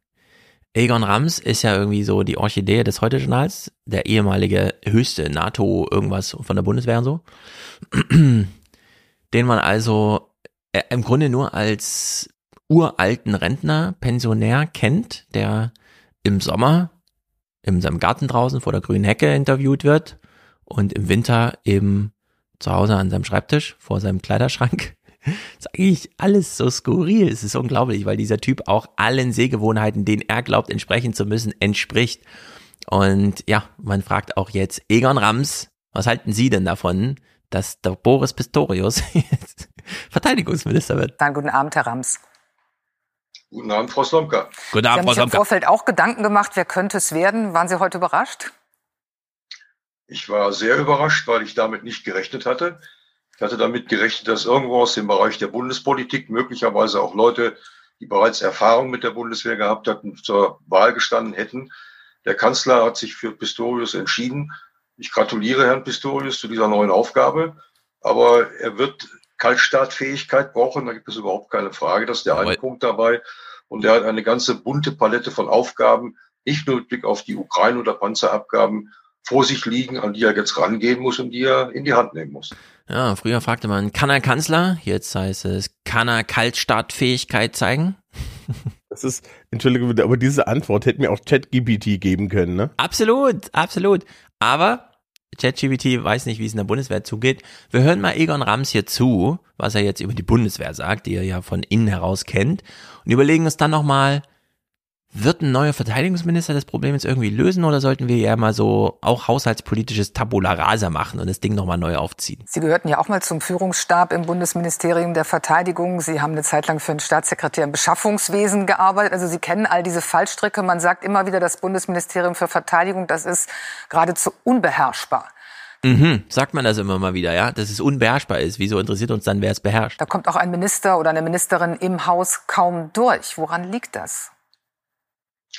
Also es ist sicherlich eines der komplexesten Ministerien, äh, weil die Aufgabenvielfalt reicht von dem Personal, der Menschenführung, reicht bis zum Beschaffungswesen. Das ist bei euch in der Schule ganz anders. Bei euch werden weder Menschen geführt, noch Sachen beschafft, noch geht's um irgendwas Konkretes, noch Genau, hängt nee, davon Deutschlands Schicksal ab. Wir, wir waren ja total überrascht. Wir haben jetzt flächendeckendes WLAN. Wir waren total erstaunt, dass wir jetzt die Repeater bekommen haben, weil eigentlich hieß es, dass die erst in einem Jahr kommen, weil wir eine Sammelbestellung mit allen Schulen gemacht haben. Ja. Und, und die Stadt das jetzt ausschreiben musste. Siehst du? Ihr habt gar keine Ahnung von Beschaffungswesen. Der Menschenführung reicht bis zum Beschaffungswesen mit vielen Zwischenschritten noch dabei. Das Ah, diese Zwischenschritten sind diese ganzen GmbHs, die immer die Gelder abgreifen. Ah, die Socke kostet leider 180.000 Euro, weil es geht durch 15 verschiedene Hände. Wobei das Interessante im Schulwesen ist ja, da macht ja die Beschaffung nicht der Bund und auch nicht das Land, sondern die Kommune und arbeiten tun aber die Leute vom Land da, was total geil ist, weil das bedeutet nämlich, dass der Minister für die, für die Ausrüstung der Truppe nicht zuständig ist. Das verstehe ich alles sofort. Das ist total durchsichtig und ich weiß gar nicht, wo du da Probleme siehst. Das ist ja nichts im Vergleich zur Bundeswehr. Ja, genau. Der eine Punkt dabei. Der zweite Punkt ist der, dass, so meine ich, äh, zumindest in den letzten zehn Jahren aufgrund organisatorischer Änderungen, die 2011 entschieden worden sind, die Zusammenarbeiten im Ministerium nicht verbessert werden konnten. Auch dies wird eine Aufgabe sein, mit der sich der neue Minister intensiv beschäftigen muss und bald entscheiden muss, wo man das möglicherweise ändern kann. Ja, oder man haut das ganze Ding mal ja, kurz und klein und organisiert es nochmal neu. Ja gut, aber das geht nicht. Ähm, Stimmt. Hat er jetzt gerade von der Leyen eine mitgegeben? Nee, äh, Gutenberg. Gutenberg, ah. Okay. Gutenberg hat 2011 irgendwelche Planungsdinger abgeschafft. Ich habe den Clip nicht weiter gemacht, aber es wäre jetzt sehr lustig, äh, Slomka weiter zuzuhören, weil sie so, ah, da reden sie von der blablabla, und dann klingt das fast wie bei Douglas Adams. äh, und dann er so, ja, ja, genau, das meine ich und aber auch das und so. Und dann gehen sie, nörden sie so richtig rum da. Das ist so ein bisschen peinlich auch. Genau, für das Publikum, das man am Anfang des Beitrags ja schon verloren hat. Im Grunde ja, ich wüsste nicht, warum man hier zuhören sollte, wenn Egon Ramser mal irgendwas erzählt, was sowieso äh, links rein, rechts raus. Also ich meine, das kann man gerne, den kann man, Thomas Wiegold kann dir gerne im Podcast einladen, oder? Äh, da finde ich es interessant, genau, wenn man mal so richtig tief reingeht und sich das erklären lässt. Aber hier, dieses drüber gefliegen, ist dumm. Ingo informiert uns jetzt mal über den Amtsantritt von Pistorius, denn der fiel ja gleich zusammen mit 8.10 Uhr Steinmeier, 9.20 Uhr äh, Lloyd. Kaum war Boris Pistorius oder Austin ist sein Nachname, Lloyd Austin, zum neuen Verteidigungsminister vereidigt, da traf er auch schon seinen amerikanischen Amtskollegen Lloyd Austin. Keine Zeit fürs Kennenlernen, es ging gleich ans Eingemachte, nämlich die zentrale Frage dieser Tage. Liefert der Westen der Ukraine nun mit einem gemeinsamen Beschluss Kampfpanzer oder nicht? Klare Antworten dazu gab es von den beiden aber auch nach ihrem Gespräch nicht. Und doch ist zu merken, der Neue im Amt versucht mit klaren Worten verlorenes Vertrauen auch bei der Bundeswehr wieder zurückzugewinnen. Ja, man liest jetzt immer so ganz viele Texte, in denen es irgendwie heißt, mh, auch die Amerikaner zeigen sich zunehmend verärgert über die Zögerlichkeit von Olaf Scholz und so weiter. Davor würde ich mich sehr hüten, liebe Journalisten, und ich meine alle, auch die, die glauben, sie sind wirklich ganz nah dran und so. Hütet euch davor zu glauben, irgendwas zu wissen. Im mhm. Pentagon arbeiten sehr viele Soldaten und noch viele ehemalige Journalisten und PR-Leute, die wissen, wie man Agenda-Setting und sowas betreibt. In der Hinsicht keine falschen Vorstellungen, denn ehrlicherweise muss man sagen, man weiß gar nichts. Die neuen Amtskollegen demonstrieren Geschlossenheit. Wir werden unsere gemeinsamen Anstrengungen, die ukrainische Verteidigung langfristig zu unterstützen, verlängern. Wie so oft in der Geschichte, aber auch gerade jetzt in diesen Zeiten, stehen die Bundesrepublik Deutschland und die Vereinigten Staaten von Amerika dabei Schulter an Schulter. Über eine mögliche Lieferung von Kampfpanzern sprechen sie nicht, zumindest nicht öffentlich. Ja, Lloyd Austin ist ein Riesentyp. Ähm, sie reden über nichts, vor allem über nichts öffentlich. Sie stehen öffentlich Schulter an Schulter und die Geschichte verbindet sie auch. das ist im Grunde, was man gesichert wissen kann. Alles andere dreimal hinterfragen, Pistorius ist hier im Gespräch bei Slomka auch zur Frage, was haben die denn jetzt da eigentlich besprochen? Und er sagt einfach, alles, aber nichts entschieden. Wie ist das Gespräch denn verlaufen? Haben Sie den Eindruck, da bahnt sich jetzt eine Entscheidung an? Stichwort Kampfpanzer. Es könnte sein, in der Tat, das Gespräch war, war sehr offen und erfreulich. Wir haben uns sehr gut verstanden auf Anhieb und haben uns äh, vorgenommen, uns regelmäßig auszutauschen. Mhm. Ich glaube, das ist auch wichtig in diesen Zeiten, einen engen Draht zu pflegen. Entscheidungen sind heute nicht gefallen, die werden an anderer Stelle getroffen, aber wir haben über alle Fragen der transatlantischen Zusammenarbeit gesprochen äh, und das war wichtig und notwendig, nicht nur in Bezug auf die Ukraine. Mhm. Sie sagten gerade, das könnte sein, also wurde auch über Abrams und Leopard 2 oder 1 gesprochen. Wir haben über all diese Fragen im äh, vertraulichen Gespräch natürlich gesprochen, äh, äh, aber im Wesentlichen im Rahmen eines Austausches und der, einem Austausch der Positionen. Das ist nicht schlecht. Einfach hier die Zeit totschlagen mit, boah, keine Ahnung. Sie haben ja gerade im Bericht gesagt, über Kampfpanzer sprechen Sie nicht, vor allem nicht öffentlich. Jetzt sage ich Ihnen, ja, wir haben natürlich über alles gesprochen, auch über Panzer, aber nur so im Rahmen eines Austausches. Wem hilft es jetzt? Niemanden. der, die interessanteste Sache ist ja, dass er meint, ja, das wird an anderer Stelle entschieden und ich habe mir an der Stelle gleich gesagt, genau, eine Etage über dir. Ja.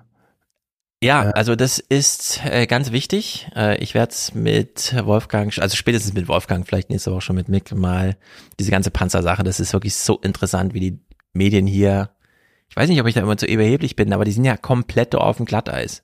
Ist ja unglaublich.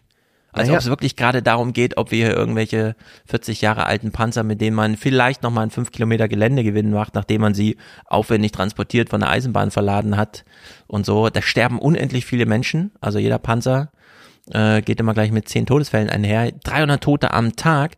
Es ist unglaublich, was hier äh, nicht thematisiert wird und überthematisiert wird. Und du hast es angesprochen, ähm, eine Etage höher. Klar, also das ist ja eine Formulierung, bei der man jetzt an vieles denken kann. Ist die Etage höher das Pentagon oder das Kanzleramt oder wie auch immer. Wir hören hier mal La äh, Laschet, hätte ich schon fast gesagt, Pistorius. Pistorius macht hier mal einen Punkt, von dem ich glaube, äh, den meint er wirklich ernst. Und es ist auch ganz wichtig, das mal zu betonen, denn derzeit drehen ja alle so ein bisschen durch. Und auf die Frage hin, wir haben ja schon im Gespräch gehört hier, ganz viele Kampfpanzer, Kampfpanzer haben sie darüber gesprochen, rückten Entscheidungen nahe, wann werden sie denn geliefert und so weiter, sagt Pistorius folgendes. Der Alleingang besteht doch jetzt eher darin, dass die Deutschen blockieren, was andere liefern wollen. Ja, wir blockieren zunächst mal nicht. Wir sagen, äh, man kann über alles reden, aber wir wollen den transatlantischen Schulterschluss. Das ist keine Blockade, das ist der Weg äh, zu einem gemeinsamen Ziel. Das heißt, da geht es vor allen Dingen um die USA. Warum ist es dem Kanzler, warum ist es dann jetzt künftig auch Ihnen als Verteidigungsminister so wichtig, dass die Amerikaner da auch Kampfpanzer liefern, dass die mit im Boot sitzen? Weil Sie die Sorge haben, dass sich Russland sonst vielleicht allein an Deutschland rächen würde? Nee, was heißt allein an Deutschland? Äh, Es geht um die Europäische Union, es geht um Mitteleuropa. Äh, Großbritannien und äh, Frankreich sind atomare Mächte, Deutschland nicht. Mhm. Es geht schlicht darum, dass wir die Sicherheit in der Balance halten. Sowohl der Kanzler als auch ich heute haben einen Eid geschworen, Schaden vom deutschen Volk abzuwenden. Das ist unser Auftrag. Ja, der primäre Auftrag ist, Schaden vom deutschen Volke abzuwehren, abzuhalten. Und jetzt kann man sich ja überlegen, was spielt denn drumherum so eine Rolle? Also eine Etage tiefer sozusagen. Was ist dem denn nachgeordnet? Und wenn wir dann sagen, ja, der Krieg ist dem irgendwie nachgeordnet, muss sich, glaube ich, jetzt jeder, der ganz erzürnt darüber ist, dass da irgendwie keine Kampfpanzer geliefert werden, fragen erstens, was wäre denn der Unterschied, wenn da jetzt 20 Leopardpanzer mit rumfahren würden und wie lange könnten die denn fahren? Am Ende ist es so eine Geschichte wie mit diesen E-Rollern, werden in der Stadt ausgesetzt und nach sieben Tagen sind alle kaputt. Ähm, und dann kann man sich ja die Frage stellen, gibt es vielleicht Interesse, den Krieg gar nicht zu beenden? Jetzt kommen wir mal alle mit dem Impetus, ja, mit dem Kampfpanzer kommt man dem Kriegsende ein bisschen näher. Und das würde ich mal hinterfragen. Wer hat denn hier ein Interesse oder eben nicht, den Krieg zu beenden oder eben nicht? Und diese Frage wird überhaupt nicht gestellt oder zugelassen. Keiner macht sich dazu Gedanken. Dabei gäbe es da unendlich viel zu sagen. Also, ganz ehrlich, ähm, die, die Vorstellung, dass jetzt irgendwie das, das eskalierende Einführen neuerer Kampfmittel, Mhm. ähm, natürlich, also die wichtigste Sache, die, die, die, der Leopard auf das Schlachtfeld für die Ukraine bringt, ist im Übrigen nicht seine Kanone. Sondern Ja. die Tatsache, dass das ein Fahrzeug ist, das grundsätzlich eine Wärmebildkamera hat, also Nachtsichtfähigkeit. Und der durchschnittliche russische Panzer, der dort durch die Gegend fährt, der T-72, der hat das nicht. Da ist das, ja, der T80, der hat das dann irgendwann und der T, ja, und, und so weiter. Die neueren Modelle haben das Ja, dann. die machen ja eh alle Aufklärung von oben und so, da fliegen ja. Ja, Millionen ja, aber Drohnen es ist dunkel. In, in der Nacht ist das eine andere Geschichte. Kannst du, in der Nacht kannst du halt ganz in Ruhe, kannst du halt ganz in Ruhe durch die Gegend fahren, weil so viele Wärmebildkamera-Drohnen hast du nicht und so weiter. Hm. So, das heißt, du kannst halt nachts einfach mal mit so einem, mit so einem Leopard durch die Gegend fahren und kannst halt Tontauben schießen auf feindliche Panzer machen. Ja. Das ist natürlich etwas, das ist eine Fähigkeit, die willst du haben. Diesen Leopard 1, ich weiß nicht, warum darüber geredet wird, da waren sich irgendwie alle einig, dass, ja, dass, das, dass die einzige Zweck dafür wäre, das in eine Hecke zu stellen und jemanden mit einem Glückstreffer zu überwältigen. Aber das ist ein Gerät, das ist schlicht und ergreifend für dieses Schlachtfeld, was dort existiert, ja, nicht geeignet. So. Und dann kann man sich jetzt halt überlegen, ändert das irgendwas am Spiel? Ja, die, Wahrscheinlich nicht. Es ist, es ist halt einfach das nächste Tool, ja. Und ähm, die, die Frage ist dann so, so, das, es gibt nicht die kriegsentscheidende Waffe, ja. Äh, Genau. Das ist, das ist schon so eine, das ist so eine Logik, von der wissen wir zum Beispiel aus dem Zweiten Weltkrieg, das, das, das hat eigentlich nicht mal für die Atombombe gestimmt. Ja. Ja. Und das ist, glaube ich, so ein bisschen so dieses, diese, diese, dieser Wunsch, nee, es, es, es bleibt halt Schlacht. Ja, und es Ja. bleibt halt auch Abschlachten und es bleibt halt Schießen aufeinander und dann hast du irgendwie Herrn Warwick, der irgendwie sagt, es muss eine politische Lösung geben, aber die politische Lösung gibt's nicht, solange die Sache nicht für beide einen Sinn macht, aufzuhören. Und das heißt, dass einer eine klare, ja, eine Seite eine klare äh, Option haben muss, zu sagen, das wird jetzt hier nicht mehr gut. Die Genau, also es gibt. Und die Ähm, andere Seite muss die Option haben zu sagen, ich bin jetzt in einer Position, wo ich weiß, dass meine Bedingungen, die ich politisch aushandeln will, zumindest grundlegend erfüllt werden. Und soweit sind wir auch nicht, egal wie von welcher Seite du das siehst. Ja. Es gibt so einen Osteuropa-Experten, Ivan Krastev, der war kürzlich in einer Sternstunde Philosophie. Ich habe es heute Morgen oder gestern gehört. Und da steht die Frage im Raum, wie endet eigentlich ein Krieg? Und wir haben ja immer so diese Saloppe, ja gut, da ist halt eine, eine Seite ist halt stärker und dann zwingt die die anderen in die Knie. Und das stimmt aber eigentlich nie. Äh, so ein Krieg endet, weil eine der Kriegsparteien eine Parlamentswahl hat, wo plötzlich andere Mächte und dann sagt man sich, ja gut, komm, wir ziehen uns zurück. Also Vietnam zum Beispiel. In Amerika geht, da wird die politische Unterstützung durch politische Öffentlichkeit äh, verloren und dann wird da einfach ein Rückzieher gemacht. Ähm, wir haben ähm, im Westen nichts Neues, also dieser Erste Weltkriegsfilm, der das mal so ein bisschen darstellt am Ende. Also da mussten schon Millionen Menschen ohne Raumgewinn, 300 Meter Raumgewinn oder so sterben, damit man da mal so einsieht, okay, wir hören jetzt mal auf damit. Es führt zu nichts. Aber das ist wirklich super selten. Und die ganzen anderen Kriege, vor allem diese modernen jetzt, sind im Grunde unendliche Kriege. Also Jemenkrieg, Afghanistan, das dauerte alles ewig lang. In Afghanistan ist es ja auch nicht wirklich vorbei. Syrien sondern der hat sich nur verlagert. Und in der Hinsicht ist dieses, ja, wir schicken einfach noch mehr.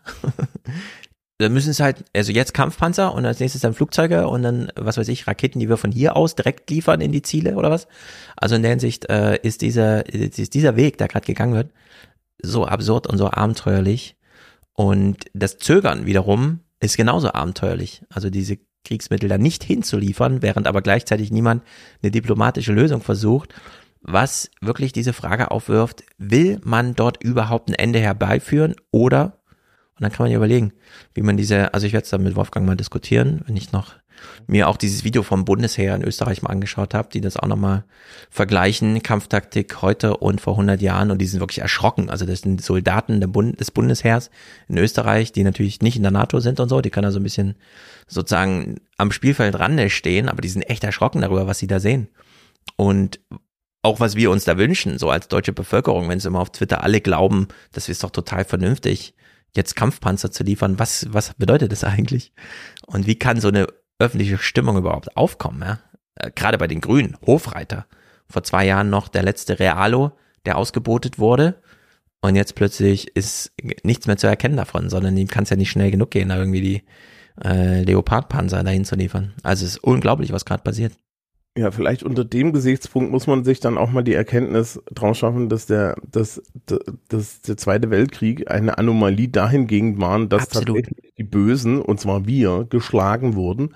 Und Ja. dann muss man sich aber auch mal die Opferzahlen angucken, insbesondere die russischen Opferzahlen, Ja. weil ähm, im Endeffekt, um Deutschland in die Knie zu zwingen, und das wir- wir reden hier von zahlenmäßiger absoluter Unterlegenheit gegenüber allen Beteiligten, mussten solche Dinge stattfinden, wie die Landung in der Normandie, Ja. ja, was ein Blutbad war. Ja, kann man bei Soldat James Ryan ja nochmal nachsehen. Genau. Spielberg hat's ja gezeigt. Ähm, Die komplette, die, die komplette Kampagne der Russen im Osten bis, äh, bis nach Deutschland hinein, das war ein, ein absolutes Blutbad. Ja, auch wenn, wenn man sich die Zahlen anguckt, äh, äh, in, in denen da eigentlich dann irgendwie abgerechnet wurde. Also es gibt so schöne Grafikvideos, wo man sich das wirklich mal angucken Ja. muss. Und dann sieht man halt so, ja, äh, der, der Bildschirm wird dann rausgezoomt, damit die russischen Opfer drauf passen. Ja. Ja. Ähm, das sind Sachen, die, das ist einem gar nicht klar. Also wenn ich, wenn ich heutzutage deutsche Altersstruktur unterrichte, ne, scrolle ich immer die Alterspyramide bis auf 1950 zurück, Und dann sind da so, sind da ja noch die Lücken drin. Dann frage ich auch immer, wo sind denn die Lücken? Und dann sagt die Schülerschaft, das ist der Zweite Weltkrieg. So, richtig. Mhm. Da sehen Sie mal, was das macht. Und darüber wird ja. überhaupt nicht reflektiert, ja, sondern es ist, es, es ist, es, wir sind äh, in so einer absoluten Abstrahierung dieses ganzen Prozesses drin. Ne? Das ist, das ist von Computerspielen nicht zu unterscheiden. Und es wird immer nur, es wird auch, es wird auch nicht über Personen und so weiter geredet. Ja, es wird auch in der deutschen Berichterstattung, glaube ich, viel zu wenig über die Personen geredet. Ähm, ihr hattet letztens, hattest, hattet ihr, äh, hattest du was mit, wo, wo man dann tatsächlich mal äh, mit den Leuten geredet hat? Ach nee, das war New York Times The Daily. Hm. Ja, The Daily, dann so, äh, äh, war das The Daily? Wo sie, wo sie mit dieser einen Frau geredet haben, wo die, wo die, wo, nee, das war in Deutschland, genau, wo, wo sie bei Baerbock mit dabei waren und, und dann war da die junge Frau mit ihrem Mann, der in Kriegsgefangenschaft war. Ah ja, das hat äh, Isabel Schajani. Ja, genau. Aber das ist, das ist eigentlich die, die Kriegsberichterstattung, die stattfinden müsste, um irgendwie klarzumachen, was das eigentlich bedeutet. Dazu gehört übrigens auch, ähm, also die demografischen Sachen sind ja wirklich crazy. Der in der Sternstunde, der Osteuropa-Experte geht auch nochmal auf die Kinder ein und so, also hunderttausende Kinder, die jetzt einfach nach Russland verschleppt wurden. Also es wird aus ukrainischem Nachwuchs russischer gemacht. Oder, und das könnte man sich auch mal fragen, wie viele Scheidungsunterlagen wurden eigentlich jetzt aus den Fluchtdestinationen der Mütter an die Front geschickt? Also Männer, die drei, vier Monate im Krieg sind und dann einen Brief bekommen von zu Hause, wo einfach drin steht, lass mich scheiden. Äh, weil die Frauen einfach ein neues Leben beginnen. Und es war in der Ukraine eben immer nicht so schön und so. Wir kennen ja die Armutsverhältnisse dort. Wird alles ausgeblendet. Diese ganzen persönlichen Schicksale werden alle ausgeblendet. Es geht nur noch um Leopard, Leo 2. Man gibt ja nur noch Kosenamen für diese Panzer, Leo 2. Man äh, will wissen, welchen Charakter die Minister haben, aufgeteilt in diese verschiedenen Waffen und solche Sachen, ja. Und der neue Verteidigungsminister könnte doch der Hubi sein. Das ist so die äh, Debatte, die den Ukraine-Krieg hier in Deutschland um. Und das kann nicht wahr sein, ehrlich gesagt. Es muss alles hinterfragt werden. In der Hinsicht große Unzufriedenheit an dieser Stelle, aber wird uns in den folgenden Podcasts auch noch beschäftigen. Jetzt haben wir Pistorius hier gehört, wie er Schaden vom deutschen Folge abwehren möchte und das als seinen Arbeitsauftrag sieht. Das heißt also, der Sieg der Ukraine ist da ein bisschen untergeordnet.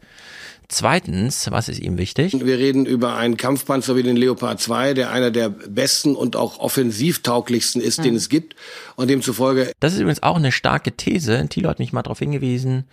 Ähm, war schon mal ein Leopard im Kriegseinsatz? Ja, die Türken sind damit nach Syrien reingefahren. Und wie sind die Erfahrungen so im Sand? Mmh, also es gab dann halt auch mal Bilder, wo so ein Turm entfernt war. Ja. Äh, der Hinweis war dann, das war der Leopard 2 A4. Äh, wir fahren ja mit dem A6. Ja, ich würde mir also trotzdem diese Statistik nochmal genau vorher anschauen. Äh, ja, na, ist ganz einfach. Der mit dem flachen Turm ist der A4, äh, mit der flachen Turmwand vorne ist der A4 und der mit der, der mit der spitzen Turmwand ja, vorne. Moles schreibt schlechte Erfahrung. Hm? Moles schreibt hier schlechte Erfahrung. Der Leopard im Einsatz scheint nicht eine Erfolgsgeschichte zu sein. Ja, naja, also der Hinweis war dann, dass die, die die Türkei hatten, hatten halt nur 400 Millimeter Panzerung. Die, die die Bundeswehr hat, hat 600 Millimeter Panzerung, weil man den, weil man natürlich an die Türkei die, die, die, die älteren verkauft hat, die ja. früher gebaut wurden. Ähm, sagen wir es mal so. Ähm, ich glaube, die, die, alles, was wir bisher wissen, ist nicht ganz so positiv mit äh, auf dem modernen Schlachtfeld. Und ich wäre ja ein großer Fan davon, dass man es nicht wirklich testet. Ja. Und also, also, und zwar jetzt gar nicht so, weil ich jetzt der Meinung bin, dass wir nicht, ne, dass man nicht irgendwie Leute unterstützen soll, sondern ich bin so generell der Meinung, dass man nicht unbedingt Waffen. Ja, also wenn den Ukrainern helfen will, da gibt's tausend Einflugschneisen. Ob jetzt eine Leopardlieferung, insbesondere Sag nicht wir jetzt deutsche Panzer an die russische Front, das ist ja auch irgendwie schräg. Also werden mal Pistorius zu Ende, sein Punkt. Äh, also zuerst Schaden vom deutschen Volke, der Amtseid und jetzt das Arbeitsselbstverständnis des deutschen Verteidigungsministeriums. Offensivtauglichsten ist, den es gibt. Und demzufolge ist es eben mit Vorsicht zu genießen, ihn jetzt einfach so rauszugeben. Wir sind uns darüber im Klaren, dass er eine wichtige Rolle spielen kann. Aber eben nicht nur er. Und ich wiederhole mich, die transatlantische äh, Vereinbarung, die transatlantische Zusammenarbeit hat einen eigenen Stellenwert. Ich bin ziemlich sicher, es wird sehr bald zu einer Lösung kommen. Das transatlantische Bündnis ist wichtiger als alle anderen Beziehungen, die wir haben, führen, sagt er hier. Und dazu zählt auch die relativ neue andere Beziehung zur Ukraine. Das sind schon wichtige Punkte. Ich denke mir irgendwie, keine Ahnung, Pistorius ist hier schon ganz schön weit gegangen, öffentlich in seiner Kommunikation wird natürlich jetzt nur auf äh, die Tonalität und Autorität, die das mit sich bringt, geachtet, aber ich hätte gedacht, vielleicht sollte man ihm da auch nochmal ein bisschen mehr zuhören. Und das macht er auch hier bei diesem Punkt. Steht jetzt Deutschland einer Leopardlieferung beispielsweise durch Polen oder so entgegen? Ja oder nein? Wir kennen alle die Formalia mittlerweile. Deutschland Herstellerland, muss dann irgendwie mitzeichnen, sitzt also mit im Boot, aber es sind ja Kriegszeiten, also Ausnahmezustände. Was gilt denn jetzt? Wie bewerten Sie denn, dass die Polen sagen, naja, also wenn die Deutschen sich nicht bewegen, sinngemäß, dann liefern wir halt, was wir wollen, dann machen wir das auch ohne Zustimmung? Das äh, wäre eine Entscheidung der polnischen Regierung, die ich dann kommentieren würde, wenn sie einträte. Tatsache ist aber, es gibt bis heute keinen Antrag, meines Wissens jedenfalls, auf Erteilung einer solchen Exportgenehmigung, ist mein Stand von heute Morgen.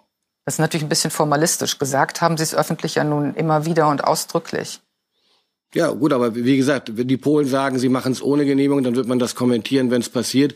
Ich hielte das nicht für besonders äh, bündnisfreundlich, aber das sind dann halt Dinge, die passieren. Ja. Das ist die Einladung an die Polen. Macht doch. Ja, nicht nur das. nicht nur das. Wir kommentieren das dann. Könnte, könnte es sein, dass wenn er das jetzt hier so sagt, ja, dass das im Endeffekt eigentlich heißt, dass da die ganze Zeit ein bisschen kommunikative Scharade gespielt wird und alle. Würde ich auch mal sagen. Ja, also das, ähm, und wie gesagt, also eine, äh, also wir hatten, worüber ja auch jetzt bei dieser ganzen Leopard-Geschichte sehr, sehr wenig geredet ist, geredet wird, ist, ähm, wie ist denn jetzt eigentlich die deutsche Einstellung dazu? Die ist zum Beispiel sehr unterschieden nach Alter. Hast du das gesehen? Deutschland trennt nach Alter. Die Jungen wünschen sich keine Unterstützung, also wenig, 33 Prozent Zustimmung nur. Bei den Älteren viel, 66, also so wirklich ein Drittel, ein Drittel jeweils. Mhm. Ja, spannend. Ne? sollte man sich genau angucken. Und bei den Polen, er sagt das jetzt hier so, wenn die es machen, kommentieren wir das dann im Nachhinein. Aber wir stehen immer, also ich verbiete denen das da jetzt nicht. Wir kommentieren das dann, weil wir es kommentieren müssen, weil sie dann von uns einen Kommentar wollen. Die Ja, Polen verhalten sich doch genauso, bedauern, wie man es Deutschland unterstellt. Hm? Das ist dann in der Kategorie mit, kannst du dir doch vorstellen, Scholz vor dem, vor dem Pult. Ja. Im Kanzleramt, wir bedauern, dass die Polen diese Entscheidung getroffen Genau. haben. Tagesordnungspunkt 2 kommt dann aufgerufen. ja, genau. Ich fünf mein- Minuten später fährt er mit dem Fahrstuhl hoch in die oberste Etage, nimmt, nimmt, nimmt das Telefon in die Hand, gesagt, hat alles super geklappt, gut, dass die Dinger angekommen sind. Irgendwie so, genau, kann ich mir auch noch fast vorstellen. Die Polen wollten auch schon Flugzeuge liefern. Und Mhm. haben sich eher auch nicht getraut. Wollten dann auch immer, dass es so ein europäisches NATO-Ding und was auch immer ist. In der Hinsicht ähm, viel Theater, so insgesamt. Aber äh, bevor wir uns ja auch noch in Rage reden zum Thema, schließen wir das mal ab. Gönnen wir uns noch fünf Thema, äh, fünf Clips zum Thema Schule. Ja, ja, ja, weil ich habe extra Zahlen für dich rausgesucht. Ah, sehr gut. Dann lassen wir uns mal von Marietta Slomka zum Thema Lehrermangel und was die Unis dabei ähm, im Spiel zu suchen haben, vorgeben. Laut dem heute veröffentlichten deutschen Schulbarometer, einer Umfrage unter Schulleitungen, ist der massive Personalmangel das mit Abstand größte Problem. Da würde es natürlich helfen, zumindest auf längere Sicht, wenn mehr junge Leute Lust hätten, auf Lehramt zu studieren und den Beruf dann auch tatsächlich auszuüben. Ein Blick in die Universitäten kann da allerdings eher ernüchtern, stellt Stefanie Gargosch fest. So, Sie gucken also in die Universitäten, da wo die Lehrer ausgebildet werden. Sie werden begrüßt mit markanten Worten. Universitäten sollten Lust auf Bildung machen. Katharina Schorn erlebt anderes. In Berlin studiert sie auf Lehramt, möchte an die Grundschule, doch hier warnen sie davor. In der zweiten oder dritten Vorlesung in meinem ersten Semester wurde uns das schon gesagt, dass ja der Beruf des Lehr also Lehrkräfte eins der höchsten Risikowahrscheinlichkeiten für Burnout haben. Und das hat mich schon geschockt. Immer mehr Schüler in den Klassen. Georgios Solbach studiert trotzdem Chemie und Politik auf Lehramt. Ja, was soll man sagen? Dass das stumpfer Quatsch ist. also, ja, das mit dem Burnout stimmt. Ja. Ich kann mich hier an der Stelle outen. Ich habe. Ist schon im Referendariat. Ja, also ich habe. Krasse ich Werte. Habe zwei äh, äh, Burnout-Behandlungen hinter mir. Ich ruhe aber mittlerweile auch göttlich in mir. Und ähm, wir, wir machen sehr viel in der Schule über das Kollegium internes Management, was solche Sachen angeht. Also das ist mittlerweile einfach mit drin. Ähm, es gibt auch Angebote für solche Sachen und so weiter. Das ist nicht mhm. ohne. Aber es ist tatsächlich eine Gefahr und diese Gefahr hängt weniger damit zusammen, dass die Klassen so groß sind. Jedes Mal, ja, Klassen. Nee, es ist, es ist scheißegal, ob es 25 oder 30 sind. Ab 25 ist es einfach nervig. So, Punkt. Und das kannst du halt einfach machen.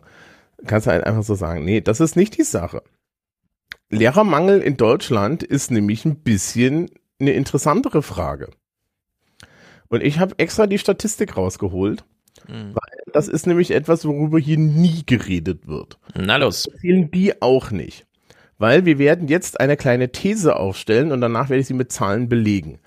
Ja, meine These ist, dass in Deutschland eigentlich nur zwei Schularten existieren, nämlich die Grundschule und das Gymnasium. Ja. Und der Lehrermangel findet dort nicht statt. Und das kann man beweisen. Ähm, ich habe hier, kann ich dir auch gerne für die Shownotes geben. Ähm, letztes Jahr, 2022, rechnete jemand mal die Zahlen von der KMK nach. Die Zahlen von der KMK kann man übrigens überhaupt nicht glauben, weil die haben nämlich jahrelang keine Erhebung gemacht. So, und da gibt es. Wie, warte mal, die Kultusministerkonferenz hat keine Erhebung zum Thema Lehrer. Anzahl. Ja, nee, die haben einfach, die haben einfach fünf Jahre lang keine Erhebung gemacht oder länger und keine ja, Prognosen. Die haben, ja, also das heißt, sie haben unheimlich lange äh, eine Prognose benutzt, ohne dass sie die Zahlen erneuert haben. Ja. Die wurden jetzt von dem demografischen Anstieg, den wir auf einmal haben, nämlich komplett überrascht. ähm, ja. So, im, ja, im, im Sekundarbereich 1, ja, das ist äh, äh, das ist im Endeffekt alles zwischen fünfte bis neunte Klasse. Mhm.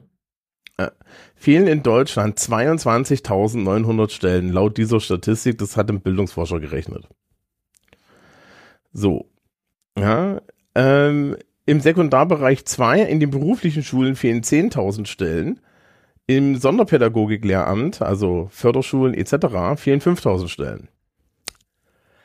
Im Sekundarbereich 2 allgemeinbildende Fächer oder Gymnasium haben wir 24.000 Stellen Überschuss. Mhm. Im Grundschulbereich haben wir 900 Stellen Überschuss. Da geht noch was, ja, aber es ist ein Überschuss. Ja, und übergreifende Lehrämtler Primarbereich Sekundarstufe 1, das sind, das, das ist was sehr Spezielles, ähm, haben wir 130 Fächer Überschuss. Was haben wir in Deutschland? Wir haben in Deutschland schlicht und ergreifend ein Land und eine Kultur, das nur zwei Schulen kennt, nämlich die Grundschule und das Gymnasium. Ja. Und wenn Menschen ein Lehramtsstudium anfangen, dann studieren sie, weil sie Gymnasiasten sind, nur Gymnasialstudiengänge. Das kann ja. man sich ja echt äh, fast gut, also sehr gut vorstellen. Ja, nee, es ist komplett logisch, ja. Also du kommst ja nicht aus dem Gymnasium und wirst Hauptschullehrer. Richtig. Die Schülerschaft, die bei mir an der Schule ist, an der beruflichen Oberschule übrigens, geht dann, wenn sie sich für Lernen interessieren, sehr gerne an Berufsschulen. Sie gehen gerne an Realschulen und so weiter und so fort. Aber für ihr Realschullehramt zum Beispiel, absolute Katastrophe. Ganz katastrophal ist natürlich Mittelschullehramt, also ne, Hauptschule. Mhm. So, warum? Erstens, das hat kein Prestige. Zweitens ist es schlechter bezahlt. Und drittens, die Personen, die Lehramt studieren, können sich das nicht vorstellen. Was in den Zahlen auch noch nicht klar wird, ist, dass das natürlich total äh, schräg verteilt ist von der Fächerverteilung. Ja, mhm. Wenn du an eine Universität gehst, die nur Lehramtsauszubildende hast und du wirst einen Stein über, über den Hof, ja, und du triffst jemanden, kann ich dir verraten, der studiert irgendeine Kombination mit Deutschgeschichte, Englischgeschichte oder irgendwie sowas. ja. Ja, die Wahrscheinlichkeit, dass du jemanden mit dem Steinchen triffst, der Physik Mathe als Lehramt studiert, ist astronomisch gering. Ja. Ja, wir suchen dringend Leute in den MINT-Fächern, das studiert keiner. Und das Problem ist, die Leute, die in Physik und in Mathe gut sind, die studieren das als normales Studium und gehen in die Wirtschaft, weil dort werden sie weitaus besser bezahlt. Mhm. Ja, ähm, und dann hast du ein Problem. Die MINT-Fächer fehlen uns und so weiter. Also ich kann mich erinnern, wir haben jetzt junge Kollegen im Naturwissenschaftsbereich gehabt, den einen haben wir mehr oder minder direkt vom Referendariat so fast mit dem Blasrohr weggejagt. Ja, also das war so, das ging nur darüber, dass wir, ja, da, dass, dass jemand den kannte und wir dann gesagt haben, guten Tag, wollen Sie nicht bei uns anfangen? Ja. Und wir dürfen das als Schule überhaupt. Also, ja, am Gymnasium werden die Stellen vom Kultusministerium verteilt. Aber das sind halt, das sind halt solche Sachen, Darüber wird hier jetzt auch wieder nicht geredet. Das stimmt. Ich habe ja die Videos gesehen. Ja, es geht hier auch wieder, in Klammern wie bei der Bundeswehr, um strukturelle Probleme. Und diese strukturellen Probleme fangen übrigens dabei an, dass auch in diesen Fernsehberichten, ja, Menschen mit einem mittleren bis hohen Sozialstatus grundsätzlich eigentlich nur übers Gymnasium reden.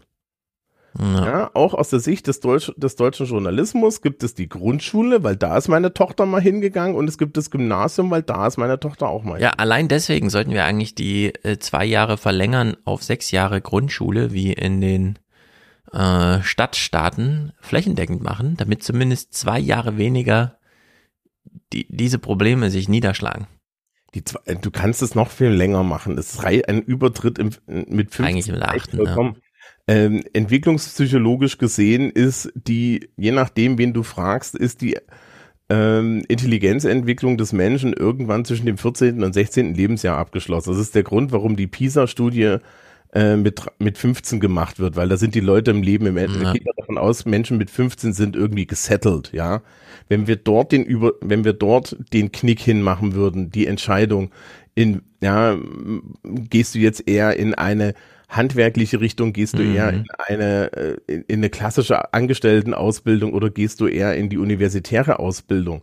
Ja, und das mit Hilfe, das mit Hilfe eines integrierten Schulsystems machen, wie es jedes andere Land außer Österreich im Übrigen tut in dieser Welt. Mhm. Ja, ähm, dann wäre das viel, viel einfacher und dann kannst du hinten immer noch die Sache dran machen. Aber da muss man natürlich sagen, das ist in Deutschland eine Sache, die ist kulturell komplett drin. Den Klüngel, den kriegst du, ja, also diesen Dünkel kriegst du da. Ja, genau, aber es wäre doch wahnsinnig interessant. Angenommen, wir hätten jetzt nicht mit diesem Krieg zu tun und die Bundesregierung könnte ihren äh, Koalitionsvertrag mal ordentlich angehen. Da steht ja genau das drin, was Hubertus Heil jetzt versucht, nämlich äh, den Fachkräftemangel auf allen Ebenen zu bekämpfen auch durch, naja, ich will jetzt nicht sagen bewusstes Absenken der Akademikerquote, aber mehr Fokus auf Berufsausbildung und sowas. Und mhm. das wäre eigentlich das politische Programm, das genau die Kulisse ist, um diesen Fokus zu legen. Nicht nur aber Abiturienten. Ja, da, da, kann ja Hubertus Heil machen, was er will, weil das ist Ländersache. Ja, und es scheitert auch an den Eltern. Die Länder ja, nee, scheitern wiederum an den Eltern. Ähm, ich habe letztens, ich habe einen Kurs über Soziologie und wurde gefragt, wie machen wir das mit Bildungssoziologie? Und dann habe ich gesagt, naja, okay, wir haben in, die Schule hat fünf Aufgaben. Sozialisation, Entkulturation, also im Endeffekt Menschen erziehen und Menschen mhm. irgendwie äh, Teil der Kultur werden zu lassen, Qualifikation und Ausbildung und Selektion in verschiedene ja. alle Gruppen. Und dann habe ich meine Schülerschaft äh, einfach mal in so, in so einer Übersicht zusammentragen lassen. So, wir nehmen jetzt mal die, die, die, das System, also die, den Staat, wir nehmen die Eltern, wir nehmen die Schülerschaft und so weiter und so fort. Ähm, was sind denn deren Anreize, hier in der Schule mitzumachen? Das haben die dann hübsch eingetragen und dann sind wir danach hingegangen, haben das diesen Begriffen äh, zugewiesen und dann haben, ja, dann haben wir sehr schnell festgestellt, dass das Einzige, was für alle Stakeholder im also alle gesellschaftlichen Stakeholder im Bildungssystem wichtig ist, ist die Selektionsaufgabe. Ja, genau. Das ist das Einzige, was alle interessiert. Die Wirtschaft interessiert nur Personen gut genug für mich. Die Eltern interessiert nur, ist mein Kind und in nur Teil des die Eltern Dinges. interessieren sich nur dafür, ja. Ja, die Kinder interessieren, die, die Schülerinnen und Schüler interessieren sich nur dafür, komme ich hier möglichst gut raus. Ne? Ich bin jetzt an der beruflichen Oberschule natürlich. Mhm. Ja, kriege ich den Job, in dem ich hin, den ich haben will, aber die haben halt auch die, die entsprechenden Hintergrund der Eltern. Niemand interessiert sich für Bildung, niemand interessiert sich für Sozialisation, niemand interessiert sich für den Rest dieser Sache. Mhm. Also brauchen wir uns doch nicht wundern, dass das Schulsystem so aussieht, wie es aussieht und das Absolut. der Teil, der eben nicht gut ist in der Selektion, auch strukturiert vergessen wird. Und zwar auch bei der Lehrerausbildung. So, genug gerantet, wir wollen weiter. Mhm. Stimmt, also das sind genau die Foki, die müsste man eigentlich mal im Großen und Ganzen auch in der Berichterstattung da vielleicht vor allem mal legen. Ähm, hier geht's, wie schon kritisiert und festgestellt, vor allem um die Gesamtzahl irgendwie, die eben nicht nochmal aufgesplittet wird. Bei den Grundschulen, diese Auszubildende hier, die Studentin, die macht aber trotzdem ein ganz interessantes Argument, denn dieses Burnout-Ding nimmt ja zu, je weniger Entlastung sie hat durch auch andere entscheiden sich für diesen Beruf. Etwa jeder Fünfte bricht sein Lehramtsstudium dann ab. Die Gründe sind, glaube ich, einmal die äh, Unattraktivität des Lehramtsberufs später, ähm, die äh, mentale Überforderung äh, mit zu vollen Schulklassen und die Lehramtsausbildung ähm, hat äh, gewisse Mängel, vor allem in, der, in den praxisnahen Kompetenzen. Katharina und Georgios wollen dabei bleiben. Katharina unterrichtet sogar schon, auch wenn sie noch nicht fertig ist. Zehntausende Lehrkräfte fehlen an deutschen Schulen bereits. Gleichzeitig steigen die Schülerzahlen. Größere Klassen, mehr Belastung des Lehrpersonals, Stundenausfälle, das besorgt auch sie. Weiß ich nicht, wo es das in den nächsten Jahren hingeht, wenn jetzt die sich, sich der Lehrermangel oder Lehrkräftemangel immer weiter verstärkt, dann wird es ja nicht einfacher, sondern wird es ja eigentlich nur noch schlimmer irgendwie. Und das macht mir schon ein bisschen Angst. Ja, und das finde ich irgendwie interessant, dass ähm, auf der einen Seite sie unterrichtet schon, obwohl sie noch studiert. Das sind ja auch diese neuen Anreizsysteme. Äh, kannst ja irgendwelche Punkte verdienen, früher zum Referendariat kommen, wenn du schon vorher Lehre machst. Dir ist mhm. quasi steht alles zu, außer Klassenlehrer zu sein und so. Ja. Ähm, dass auf der einen Seite diese Standards immer weiter sinken. Man holt dann irgendwelche Rentner zurück, irgendwelche, die irgendwo schon mal Lehrer waren. In Frankfurt ist es nicht mal wichtig, richtig also korrektes Deutsch zu sprechen, kannst du äh, auch schon, äh, kommst in den Pool der Aushilfslehrer und so. Und wenn das Friedrich Merz hört. ja, genau. Absolut. Also das sind alles die Realitäten, die er nicht registriert. Und ja, vielleicht kann man das ja mal irgendwie so integrieren, dass man auch denjenigen, die hier noch den regulären Weg gehen, es erlaubt, mit weniger Stress aber in den Lehrerberuf zu kommen. Eben nicht ja über diese Referendariats und so ewig, sondern dass man diese ganze Pädagogik-Sache ein bisschen ausbaut, ein bisschen früher macht, das integriert und dann einfach die Eignung relativ zügig schon am lebenden Objekt sozusagen testet. Also diese, die, hier kam ja das klassische Argument, äh, das Studium ist nicht praxisnah genug. Und meine Erfahrung ist, dass du eigentlich das äh, dass die einzige Variante, wie die Menschen Praxiserfahrungen sammeln, dass sie neben dem Studium schon unterrichten ja. was ein Referendariat ist. Das hat aber ein anderes Problem, nämlich dass du manchmal dann die fachliche Eignung nicht hast. Und das ist es, also das ist dann die andere Sache. Äh, als ich angefangen habe, habe ich noch alte Lehrkräfte gehabt, die sagten da so, ja, alles, was ich im Studium hatte, habe ich nie in meinem Leben gebraucht. Das mhm. ist einer der schlimmsten Quatsch, den ich je gehört habe. Um ja. Gottes Willen, du brauchst eine fundierte Fachausbildung.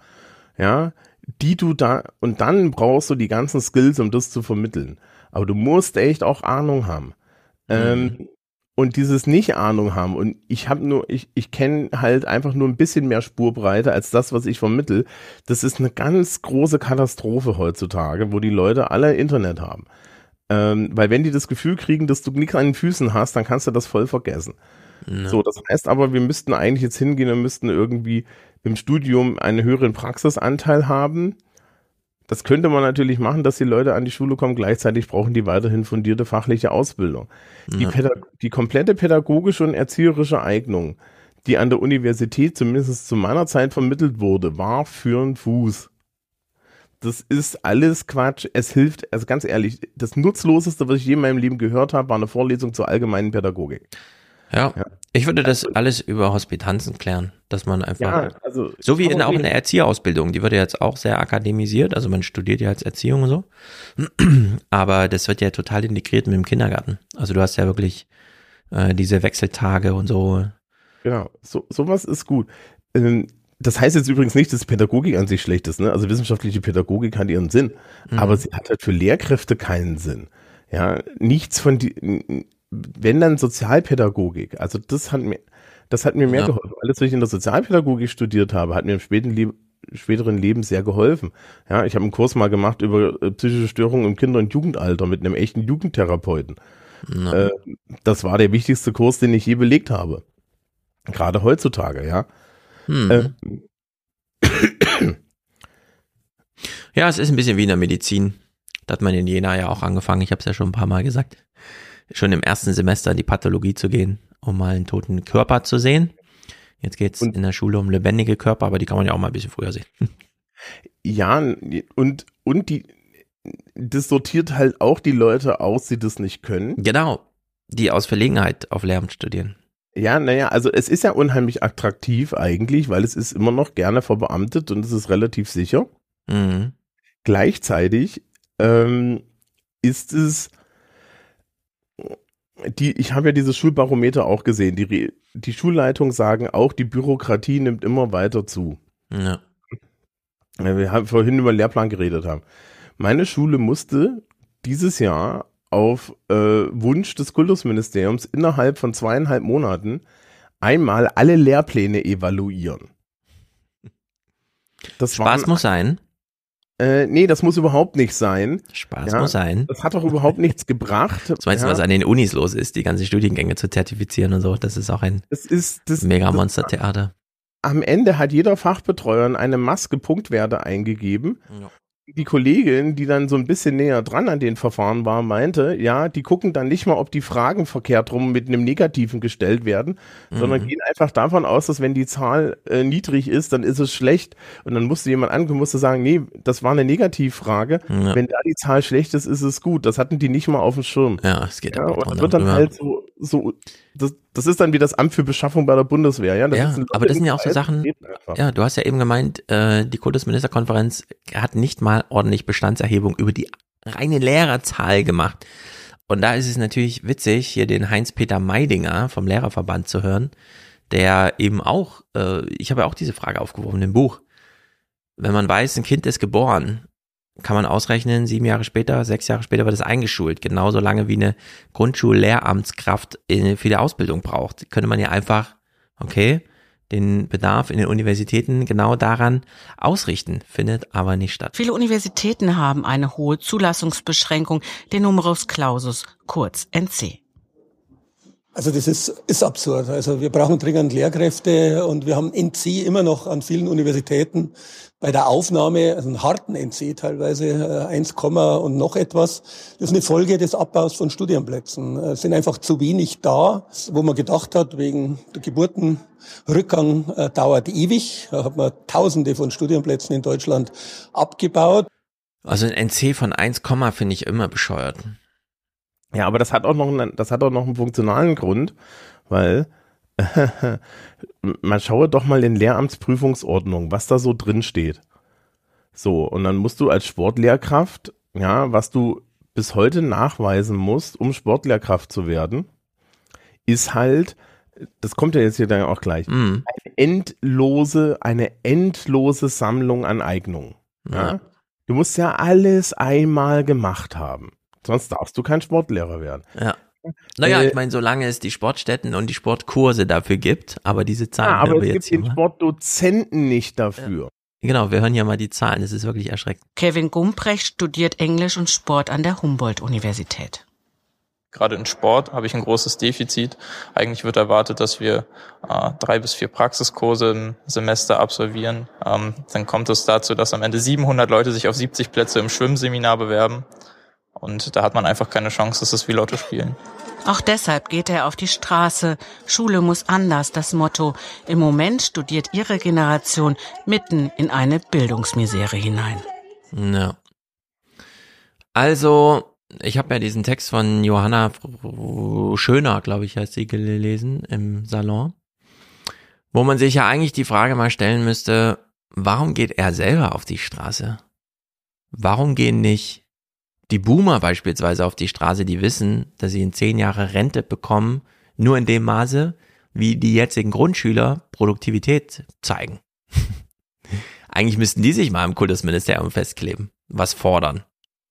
Mhm. Und stattdessen geht er. Und sein Problem ist, ich habe nur die Wahrscheinlichkeit 1 zu 10 in meinen Sportkurs zu kommen, den ich aber zwingend brauche, weil das eben in der Prüfungsordnung drin steht. Das ist Weil ja absurd.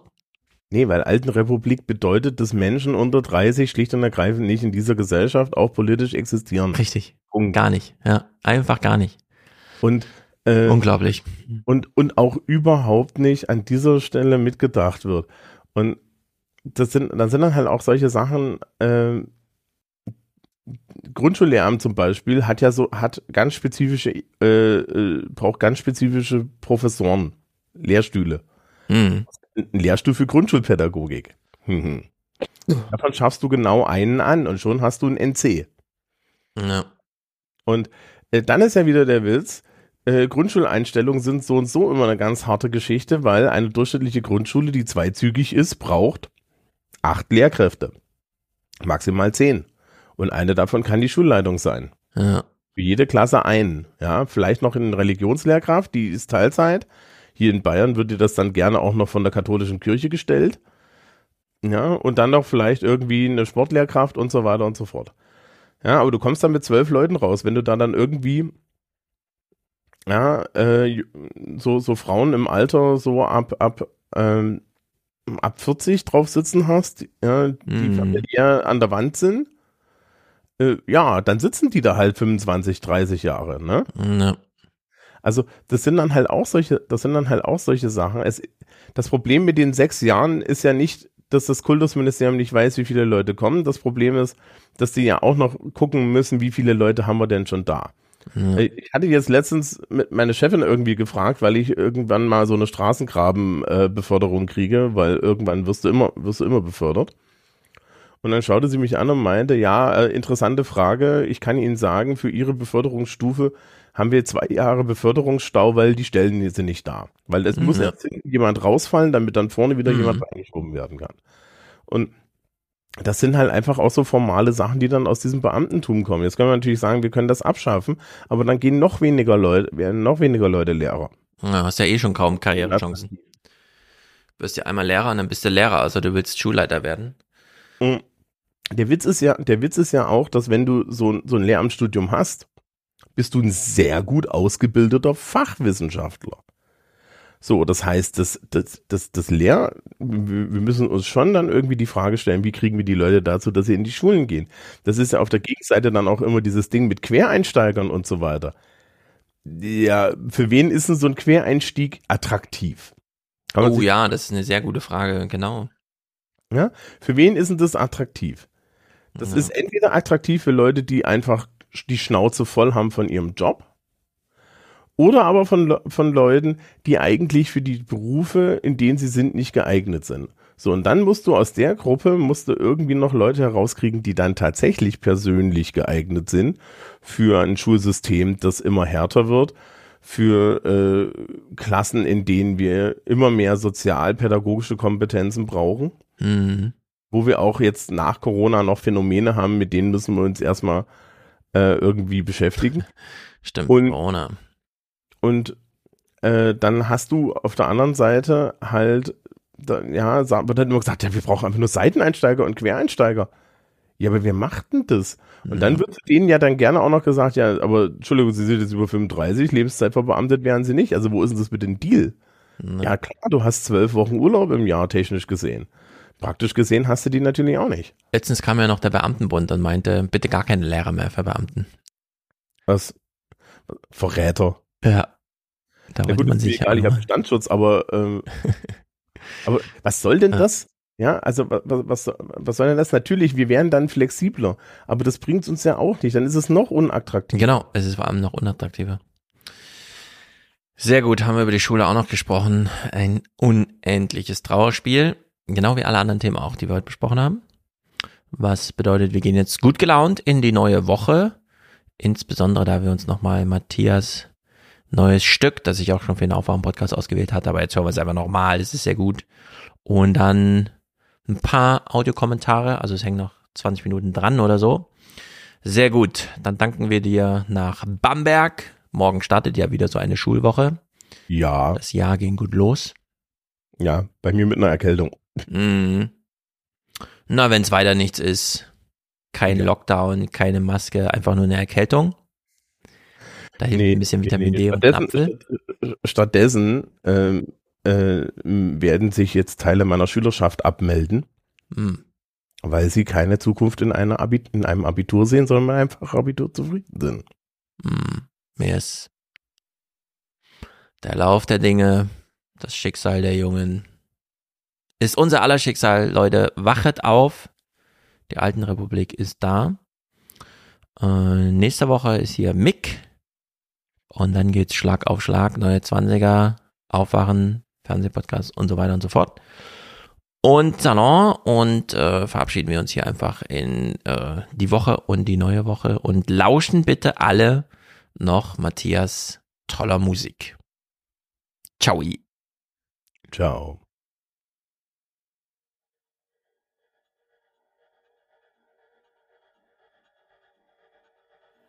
Philosophie, Juristerei und Medizin und leider auch Theologie durchaus studiert mit heißem Bemühen.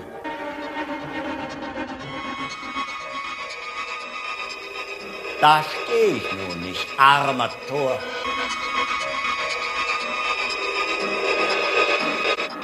Und bin so klug als wie zuvor.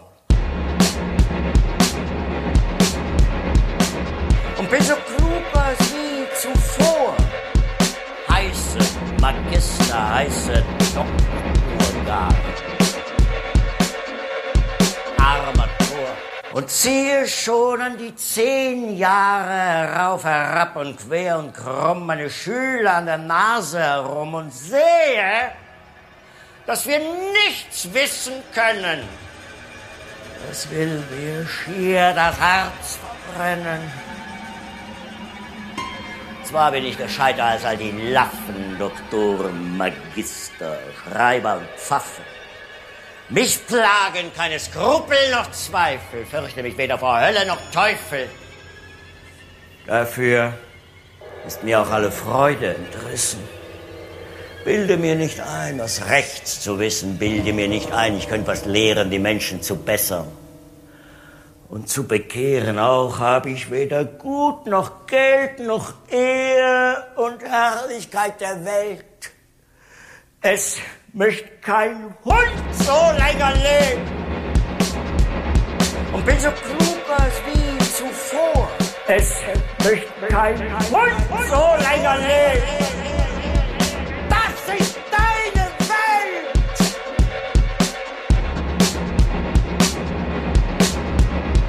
Bin so klug als wie zuvor. Das ist deine Welt. Es möchte kein Hund so länger leben. Warum habe ich mich der Magie ergeben?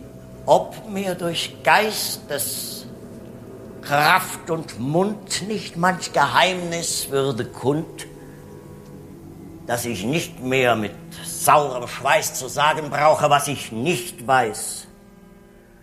Dass ich erkenne, was die Welt im Innersten zusammenhält. Schau, alle Wirkenskraft und Samen. Und tu nicht mehr in Worten kramen. Ach, könnt ich Bergeshöhen in deinem lieben Lichte gehen.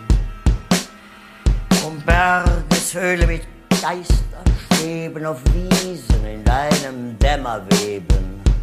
Von allem Wissensqualm entladen, in deinem Tau gesund mich baden.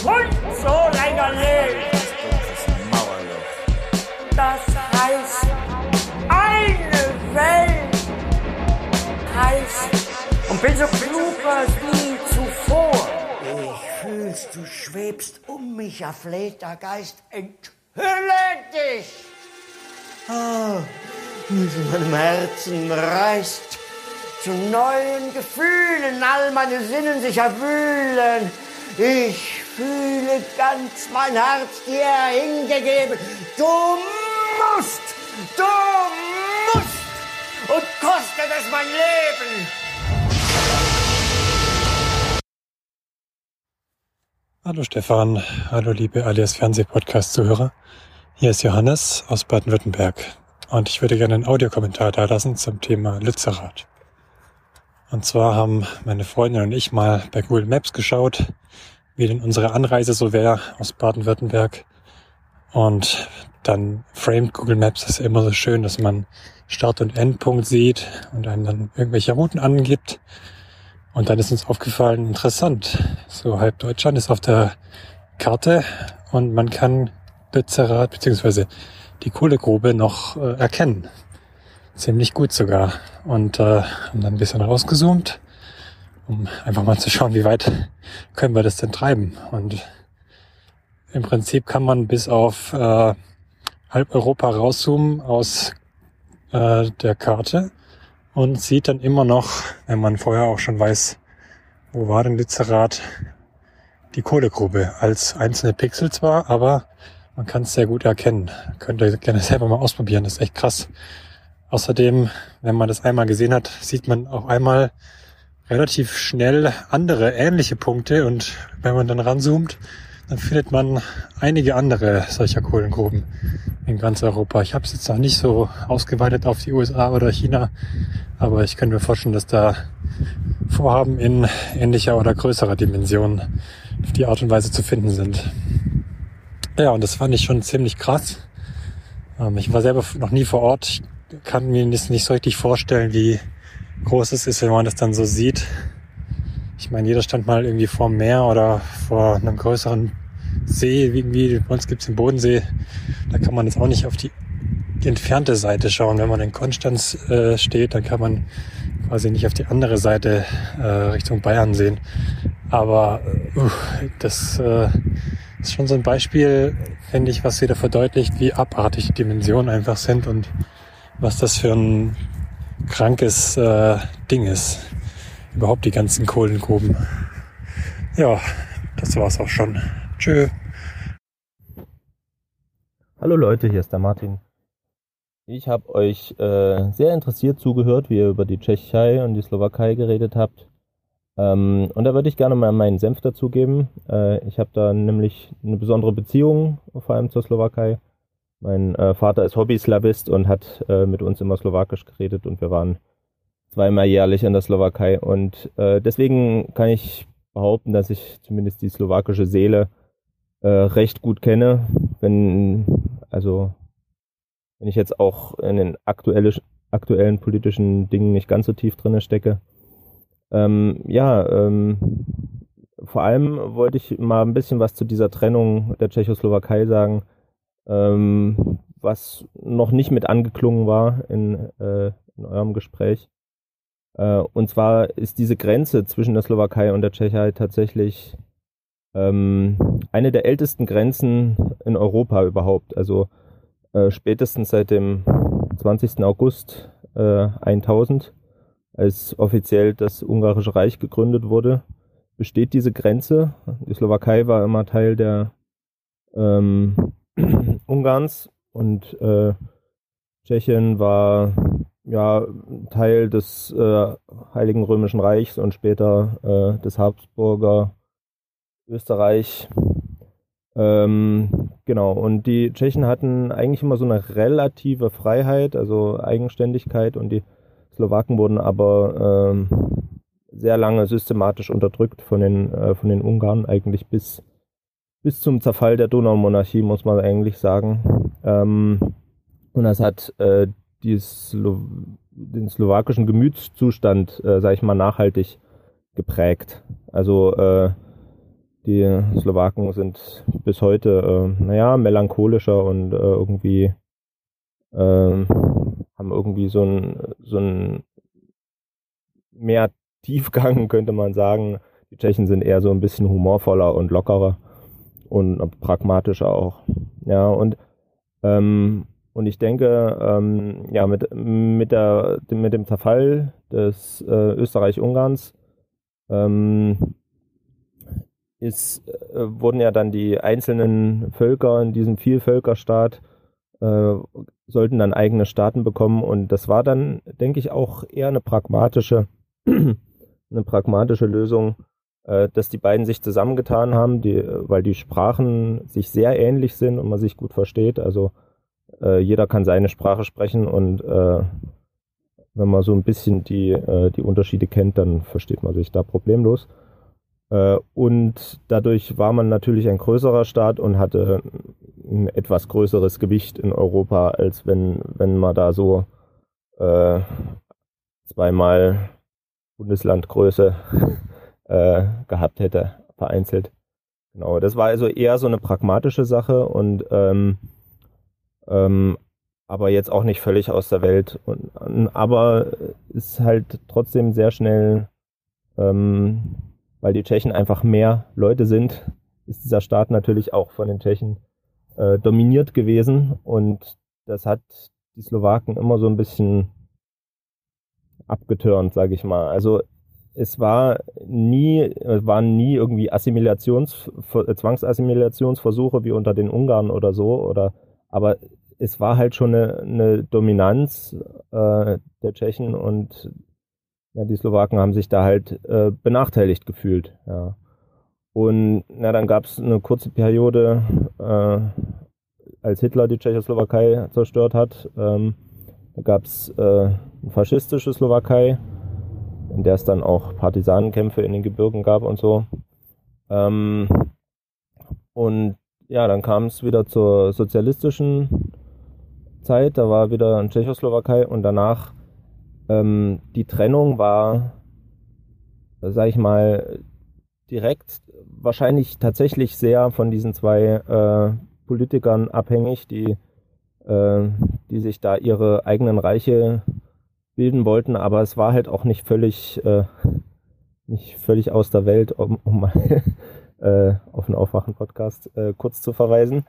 Ähm, also nicht völlig aus der Luft gegriffen. Und äh, ich denke, es hat äh, auch viele Vorteile. Also auch wenn unter den älteren Leuten in Tschechien und der Slowakei äh, viele sagen, das auch heute noch sagen, das war ein Fehler, die Trennung, ähm, wird das gerade in der jüngeren Generation sehr äh, befürwortet und ich denke, es ist auch ähm, das erste Mal, dass die, also die Slowaken wirklich selbstbestimmt sind und ihre äh, ihre Probleme quasi nicht äh, den anderen in die Schuhe schieben können. Also vorher waren es die Ungarn, die sie unterdrückt haben, dann die Tschechen, die sie dominiert haben, dann waren es waren es die Deutschen, äh, de, deren Vasallen sie waren und dann waren es äh, die Kommunisten aus Moskau, der, deren Vasallen sie waren und äh, ja, seit der Eigenständigkeit sind sie das erste Mal sozusagen selbst für das verantwortlich, was sie als Gesellschaft für Probleme haben. Und das ist eigentlich,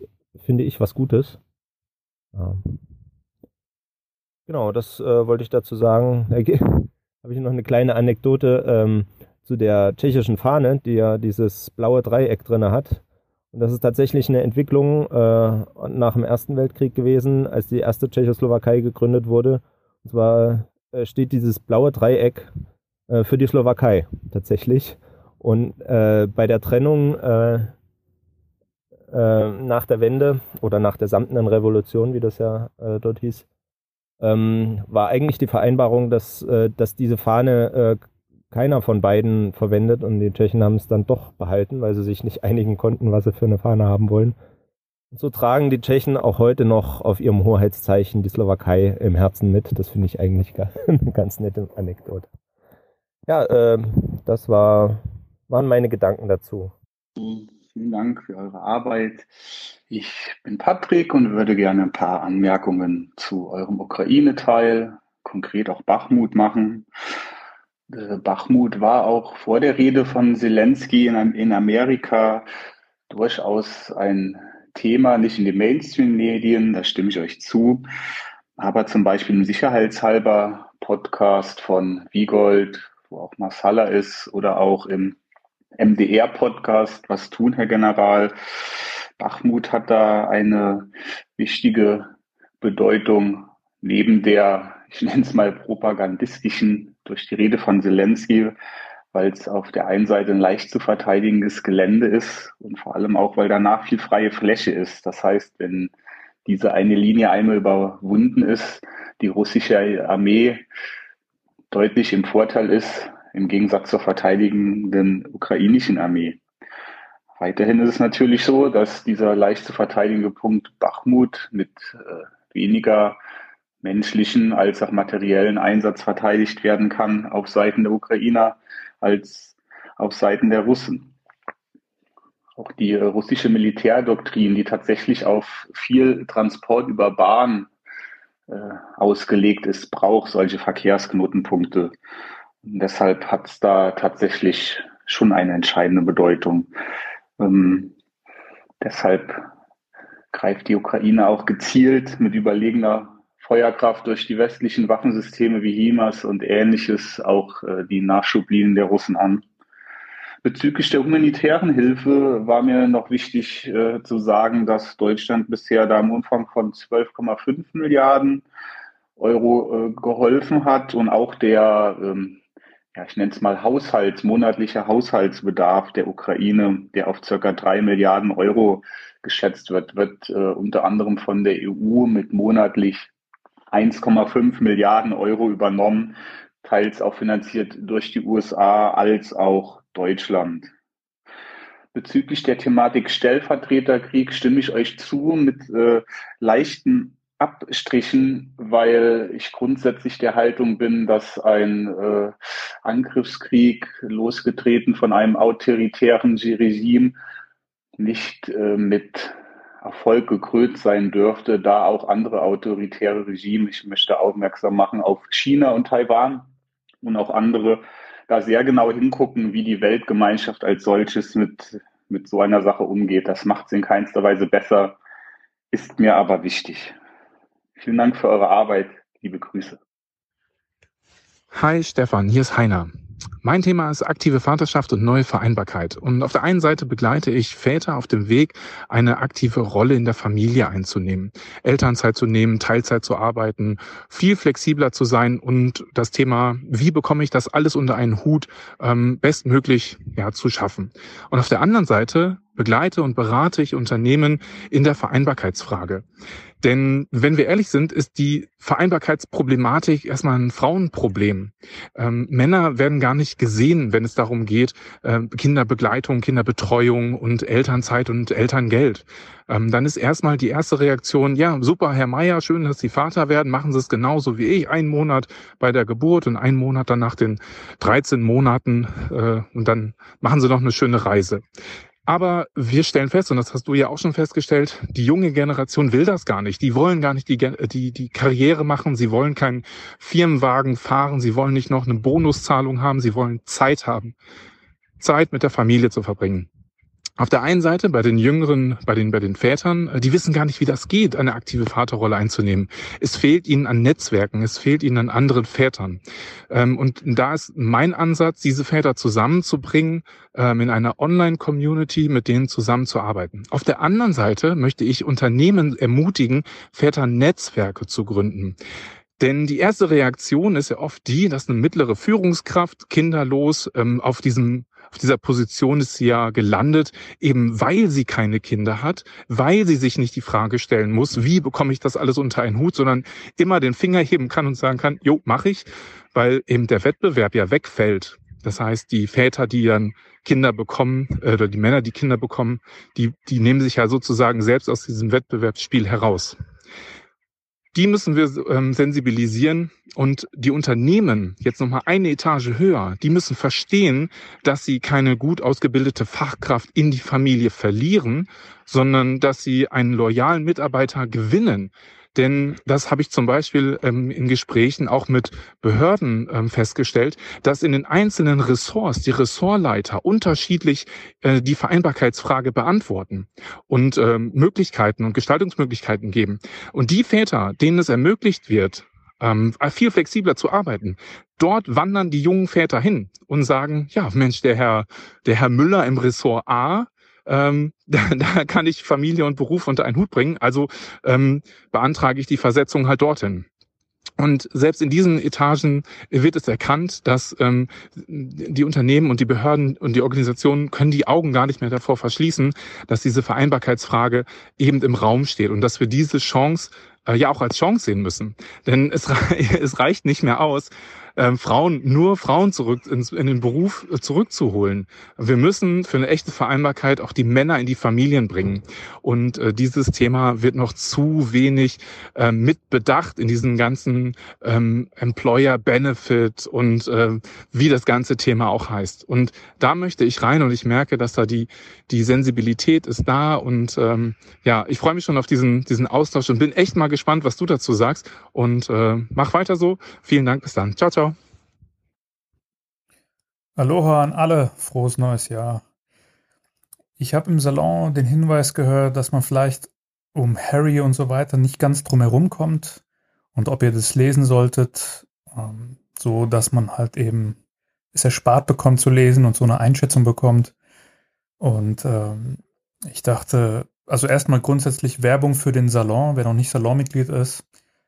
Große Freude von mir, ich bin sehr begeistert. Er schaltet dir wirklich auch nochmal einen Gang hoch und äh, Wahnsinnsbereicherung. Also danke dafür. Und überlegt natürlich, ob das Salonthema wird, aber in dem Moment, als ich es hörte, dachte ich, naja, stimmt eigentlich, was ist denn da los? Ich möchte eigentlich gar nicht so viel über Inhalte wissen, aber was ist das für ein Phänomen? Also ich möchte keine ähm, Meinung dazu bilden, auch zu Inhalten oder so, wer ist denn da jetzt gut und schlecht und was, wer macht da was oder so. Also quasi nicht gesteuert werden in diesem ganzen Strom, aber so eine Art Idee, um was für eine Art von Gewässer handelt es sich da eigentlich? Also so ein bisschen als Phänomen. Wieso ist es so präsent? Also es ist, scheint mir gerade sehr präsent. Ähm, und ich glaube, ich kann so ein bisschen, pff, äh, was heißt Entwarnung geben oder, oder so ein Hinweis nochmal. 12. Januar gab es H2 der Tag zu diesem Thema und da war ich ganz dankbar, dass sie sich dem annehmen, mit der Hoffnung, dass es genau das tut, das ein bisschen zu sortieren, worum sich da insgesamt als Medienphänomen eigentlich handelt. Ähm, ohne da jetzt zu sehr sich zu involvieren äh, mit den Inhalten, aber die jetzt auch, ja, mal einen groben Abriss geben, so. Und ich fand, es war eine der besseren H2 der Tag Folgen mal wieder. Ich bin aber im Moment auch echt irgendwie platt und unkonzentriert und vielleicht auch begeisterungsfähig oder, oder empfänglicher für so ein bisschen seichtere Inhalte, das kann auch sein. Aber ich fand es sehr gelungen. Eine große Freude war, ähm, Dirk Blotner heißt er, glaube ich, der Psychologe, ähm, das hat mir sehr gefallen. Es war so eine Einschätzung, äh, so ein bisschen mit dem Unterton. Äh, es ist ja eigentlich alles super blöde. Aber gut, ich habe so einen Professionalitätsknopf, den kann ich drücken und na, halt irgendwie eine Einschätzung geben. Man macht jetzt keine Ferndiagnose, aber also sehr frei paraphrasierte Kernthese war, wenn jemand unter einem Trauma leidet, und da ist dann völlig unabhängig davon, wie glaubwürdig das von außen aussieht, wie sehr jemand ein Opfer ist oder nicht, also Lebensstandard und so, dann äh, muss er dieses Trauma immer wieder adressieren. Das ist sozusagen wirkmächtig und der kommt da nicht drum herum und äh, deswegen versucht er das halt immer wieder von allen äh, verschiedenen Winkeln raus zu bearbeiten oder zu adressieren. Und es wirkt dann halt ein bisschen seltsam und unaufgeräumt von außen. Also jetzt sehr freie Deutung so von seinen Kernthemen. War aber schön, ihm zuzuhören. Insgesamt ganz gute Aspekte so von allen Seiten, weil auch mal ein Bogen nochmal geschlagen wird zwischen dem Buch und Oprah Winfrey und der Netflix-Serie. Da fand ich einen interessanten Aspekt, dass die Netflix-Serie gemacht wurde von der Filmemacherin, die auch die Doku über äh, ähm, Nina Simone gemacht hat. Also mit anderen Worten, es gibt was Schlechteres als diese Doku, auch wenn man es auf anderthalb Stunden oder zwei Stunden kürzen könnte und kein Mensch braucht eigentlich, ist es aber jetzt keine super Katastrophe. Schockierendste Neuigkeit war für mich, dass mit dem Verlag es keinen Vertrag gibt über ein Buch, sondern über vier Bücher. Das ist schon ein bisschen gruselig. Aber ansonsten, wie gesagt, finde ich hörenswert. Also ihr könntet euch das sparen oder aufgreifen, wie ihr wollt, aber jeder, der denkt, oh, ich möchte es mal kurz ein bisschen aufgeräumt haben, ohne dass jetzt irgendwelche Überraschungen und Twists und krasse Inhalte oder so, sondern nur mal, was passiert denn da überhaupt so insgesamt, sei die H2 der Tagssendung durchaus empfohlen. Gibt es ein paar, also ich habe so nebenbei beim Frühstück gehört mit meiner Frau und so war es in so einem Format ganz okay, dass man denkt, so, okay, am Wochenende kann man sich mal sowas geben, kurz mit einem schönen Kaffee und so nebenbei, wie auch immer. Alles Gute.